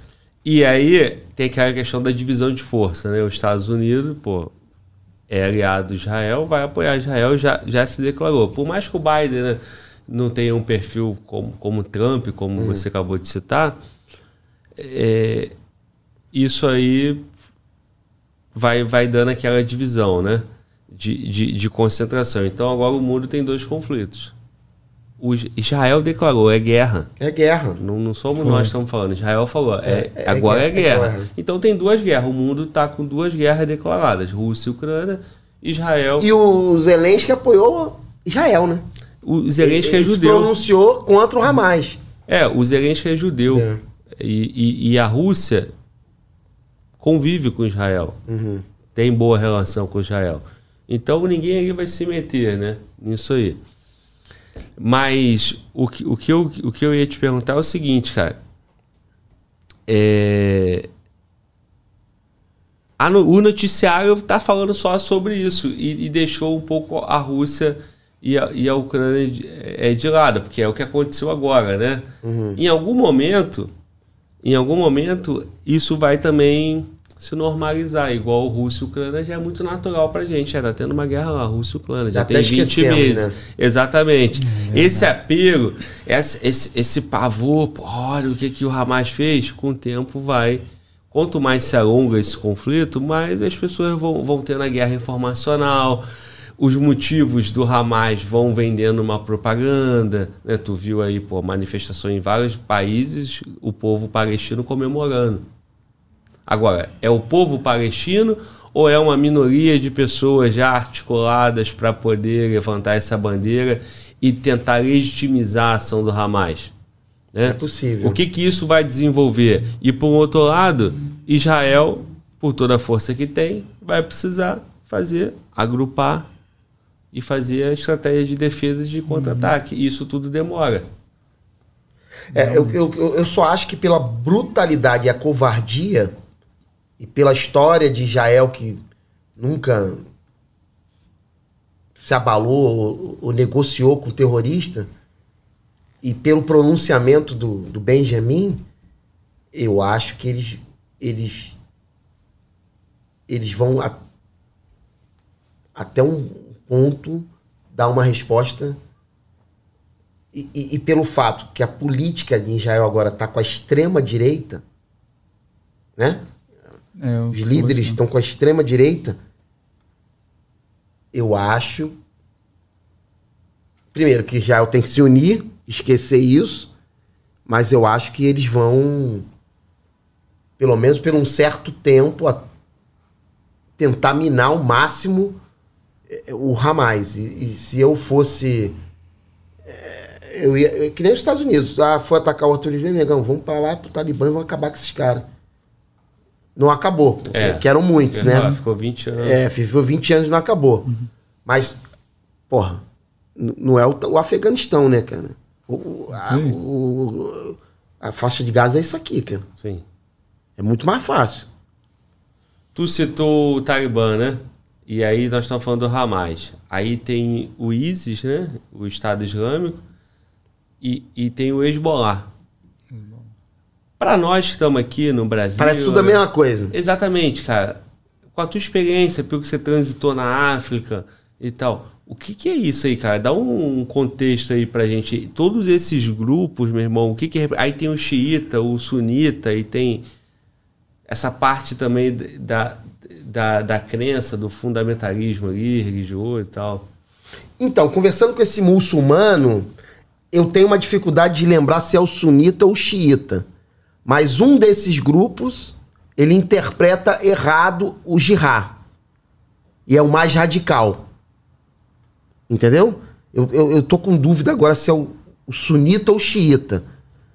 Eu tenho, eu tenho tendência a achar que é o xiita, porque eu acho que a gente fala assim, "Ó, parece um, um xiita, né? Um- mas eu não sei. Mas um desses grupos, ele falou, ele interpreta errado o, o jihad. E a maioria, a maioria desses grupos terroristas, eles têm essa interpretação errada do jihad, que é a guerra santa, é fazer com que os valores, a interpretação que eles têm do Alcorão, tem que valer e eles têm que lutar para que a raça humana seja purificada segundo os valores dele.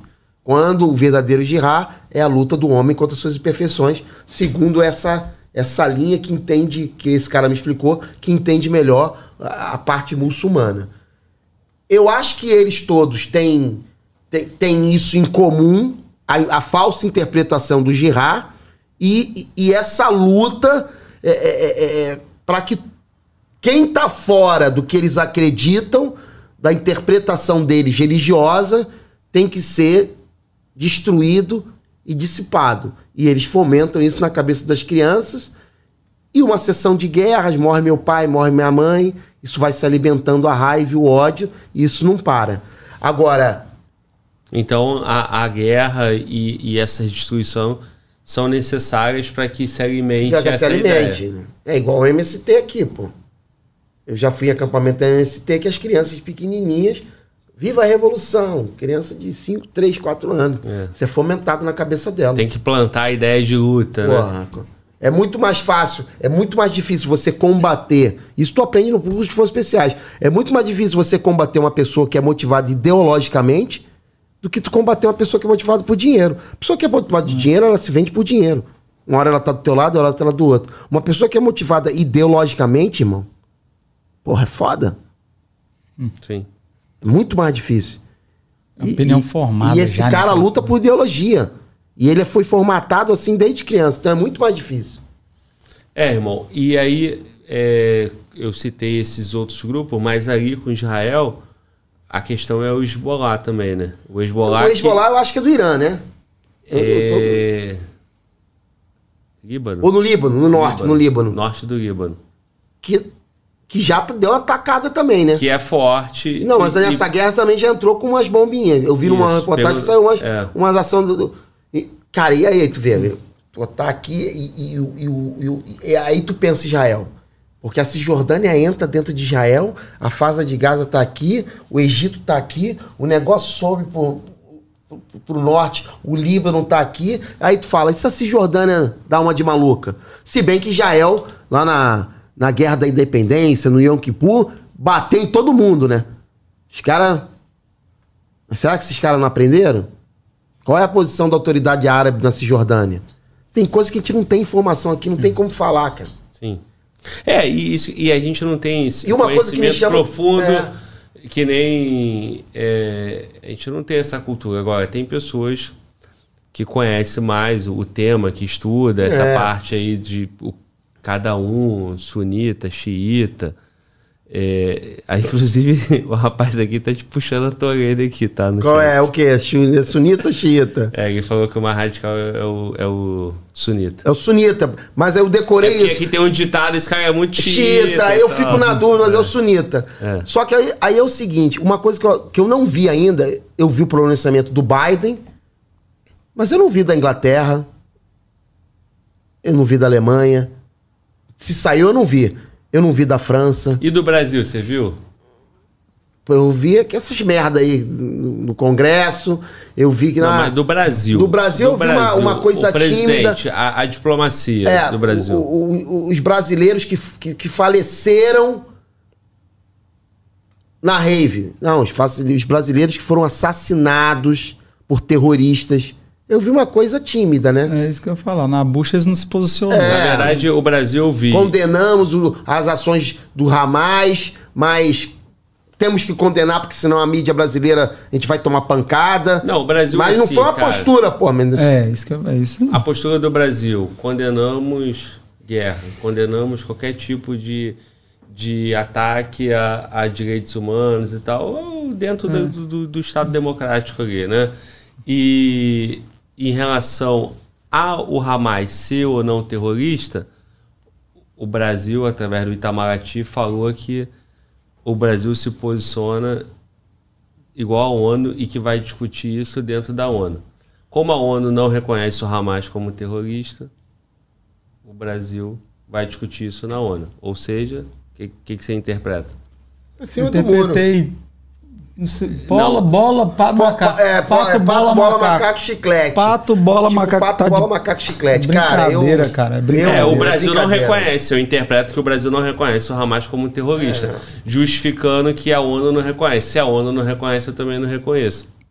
É. Pela reportagem que eu vi. Eu, eu, eu não sei disso, eu, eu tô cagando pra ONU, tô cagando pra qualquer um. Eu não admito pô, você matar criancinhas, estuprar mulheres, é, atacar não combatentes de forma vil, é, de forma baixa, de forma sorrateira, de forma cruel, é, de forma desumana e, e toda causa tem um efeito. E espero que esse efeito não seja carregado de ódio, mas ele seja carregado de que legítima defesa. Se eu não te parar, tu vai acabar comigo. É basicamente isso. É isso. Eu, eu não vejo como tratar isso de. Claro, existem. Eu não sei quais são as- as relações econômicas, as relações comerciais, mas eu me pergunto: o que que o Hamas e a faixa de Gaza interferem no Brasil economicamente?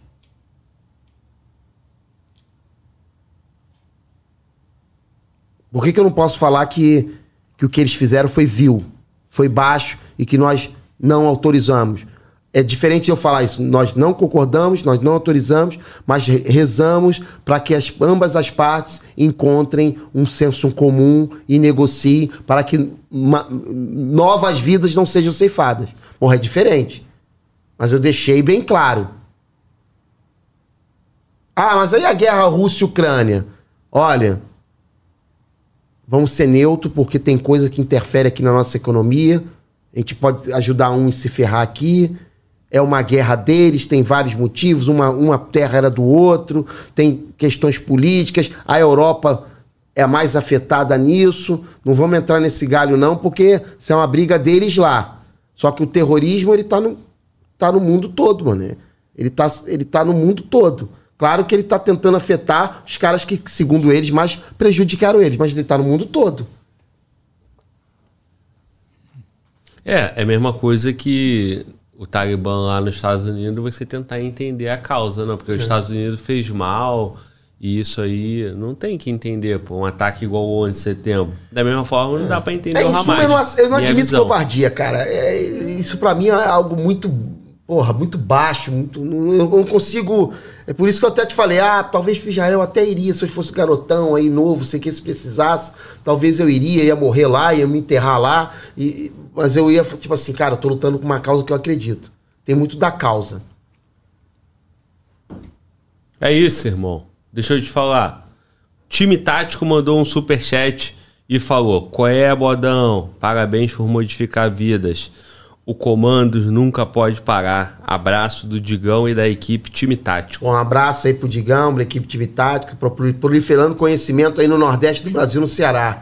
Tu conhece os caras? Conheço, conheço, é de 97, eu sou de 96.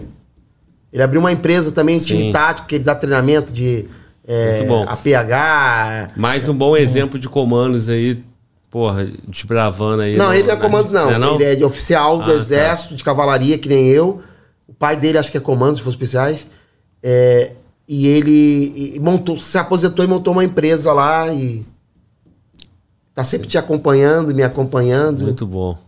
O cara é de cavalaria? É, de cavalaria. Cavalaria é uma arma, não é muito boa, não é? Não, não. Cavalaria é uma arma. é, Qual é a melhor arma do exército?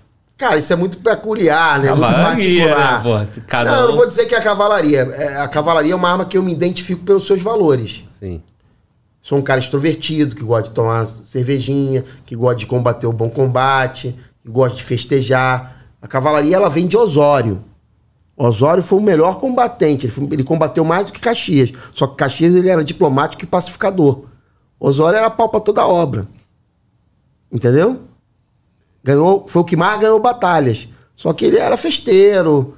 Entendeu? Ele tem- tinha o espírito da arma. A arma de cavalaria é uma arma da honra, da ética, da espada, da lança. Das... Vê todos os, os filmes que, que tem da. Épico, A né? cavalaria ela sempre entrava para desequilibrar. Ela era uma arma de honra, né? O cavaleiro.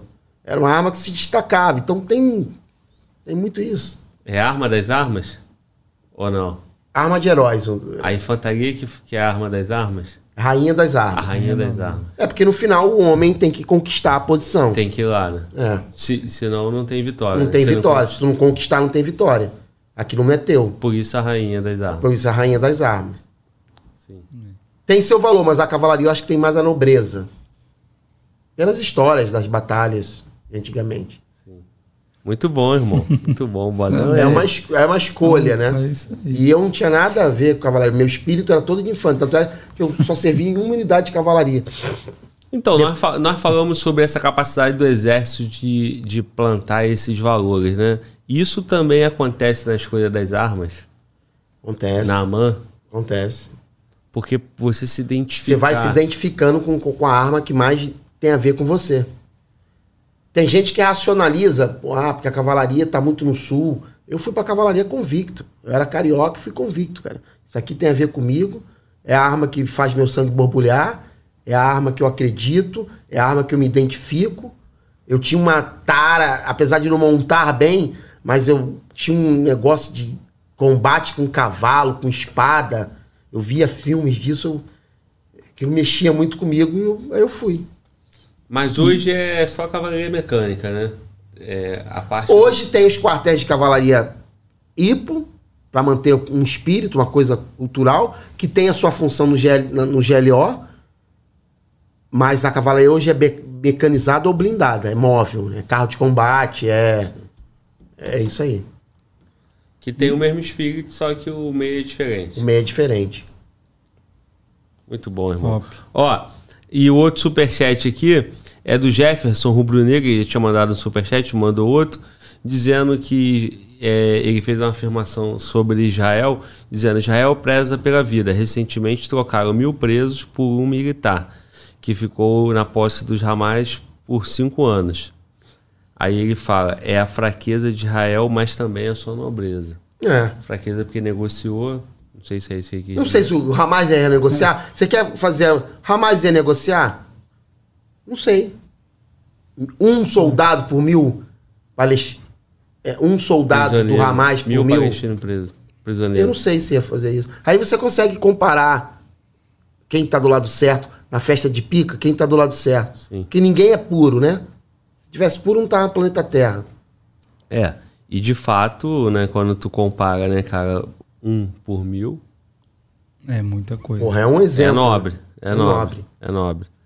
É, o, o Washington Filho tá pedindo aqui, fala, Globo, expulsa esse cara do chat, tá falando merda toda hora, canal do Lip. É, guerreiro, a gente não tem esse padrão de expulsar do canal, não. A gente não fica excluindo comentários. eu, eu prezo isso desde o começo do canal. O canal, quando. Primeira transmissão desse canal, esse canal que está completando 300 episódios hoje, no primeiro episódio, tinham 34 pessoas assistindo. Somente 34. Muito, né? Para um primeiro episódio até. E, e aí começou o canal ganhar uma força, irmão, chegar muito comentário, um negócio impossível. Para você ter noção, nós recebemos, em média, 25 a 30 mil comentários por semana. Como que esse canal vai conseguir responder tantos comentários? Filtrar, agradecer tanto carinho.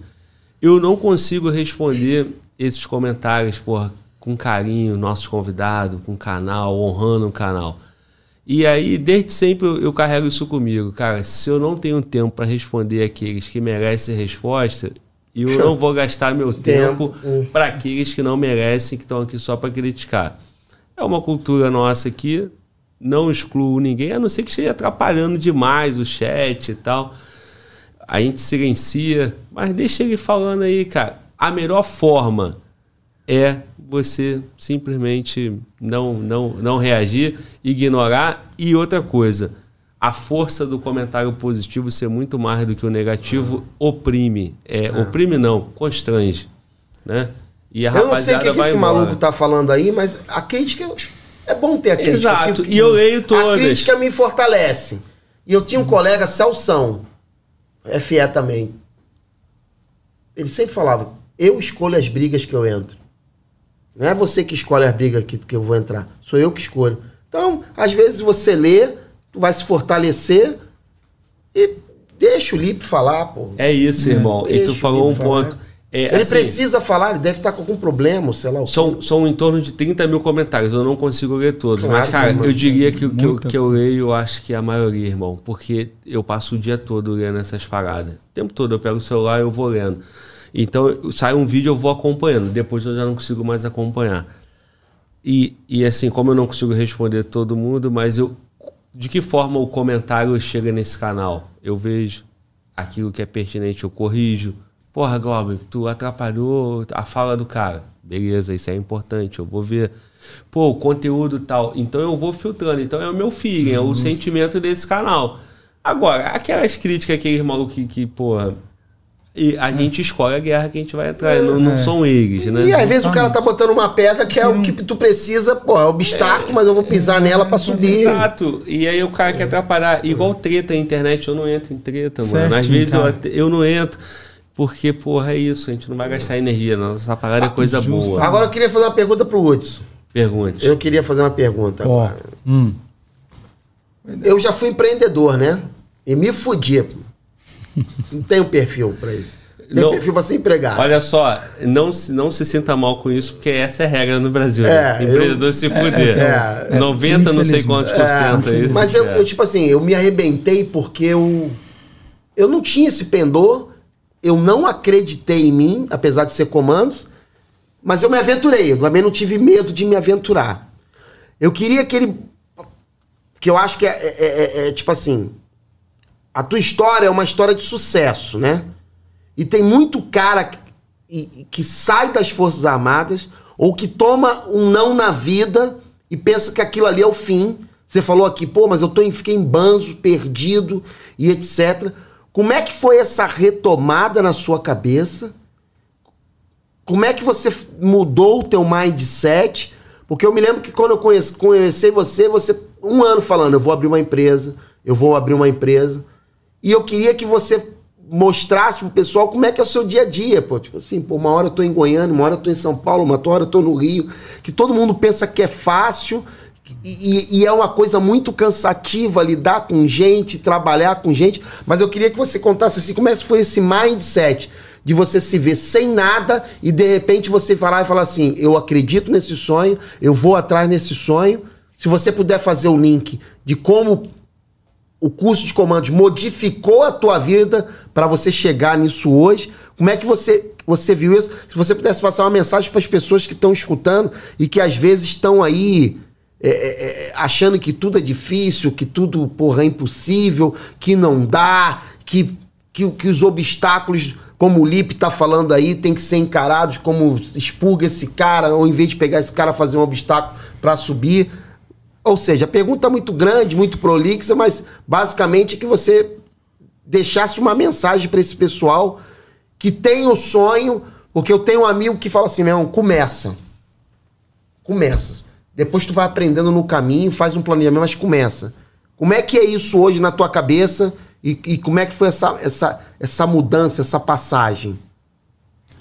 Bom, cara, eu saí do EB, fui trabalhar na segurança privada, certo? Fui trabalhar na segurança privada. Olha pra ele, eu- olha pra ele eu- lá, olha lá pra e- tua câmera lá. Olha eu- pra tua câmera lá, fala pra ele Então, lá. ok. E é o que eu. Assim, é o, é que você falou. Com o tempo, você foi, eu fui criando aquele, aquele espírito de empreendedor. Aquela situação, pô, cara, tô, tô aqui, mas eu, eu gosto de, da área da segurança. Eu sei trabalhar na área da segurança, sempre fiz isso. E eu acho que para mim chegar ali no topo é fazer, é montar uma empresa. Que aí eu vou vou, eu, eu com o tempo, eu vi a dificuldade dos, do, do- da- das empresas. Eu fui observando as empresas que eu, eu passei. E falei, cara, é, isso aqui, acho que se eu abrir empresa, eu faria dessa forma. Se eu abrisse empresa, eu mudaria isso aqui. E eu, onde eu tô, não tem como eu fazer isso. Eu tenho que abrir uma empresa para mim tomar as iniciativas que eu acho que é correta. Então foi isso que eu fiz. Eu falei, cara, não, comandos, vou, o comando, outra- você tem que arriscar, cara. Você tem que ser corajoso. Não pode, ah, eu acho que, eu acho que não vai dar, eu acho que não. Eu peguei e falei, não, vamos, é o que você falou, o senhor falou, André. É, fui preparando, né? Fui me preparando, me preparando, vamos iniciando, mexendo uma coisa, mexendo outra. Falei, não, acho que agora tá, tá no ponto certo de eu, de, eu, de eu montar uma empresa. Tá na hora de, de eu montar essa empresa, agora vai dar certo. Já tô com o mínimo necessário para me montar. Foi quando eu tive a iniciativa, chamei um, um outro amigo meu para montar. Falei, cara, vamos montar uma empresa assim, assim, assim. Eu sei que eu tenho certeza que vai dar certo. Eu tenho certeza, porque eu já sei as dificuldades, aonde que as empresas erram. Então, tem tudo para dar certo e eu creio que vai dar certo. Foi isso que aconteceu. Eu peguei e fui, fui montando, André. Fui, peguei, fui, qual que é o que, que, que precisa para abrir uma empresa? Precisa disso, disso. Comecei a correr atrás. Devagar, não foi rápido, não. Foi devagar, pega uma coisa, pega outra. Precisa da documentação, tá ok? Beleza. Eu pô, preciso de um capital para me fazer isso aqui. Então tem que, pô, tem que aguardar um pouco, eu não tenho esse capital agora. Mas a missão é abrir uma empresa de segurança. Então foi isso. Eu peguei, fui montando. Par de documento, estrutura da empresa. É, pô, não tem como eu pegar um serviço grande agora. Vamos pegar esse pequeno aqui mesmo. Vamos administrando. Chamei um, um outro amigo meu que mexe com administração, porque a gente sabe mais o operacional. E administração eu entendia pouco. E aí peguei chamei esse, esse camarada e ele foi falando, disse assim, vamos fazer assim, é assim, é por aqui. E fui montando, cara, fui montando. Não desisti, apesar de que veio barreiras, veio dificuldade. Mas aquela formação do exército não deixou eu falar, não, cansei disso aqui, não vou mexer, principalmente com o fator humano. Principalmente com o fator humano. Relações, rela, relação de pessoas. Então, fui, fiz uma faculdade, fiz uma faculdade na área de segurança pública. Depois eu falei, pô, tem que fazer uma graduação. Fiz uma graduação em, em, em RH. Falei, cara, mas RH, acho que não tem nada a ver comigo. Mas eu vou fazer. Fiz, gostei, que é relacionar com pessoas, e fui montando, cara, devagar, porque não é fácil, principalmente em empresa de segurança privada armada burocracia é tremenda com a Polícia Federal, tem toda a documentação, você tem que comprovar um capital social. Então, assim, não é fácil. Mas eu fui persistente. Comando, falei, não, eu quero abrir, é isso que eu sei, é isso que eu gosto de fazer, e eu sei que vai dar certo. Porque eu sei aonde. Eu, eu- eu fiz um planejamento eu sei aonde eu vou atacar para dar certo. Foi o que eu fiz. Então eu planejei, pus o, o plano em ação e graças a Deus está dando certo, pô. Tá dando certo. Então, é, essa, essa, essa formação do Exército ajudou demais. Porque, principalmente com esse ramo que eu quis trabalhar, não é fácil. Por conta das burocracias, os riscos. Querendo ou não, você lida com pessoas, vida de pessoas. É, eu coloco um cara para trabalhar ali, pô, igual a gente tava comentando mais cedo. É um. O cara tá na rua ali a qualquer momento, o cara pode perder a vida. Ele tá trabalhando na sua empresa. Inclusive, alguns outros amigos meus que têm empresa de segurança, eles falam: Ó, eu não tenho coragem de trabalhar no ramo de escolta. Porque eu sei que quase que uma vez por ano você perde um funcionário seu. Às vezes nem por confronto, mas por acidente. O cara viaja o Brasil todo, pô. Então eu falei, não, mas é isso que eu quero, é isso que eu sei fazer, e eu quero é, eu, eu quero é isso mesmo, eu quero é a escolta, a parte de risco. Eu quero é isso. E eu tenho como fazer e tenho as pessoas para fazer isso da melhor forma possível. Então foi isso. Eu persisti, fui, fui. Como eu falei anteriormente, primeiramente eu abri com, com um amigo meu e ele que me chamou, na verdade, para comprar uma empresa de prestação de serviço. Falei, pô, não tem nada a ver comigo, mas é uma forma de, de vou ganhar dinheiro aqui. Mas já pensando na de segurança armada. Já pensando na de segurança armada. Mas foi um, um palanque, um, um degrau para que eu pudesse subir até chegar lá, porque como eu falei, não é fácil. Tem que comprar um documento, comprovar um capital social, hoje é 110 mil FIRs que eles chamam, 110 mil reais. O mínimo? O mínimo. Não, é, é, é o mínimo, justo, o mínimo. Eles estão querendo jogar hoje para 500 mil FIRs. Então, assim, é muita persistência, cara. Porra, é pro cara não ter mesmo. não, não. A 500 ideia... mil, mano, pra começar é, a empresa a é pro cara é não começar mesmo. Só fica quem já tá. Justamente, quem já tá estabilizado e pronto, justamente. Então, assim, foi persistência, cara. Persistência, eu quero, eu quero, é o que eu sei fazer. Eu não falei, ah, não, isso aqui é difícil, eu vou começar a mexer com outra coisa.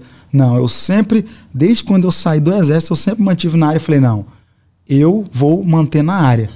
E eu decidi, falei, cara, eu pô, posso estudar para um concurso, mas vou perder tal, é, mais tempo e tal. Pô, empresário. E eu sei como fazer. Pelas experiências que eu tive no exército e na experiência que eu tive já no, já já já estava tendo no mundo aqui fora, no mundo paisano. Então eu falei, não, cara, não é isso aqui eu sei fazer isso aqui e é o que eu vou mudar, é o que eu vou fazer diferente para que eu cresça nessa área. E é o que eu estou fazendo. Às vezes eu, pessoa, eu converso assim, às vezes é simples, mas não é. É devido a uma certa experiência que você tem na área, você passa a adquirir e atacar os pontos certos para que aquilo dê certo. Que é esse ramo que eu escolhi trabalhar, que eu é, escolhi empreender. Então, é, graças a Deus, então, graças a Deus a empresa está crescendo. Praticamente em cinco meses a gente falou, não, vamos tocar.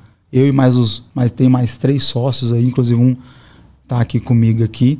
Então, e tá de vento em popa, cara. Eu olho assim e falo, caralho, tem cinco meses a empresa e eu tô nesse patamar. Tem, tem empresas grandes aí, pô. Empresas grandes que já estão assim, já estão incomodadas. Já estão incomodadas. Mas tem é cara, tem, é tem cara queimando eu para os meus clientes. Oh, não, essa empresa aí não sei o quê, essa empresa aí não sei o quê. Aí o cliente vem e conversa, não, cara, é assim não. Tem isso, isso, isso. Eu mostro a documentação, mostro, passo para a pessoa que tem que passar para o cliente, ele não. Ok. Mas eu, aí é o que eu converso com os meus sócios. Cara, isso é porque a gente está incomodando.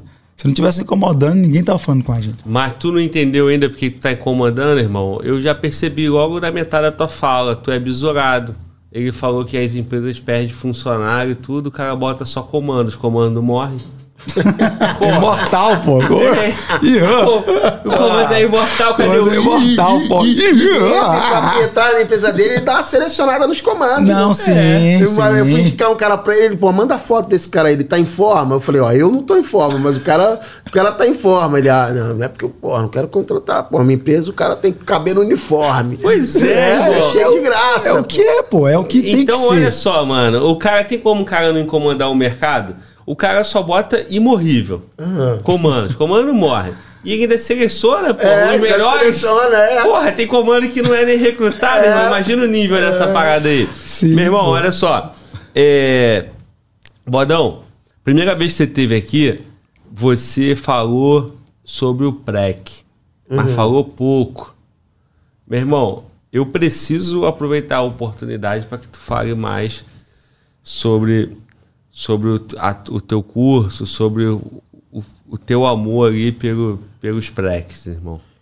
Então, cara, eu eu eu eu, te, eu nasci, na, eu saí da academia e fui para a Brigada de Infantaria Paraquedista. Então, eu tenho uma infância que a gente diz aeroterrestre. Eu fui criado naquele meio. Apesar de eu sempre querer fazer o curso de comandos forças especiais. Mas e, e, o esquadrão era aqui, ia ser a PREC era aqui, e o meu primeiro subcomandante era a PREC, que era o Major Zilo na época. E eu sempre gostei dessa atividade de saltar. É, eu, gostava, eu gostava mais de saltar armado e equipado, gancho, do que saltar livre. Saltar com a tropa, aquela infiltração, milhões de pessoas saltando. E eu vi ali a atividade PREC e eram, eram, eram, eles eram os caras selecionados da Brigada Paraquedista, né?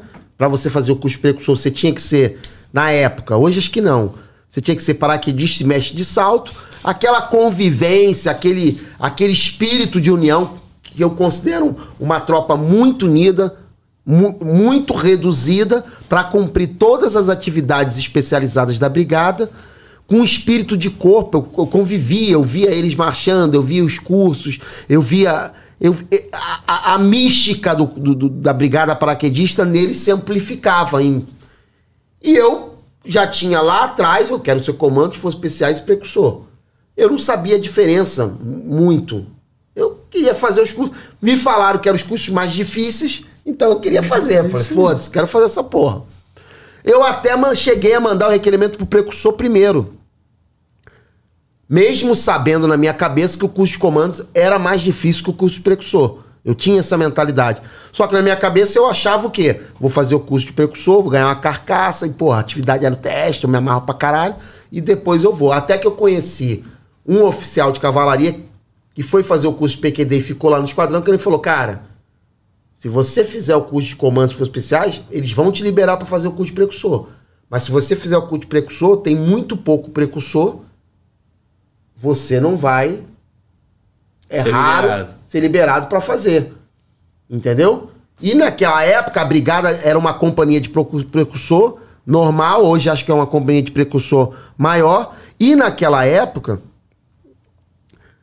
é, é, a brigada de paraquedistas não tinham muitos voluntários para ser precursor, porque o cara falava assim: pô, o precursor ganha 20%, eu ganho 20%, a mais, não sei o que, não sei o que lá. Não tinha muito, né? Quem ia era raiz. Quem era a raiz? E resumindo, a mística aeroterrestre, a mística da atividade, eu adorava ver é, na porta, mas era uma coisa muito aeroterrestre. Eu, eu não estava muito focado na missão do precursor. Depois eu fui entendendo a missão do precursor em prol da brigada. Mas o que me chamava a atenção era a união, era o grau de especialização e era uma tropa especializada, era um curso completo, aprendi uma porrada de coisa. Então, eu não fui fazer o curso precursor e não vivi a, a companhia de precursores. Entendeu? Eu fui para o batalhão, fiz os comandos, forças especiais, salto livre, salto livre avançado, estágio de mergulho, estágio nos caçadores, estágio no contra-terror, estágio não sei o que, estágio na lua, estágio na casa do caramba. Quatro anos fazendo uma porra de curso que eu chegava assim, quando chegaremos ao final, porra? Porque tu nunca tava completo, né? No batalhão tu chegava, tu nunca tava completo. Ah, tu já tem missão não sei o quê, tu já fez isso, tu já fez aquilo. Falava, caramba, irmão, quando chegaremos ao final? e aí não deu. E aí quando eu, quando eu virei capitão, eu fui fazer o curso precursor. Capitão já. Tinha acabado a o meu comandante era um coronel Marcelo, precursor. Só tinha ele de precursor no batalhão, no CIOPESP. E para toda atividade de aeroterrestre, tinha que ter dois precursores a, a bordo do avião. E só tinha ele, e saltava pra caramba. E era a parte que eu mais gostava. Aí tava na, no, no na fábrica de paraquedas, tomando na, oh. na sexta-feira assim, tomando a cachaça ali, pô, na fábrica de paraquedas, pá, não sei o quê. Aí tava o Correia, um amigo meu que era do, do, do, da equipe de salto livre. E aí eu vi um precursor passar, não me lembro quem, cara. Eu falava, caralho, bicho, eu não vou comprometer a porra do meu sonho. É, não vou caralho. Virei pro Correia, bebão, meu irmão. Vou agora lá no batalhão, vou entrar na sala do Coronel Marcelo e vou falar que eu quero fazer o curso de precursor. É, tá maluco, eu tô maluco. meu. Peguei o carro, passei ali Deodoro, fui lá, escovei os dentes, dei uma olhada na cara, entrei no PC do Coronel. Coronel, atenção. Coronel, é, e naquela época era tudo brigada, ou não era brigada, seu peste não era brigada. Mas você pegava o requerimento levava na brigada, tudo era, não tinha que ir no comando do exército, era tudo mais simples. Coronel, eu quero fazer o curso de precursor. Pá. Olha, aí ele falou, vai ter que fazer o curso todo. E tinha um negócio que o comando só fazia a segunda fase. Eu falei, Coronel, tu, tu acha que eu, tô entrando aqui perguntando se tem que fazer a primeira fase, a segunda? Eu quero ser precursor paraquedista, tem que fazer tudo? Vou fazer tudo. Ele então vai lá e, e faz o requerimento. Subi, porra, eu mesmo fiz o requerimento, desci, ele assinou, peguei aquela porra, voltei lá na brigada, dei entrada, protocolei, peguei a minha via, voltei pra fábrica paraquedas. Falei, meu irmão, vou fazer o curso de precursor. Só que aí quando eu cheguei no curso de precursor, porra, era capitão com Exaó, carcaça já tinha os tiros, já tava puidinha.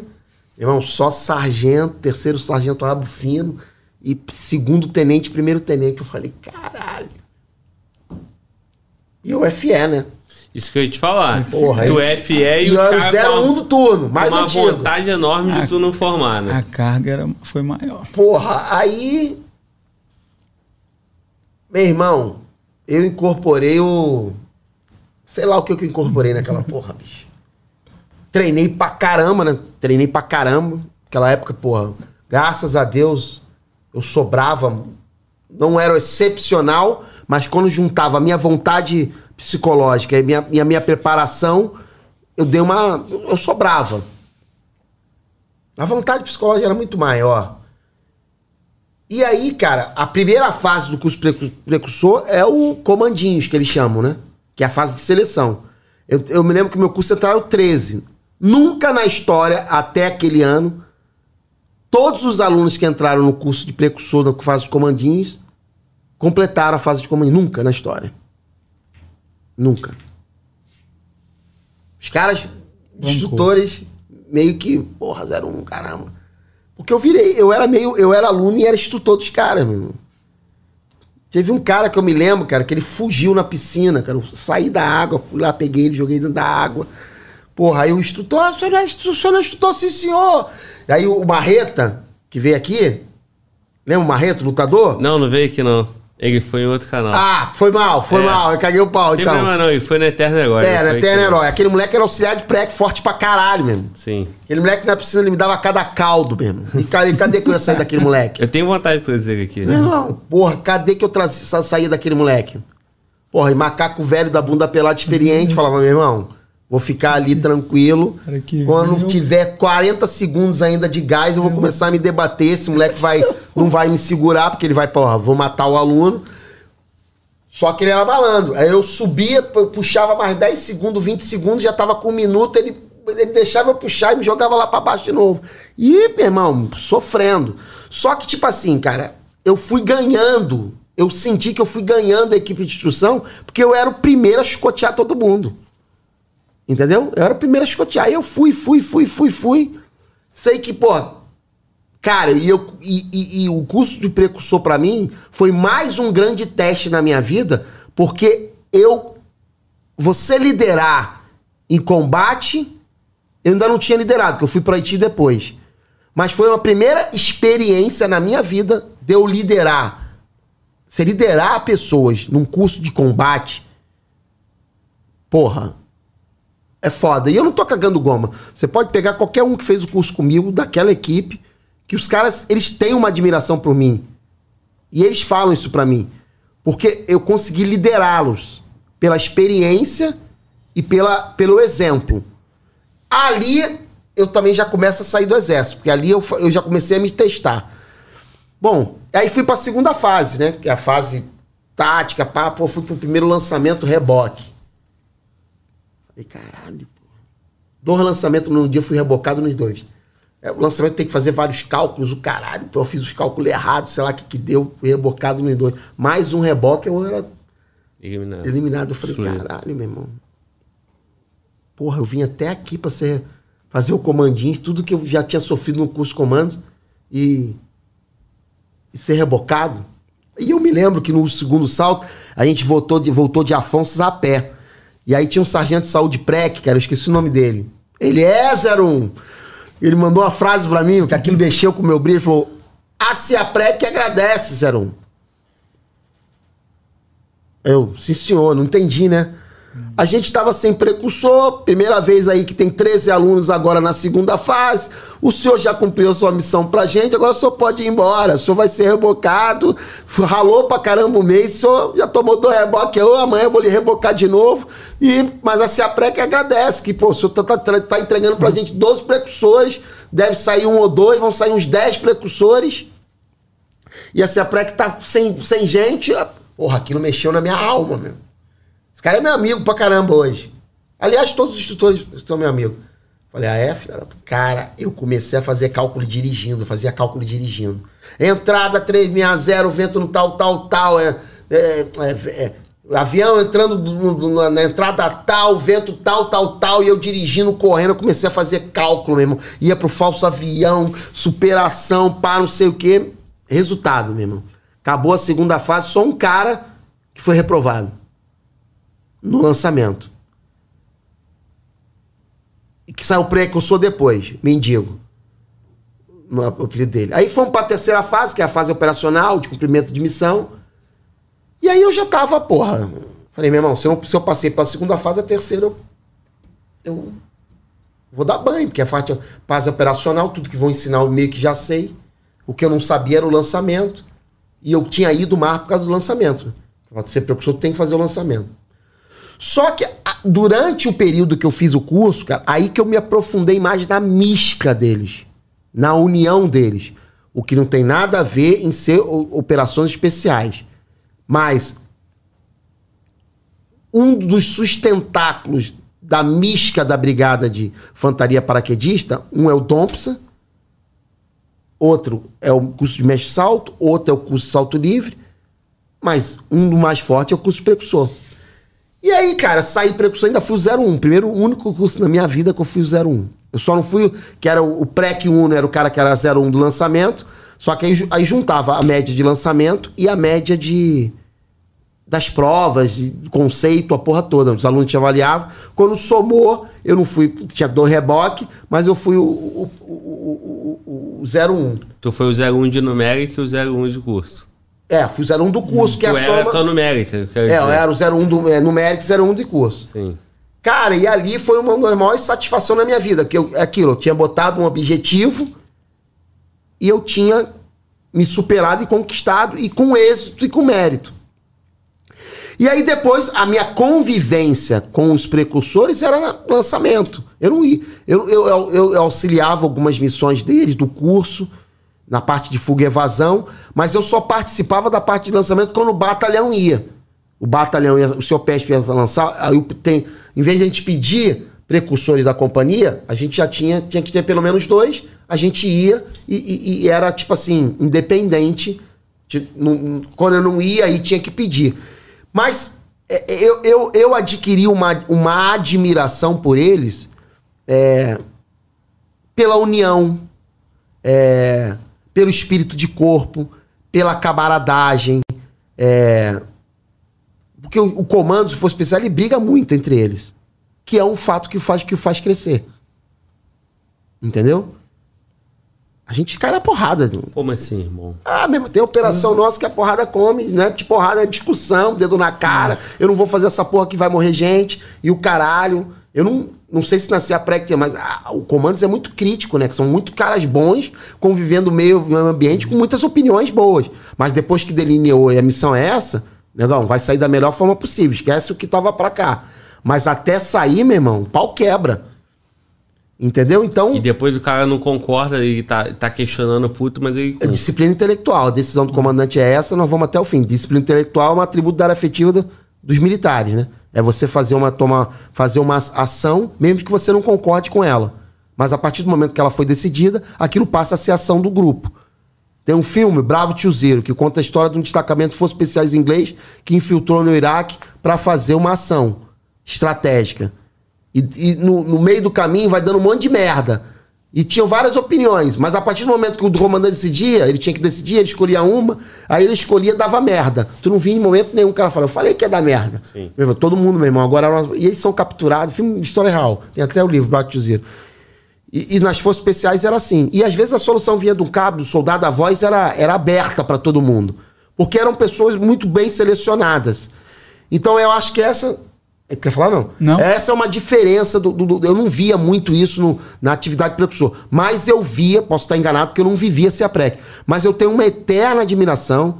Acho que essa rixa que tem é, é- é- é uma rixa, para mim, que não faz a menor diferença. Eu acho que cada um tem o teu lugar. Operações especiais, brigada de comando de operações especiais.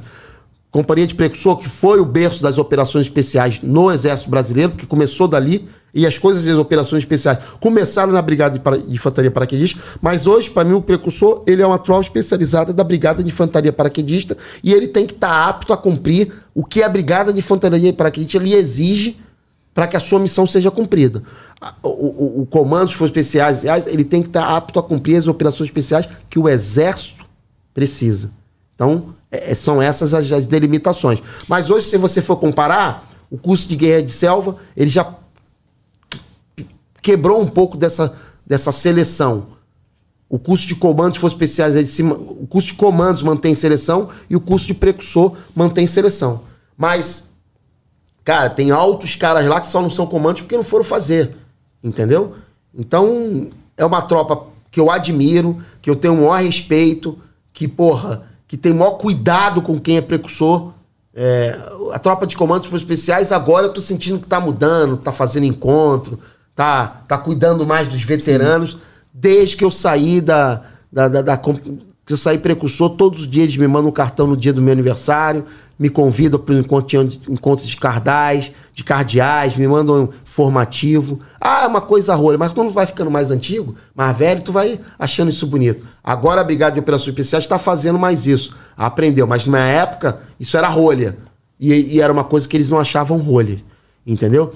E, e a atividade do precursor, ela é voltada para da atividade da Brigada de Infantaria Paraquedista. Essa rixa que tu citou é o fato de, de ser ou não operações especiais. É, eu acho que gira em torno mais disso.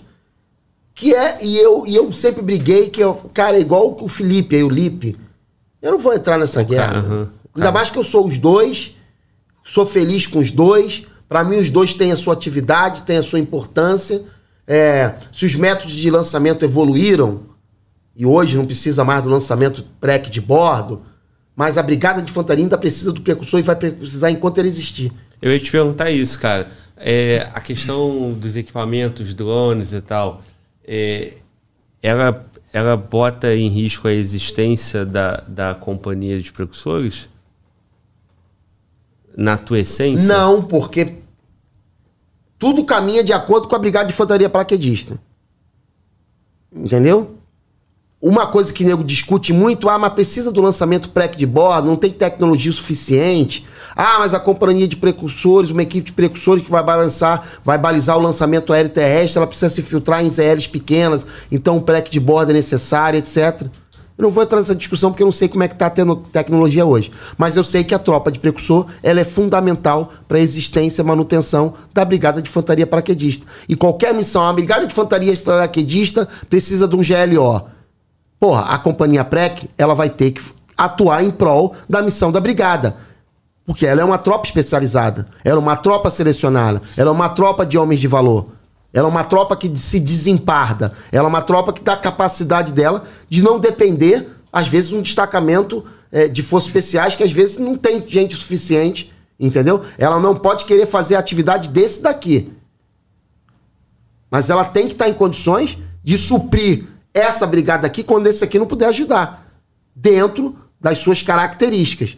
Não pode querer é, é, ocupar tudo disso aqui, porque tem coisa que a Brigada de Infantaria Paraquedista não vai ser missão nunca da Brigada de Infantaria Paraquedista. Vai ser mi- missão do Comando de Operações Especiais.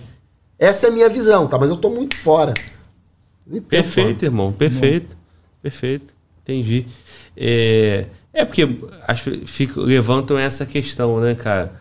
Que hoje tem os drones, né? e tal. Mas quando você precisar infiltrar com um homem lá, você vai ter que ter o, o, o paraquedista, né? E você É, vai precisar e- e usar o- o cara especializado para cumprir a missão da brigada. É, e, e a missão da brigada não é só a missão característica, cabeça de ponte aérea, vou saltar lá atrás, que nem foi na Segunda Guerra Mundial, e etc. Se bem que agora na, na gue- guerra Rússia-Ucrânia houve emprego de paraquedista, e houve balizamento, e houve lançamento, e talvez a, a equipe PREC deles se infiltrou para fazer a segurança, da, da, da, para balizar a reorganização. O fato é, enquanto houver uma brigada de infantaria paraquedista e enquanto houver missões diversificadas, ela há de ter, por ser uma tropa diferenciada, dentro do, do, do- do organograma dela, uma tropa especializada que possa garantir para ela que ela seja o mais, o mais independente possível. Eu vejo assim, entendeu? Perfeito, irmão. Perfeito. Entendi. É, e, e tu, o, o- tu nunca pensou em fazer o- outros cursos? Ou não, ou não pode, por, por ser temporário? Poderia fazer o PREC, por exemplo? Poderia. Poderia fazer auxiliar de PREC. Poderia, auxiliar de prédio, Prédio. justamente. Só Mas que, tu estava lá em Goiânia, né? Teria que vir por é, lá, lá hoje tem o, a, a- o- a brigada de apoio às operações. É, na especiais. época dele já criaram uma. A brigada já tinham, dentro da brigada, um- um- um- um- Um núcleo pequeno. um núcleo que desse núcleo já manda. Aí o cara. ele- que- O que, que o cara falou? Por que, que o comandos, na minha época, ia fazer auxiliar de PREC? Porque era um batalhão, era pouquinha gente. Então a gente precisava ser autônomo. Na época dele, quando criaram a brigada, já criaram um, Estrutura bem maior. uma né? estrutura maior, e aí eu pegava um soldado que não necessariamente, e a ideia é que não fosse comandos, para ir fazer o auxiliar de PREC, para auxiliar as atividades de comandos. E o comando só se adestrando em ações de comandos. Entendeu? Isso aí. Ele já pegou essa transição de que. Mas às vezes liberava, mas já, já, não, já tinha uma equipe para fazer o auxiliar de PREC. Entendeu? Sim, sim. sim. Entendi. Meus amigos, vamos fazer um lanche, descansar. Eu, eu, eu tô preocupado contigo que eu nem te ofereci para o banheiro, né? Não, Mas até man- comando, man- até mantém, caveira, né? mantém. Mantém. Mantém. Exatamente. O Bodão já tá adestrado, né? Meu irmão, como é que tu não foi no banheiro, Bodão? Tu tomou, porra. Já Tô tá, segurando aqui, mano. Tô assim, segura que horas são. tá, Vai, vai dar meia-noite. Hein? Tô segurando. Pô, mas tu tomou uma, uma cervejinha. Se eu tomar duas, três cervejas, eu vou no banheiro toda hora. Ah, irmão. mas quem me conhece sabe que tem esse problema aí. Meu corpo vai adquirindo água. Aí demora uns dois dias pra sair. É isso aí. Tá, tá adestrado, né, irmão? Tô adestrado. adestrado, boa. Isso. Meu irmão, muito bom, meus amigos. Olha só, cara, satisfação enorme, cara, estar com vocês aqui hoje. É, vai, o podcast tá acabando, mas, porra, a nossa resenha não acaba. Vamos comer uma cafta ali, porra, tomar uma gelada Vou tomar uma coca, e pô. tocar aquela resenha. E uma coca, tem uma coca zero também, né? E a coca tá gelada também. Beleza, pô. Meu irmão, Hudson, obrigado aí, meu irmão, pela tua presença. Manda um recado aqui, meu irmão. É, acabou que nós não falamos da tua rede social, então, por favor, cara, fala aí tua empresa, Instagram, essas coisas. Ó, pô, primeiro eu quero agradecer, Glauco, pela oportunidade, agradecer o Major André também, certo? Parabenizar mais uma vez pelos 300 episódios, né? Obrigado. E, pô, às vezes eu falei pouco, ó, pessoal, eu vou falar pra vocês, eu sou, o Comandos, ele é acostumado a, eu, é extrair informação, não passar, então às vezes eu fico meio, meio assim de, de conversar, certo? E até por por você falar, para você ver, redes sociais, eu tenho, mas meu Instagram acho que tem um mês que eu não mexo nele. Então, assim, eu sou meio retraído, pessoal. Mas vou evoluir isso aí. A empresa JIT Segurança Especializada, no qual a sede é em Goiânia, certo? Temos matriz no Rio, estamos abrindo em São Paulo. Temos a Falcon Vigilância, Falcon Monitoramento e Serviços, que mexe com a parte de portaria, limpeza, ok? E vamos que vamos. E tá, vou- tá contratando, irmão? Porque, A ó, o camarada a- no chat falou assim, ó, sou Vig, me dá uma oportunidade. Eu não sei se ele tava aqui no, no- antes, no papo, mas o- a tua equipe é basicamente formada por comandos. mas tem não- oportunidade para quem não, foi- é comando? foi, foi bom você falar, é até bom, porque se primeiro os caras vão até pegar no meu pé. Lógico que a- o, o efetivo maior é comandos, média de 80% mesmo, mas também temos, cara. Temos pessoas lá, coordenador, é, supervisor, que não é comandos, mas são os caras que têm um perfil padrão comandos, certo? Então, assim, não vamos, né, falar, pô, só comandos não. Tem muitos caras que não são comandos, mas tem o espírito de comandos. E que ombreiam lá com a gente. Então, com certeza, você manda o seu currículo, ele vai dar uma analisada. Se tudo der certo, você vai estar ombreando com a gente, sem Isso problema. E, e metade do primeiro salário é meu, que eu arrumei um emprego pra sacanagem. Excelente, é isso É aí. ruim, meu irmão. Não mexo com isso, não. Tá é, Bodão, meu irmão, se tu não falar do coração e da alma, Não, não vai ser. não é você isso e, e eu não sou mais teu amigo, irmão. Hum. Sacanagem. Meu irmão, muito obrigado mais uma vez, irmão. Tu mora, porra, no meu coração, cara. Porra, te amo, irmão. Você, o Marco Antônio. Sempre bom ter vocês aqui. Fico muito feliz pelo carinho que vocês têm comigo também. Obrigado, irmão, por ter feito todo o esforço, ter vindo. Porra, o Hudson vindo junto aí, meu irmão. Trouxe o cara lá de Goiânia pra estar com a gente. Então, vai lá, Bodão. Mensagem final aí pra Bom, gente. é, é, eu só tenho a agradecer, Cláudio. É, como eu te falei ali, é, é, depois que eu vim aqui, é, a minha vida melhorou. Melhorou primeiro porque quando eu falei aquilo tudo, parecia que eu precisava falar. E depois eu tive a oportunidade de falar para outras pessoas. E o que é mais gratificante, eu tive oportunidade de pessoas me procurarem e falarem o quanto eu ajudei a vida delas no momento que elas estavam difíceis. E recebo até hoje aí, pô, te admiro, sei o quê. Pô, obrigado por você ser assim, obrigado por você ser assado, obrigado por isso ou por aquilo. E aí a gente, às vezes, fica pensando, pô, por que, que eu não fui antes, né? Por que, que eu não. Se eu fiz tão bem para a vida dessas pessoas, é, por que, que eu não fui antes? Mas Deus tem o seu momento, Deus tem o seu, sua hora, Deus tem o seu caminho. Eu acho que eu cheguei aqui no momento que eu estava mais preparado. Depois vim outra vez, vim agora. É, se Deus permitir e você quiser, espero vir, vir mais vezes e trazer mais pessoas. Agradeço ao Udi que veio de Goiânia dirigindo até aqui, trabalhando. É, e eu trouxe ele aqui para mostrar para você que é possível, é possível vencer barreiras, é possível vencer, não é fácil. É, e o Hudson tá aí, te- tinha um sonho e foi atrás do sonho e conquistou o sonho e mostrou para que veio e com certeza a JIT aí vai dar certo e a Falcon, que já é mais antiga, já tá dando certo. Pra você que tá aí deprimido, pra você que tá aí cabisbaixo, pra você que tá aí sem motivação, meu irmão, é, é- é, vem, vamos embora e, e- e- não olhe para trás, meu irmão. Pega, segura na mão de Deus e vai. Sobre essa situação atual do mundo, sobre a situação atual do Brasil, não percam, nós não podemos perder a nossa fé, nós não po- podemos perder a nossa opinião, não podemos perder a nossa liberdade. A juventude hoje que está por vir, nossos filhos, precisam de referência, precisam de pessoas que mostrem para elas o valor da honra, o valor da ética, o valor da moral, o valor dos bons costumes, o, o valor do que é certo. E uma coisa vai ser certa mesmo que mil pessoas falem que ela é errada. E uma coisa vai ser errada mesmo que mil pessoas falem que ela é certa.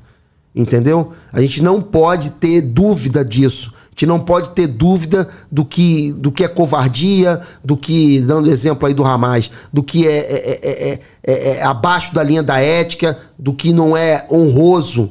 Entendeu? E, e eu espero que vocês acompanhem aí o, o, o, o Glauber, que também não é fácil o lado dele, todo dia, a perseverança, trazendo gente, conversando. Claro, como o Hudson tem o ganho, como ele tem o ganho, mas antes disso tinha um sonho. E, e- e- eu que já fui empreendedor, um dia vi que não é tão fácil assim como o pessoal fala, não. Às vezes você tem que manter a posição, tem que administrar pessoas, tem que querer acordar e estar aqui com um sorriso, e às vezes você tá com a tua vida, porra, destruída, você tá com a tua moral abalada, você tá cheio de problema em casa, mas você tem que vir aqui porque você tem, antes de tudo, antes do compromisso de lucrar, etc., o compromisso de lembrar- levar uma mensagem boa. E eu acho que pra mim, pelo menos de todas as vezes que eu vim aqui e de todos os os, os, os 300 podcasts, não acompanhei tudo, acompanho muito short, mas eu acompanho pessoas que vêm aqui e passam uma mensagem de honra, de ética, de combate, de operações especiais, de vontade de estar certo, de vontade de ser digno, de vontade de fazer a coisa certa e principalmente de vontade de combater o mal. Se você puder fazer isso diariamente, sem ódio no seu coração, mas porque é a justiça, faça. Não se abstenha. Coloque sua posição de forma educada ou não, mas que seja incisivo e que você mostre qual é o caminho a seguir. Você vai errar, você não vai acertar sempre, mas se levante e acredite que a cada momento você está indo na direção do nosso Senhor maior, o Senhor dos Exércitos, que é o Deus de nosso Senhor Jesus Cristo. Nunca abandone esses dois, que você vai se dar bem. Força e honra. Muito Bom, bom, Bodão. Bom. Muito bom, meu irmão. Essa Belas palavras, irmão. Obrigado por tudo, pelo carinho. É exatamente isso aí, meu irmão. Estamos cumprindo a missão. Às vezes tá tudo difícil, a gente tá aqui com um sorriso no rosto, trabalhando, acreditando. O Papai do Céu vem honrando a gente que nos dê força pra gente continuar honrando ele também. É isso aí, irmão. Então, viva a morte, viva a guerra.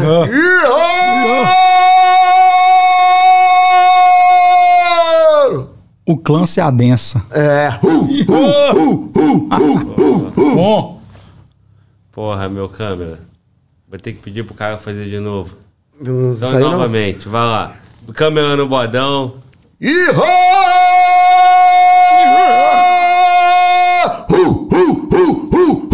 Late o bodão, Ih, vai, Hudson. o clã se adensa. É isso aí, forte abraço. Vai, Hudson, pode mandar, mano. É isso aí, aqui comigo, ó. Rapaziada, esse é o Fala Globo Podcast. Então, se você tá aí curtiu, cara, no- nosso conteúdo, nossa transmissão, obrigado por estar com a gente até agora. Foi uma honra fazer companhia para vocês e levar a, a honra e a hombridade, a carreira, por todo o conhecimento desses dois camaradas aqui. O canal Fala Globo Podcast completou 300 episódios na data de hoje, dia 11 de outubro de 2023. Nossa primeira transmissão aqui no YouTube foi no dia 7 de abril de 2021.